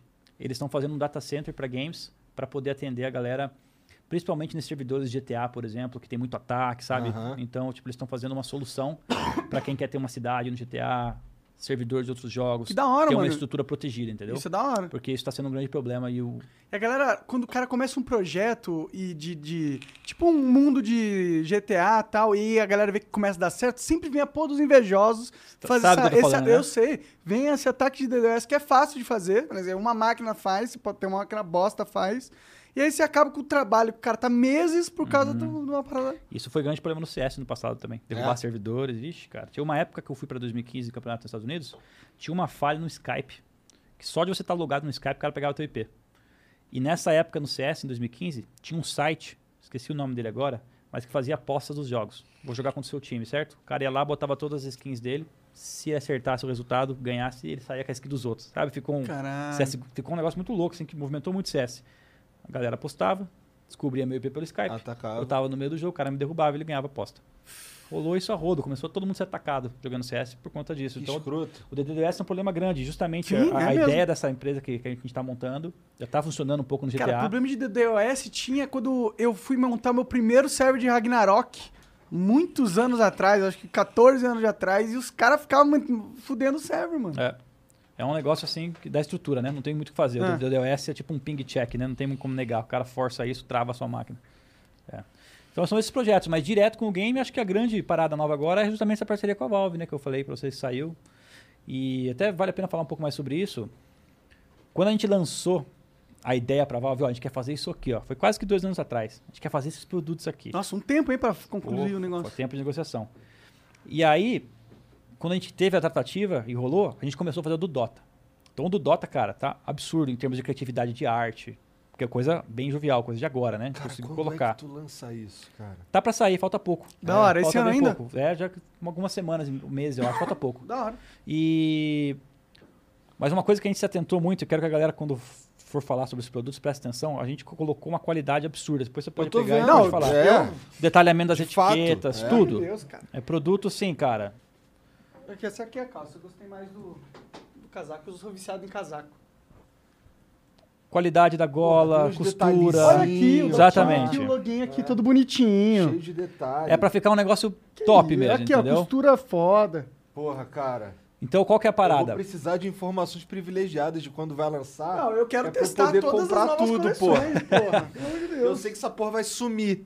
É, eu, tenho sei que vai certeza. sumir também. É. Eu Não, espero vai que sumir. suma, se Deus quiser. Não, vai sumir, cara. Aliás, espero que a gente tenha bastante estoque, né? Subir é muito ruim, ele tá vendendo. É, é. Não, mas que foi, a Não, procura vai ser não legal. suma, é verdade. procura vai ser legal, é um Pra ter produto bastante estoque. que muita gente gosta.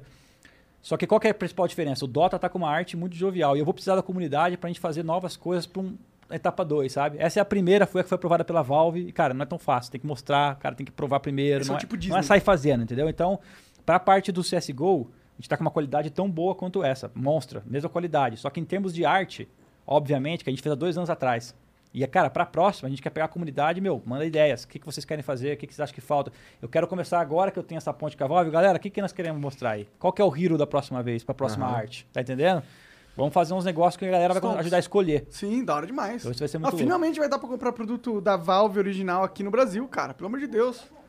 Brasilzão, vou botar um 200 vídeo milhões de aqui. pessoas. Deixa eu botar um vídeo aqui que é um. que eles me mandaram aqui, que é um, um teaserzinho. Manda aí. Opa. Deixa eu abrir aqui rapidão. Tem que ter um do Invoker. Aí também tem arte nossa, hein? Que isso?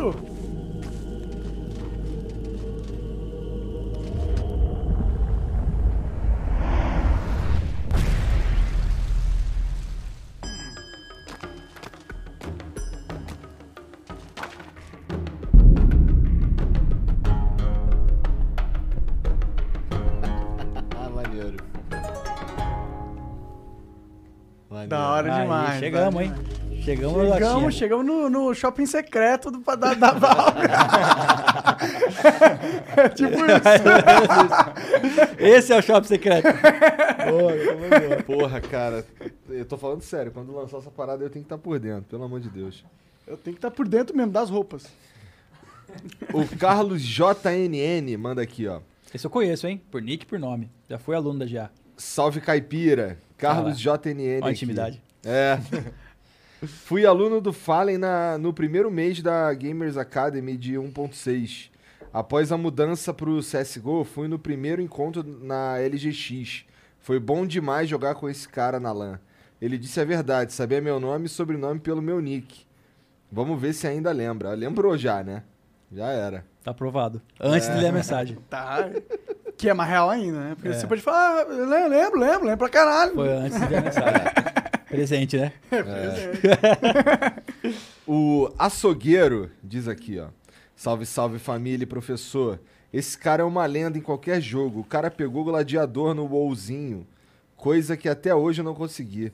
Manda abraço pra galera lá. Jiraya, Imli, Vrat e Squeezed. Conta a história de quando queimou o PC do irmão por tentar jogar CS. Tem várias histórias dessa, cara. Como que tu quer Essa um eu PC quero de alguém saber, jogar? cara. Tava jogando muito frenético naquele dia. Primeiro abraço aí, açougueiro. Saudades de jogar um WoWzinho com você. Galera aí que me ajudou no Gladiator também. Inly, Squeeze. O Gladiator é tipo o top ranking do Quem PVP. joga jogador contra jogador, é. Entendeu. 3x3. Pode crer. Eu gostava de jogar curando. Eu sou suporte, mano. Da Então, jogar curando. Os caras me ajudaram muito. Vrat aí, a galera me carregou pesado. Me ensinaram muito. Muito legal. Eu gosto de aprender, cara. E aquele jogo é fascinante, velho. World of Warcraft no PVP Eu é nunca fascinante. joguei. Cara, é um xadrezão, assim, com milhares de variáveis. Tem que ler o que o adversário vai fazer na próxima, na próxima gol dele. Tipo, a cada 40 segundos, 50 segundos, o cara tem uma, uma estratégia pra te matar. Você tem que prever qual é, guardar alguma coisa pra se defender, contra-atacar. Mano, é um jogo doido. Hora. Muito high level. Então eu curti muito jogar com eles. E sobre essa história, cara, como eu venho de uma. Tenho duas histórias sobre essa parte de computador que aconteceu comigo. Trabalhava na loja da minha mãe quando eu era garoto, ia pra escola de manhã, trabalhava de tarde, de noite CS, gostava de ficar jogando com meus times e tal. E a troca lá em casa era mais ou menos essa. Aí, vou, vou escola de manhã, vou trabalhar à tarde e não me enche o saco pra jogar à noite. Né? Vou jogar CS, ponto, acabou. Não gostava muito, às vezes alguma, mas mas ia, né? E aí, eu comecei a juntar grana pra comprar meu próprio PC, porque normalmente era o Celo, meu irmão mais velho que tinha computador. Eu era Mais velho, já tinha, trabalhava Normal, mais, ganhava grana. E, cara, eu ficava assistindo muito ele jogar. Só dava pra jogar quando não ia jogar. E o bicho jogava o tempo inteiro. Então não tinha muito como quando jogar. E eu, se virando pra comprar meu próprio computador, comprei meu próprio PC depois de dois, três meses trabalhando. Mas não deu uma semana, cara. Entraram na loja, roubaram só meu PC. velho. Puta merda. Talvez a minha mãe assuma que tenha sido um plot twist aí pra tirar meu PC. mas roubaram só o meu computador. Tipo, o meu computador e o do meu irmão, eu Vai acho lá, só. rou- rouba o PC dele que ele não tá estudando direito. Mais ou menos isso. E aí, tipo, dois, três vezes perdi o PC. E a outra história é que é a seguinte: que meu irmão foi viajar, então eu tinha que ficar ali, cara, vivendo no submundo. Meu irmão largou a máquina e é minha vez, velho. Tá entendendo? Então ele sai, vai fazer alguma coisa, eu, caraca, é agora. E acho que, cara, muitas vezes em casa, por vezes, tava demais o jogo, né? Que é um problema. E aí, às vezes, levava o modo embora. Às vezes, desconectava um PC pra ficar difícil de ligar, escondia alguma coisa e tal, né? E, meu, o cara, quando tá querendo jogar, velho, e tá no submundo, e aquela é a única chance dele de jogar, tinha que dar um jeito. E numa dessas, acho que eu fui ligar o PC dele e, tipo, acho que na época eu tinha estabilizador, né? Pra 220, pra 110. Aham. Do jeito que eu peguei, liguei na tomada, meu velho. Virou uma fumaceira aquele quarto. Meu, sem zoar, até hoje da sensação que era ter que encarar ele voltar na frente e o PC tá queimado. Nossa, E né? tipo, a fonte fica cheirando queimada. Não adianta você fingir que você não fez nada, saca? Não, foda. E ele, quando ele descobriu que ele te bateu pra caralho, não? Provável. Provável. O Felipe Lorenzetti diz aqui: salve professor, presente. Segundo melhor Alper do Brasil, só perde do grande Godines.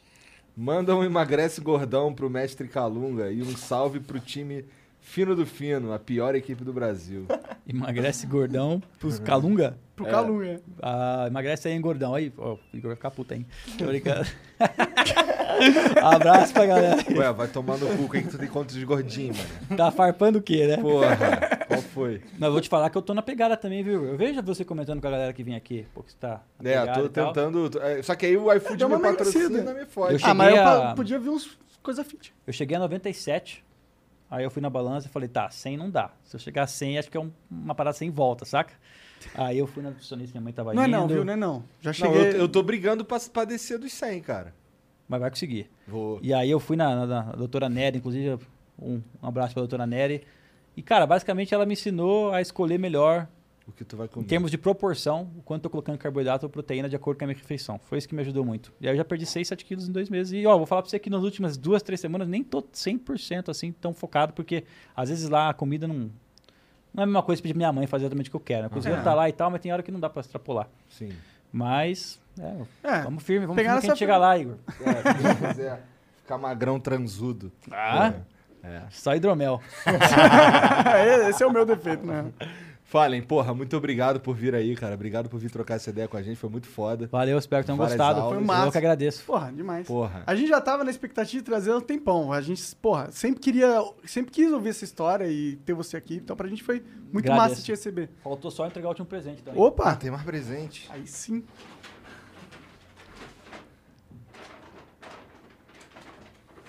Ó, trouxe três camisetas aqui, três jerseys da Liquid. Aí Opa, sim, aí, aí eu vou sim, assinar aqui da agora. hora. Eu trouxe uma a mais, porque o meu irmão falou que tem alguém aí que é muito fã, que sempre Eu, aqui, ó, das eu nossas. mesmo. Eu vi ele. Pô, valeu, Marcelo aí, tamo junto. É, ele mesmo, então. Eu. Eu sabia que se eu entregasse pra vocês e ele não pegasse, ele ia ficar bom. Eu ia roubar o do Eu ia Monark. Vai roubar o meu, é, com certeza. Aí, ó, três do time aqui. Essa aqui é rara, porque por enquanto a Liquid não tá vendendo aqui no Essa Brasil. é a minha, então. As três são raras. Quase Boa. ninguém tem ainda. Eu vou assinar daqui a pouco aí. Cara, demorou, Boa, aí, aí vai obrigado, ficar cara. ultra rara. Caralho, obrigado mesmo. E aí trouxe também aí, ó, dois fones de isso? ouvido nosso. Aí sim eu tava precisando de fone de ouvido, Porra, mano. cara, Obrigado, aí eu vou me cara. apaixonar por você, cara. Esse cara dá tudo, até equipamento. É, mano, eu- chama ele mais vezes, tô precisando mobiliar minha casa. Ah, fica aí obrigado, obrigado de verdade, falem. Cara, e obrigado mais uma vez por vir aí, de verdade. Bom, acho que todo mundo sabe quem é o Fallen, acho que né, só digitar Fallen. E se não sabe, agora Google. descobriu quem é, né? Pelo menos amor um de pouco Deus, da história. né? Não deu pra contar tudo, porque é muita história. Segue o cara lá. coisa. É. Não deu pra contar tudo. Vamos, vamos, ter que, vamos ter que esperar tu voltar pro Brasil então na próxima vez aí. Ó, aí tá- marcou, tá combinado. Aí marcou, vamos combinar. Foi um prazer mesmo, galera. Espero que tenham gostado. Foi Todos os foda. companheiros de equipe aí, espero ter Nossa, foda não demais. mudado muitas histórias como elas foram. Se mudei alguma, peço desculpas, mas acho que deu pra falar muita coisa legal que a gente fez junto, história maravilhosa. E agradecer vocês pelo espaço aí, o pessoal pela audiência. Valeu. 100%. Pra te seguir, é arroba Fallen, é isso? Nas redes sociais? Ah, procura lá. mano. Procura lá. Ah, boa, se vira. Ó, mas é molinha, só F-A-L-L-E-N que tu vai achar, não tem como. Pô, E pô, obrigado coloca pela Deus moral. do CS no é, Google, pode que ser eu acho Deus que aparece. CS. Obrigado pela moral, obrigado por acompanhar a gente aqui. Não esquece de se inscrever, dar o like aí, tá bom? Segue o Fallen em tudo quanto é lugar. E um beijo, até logo. Tchau, tchau. Tchau.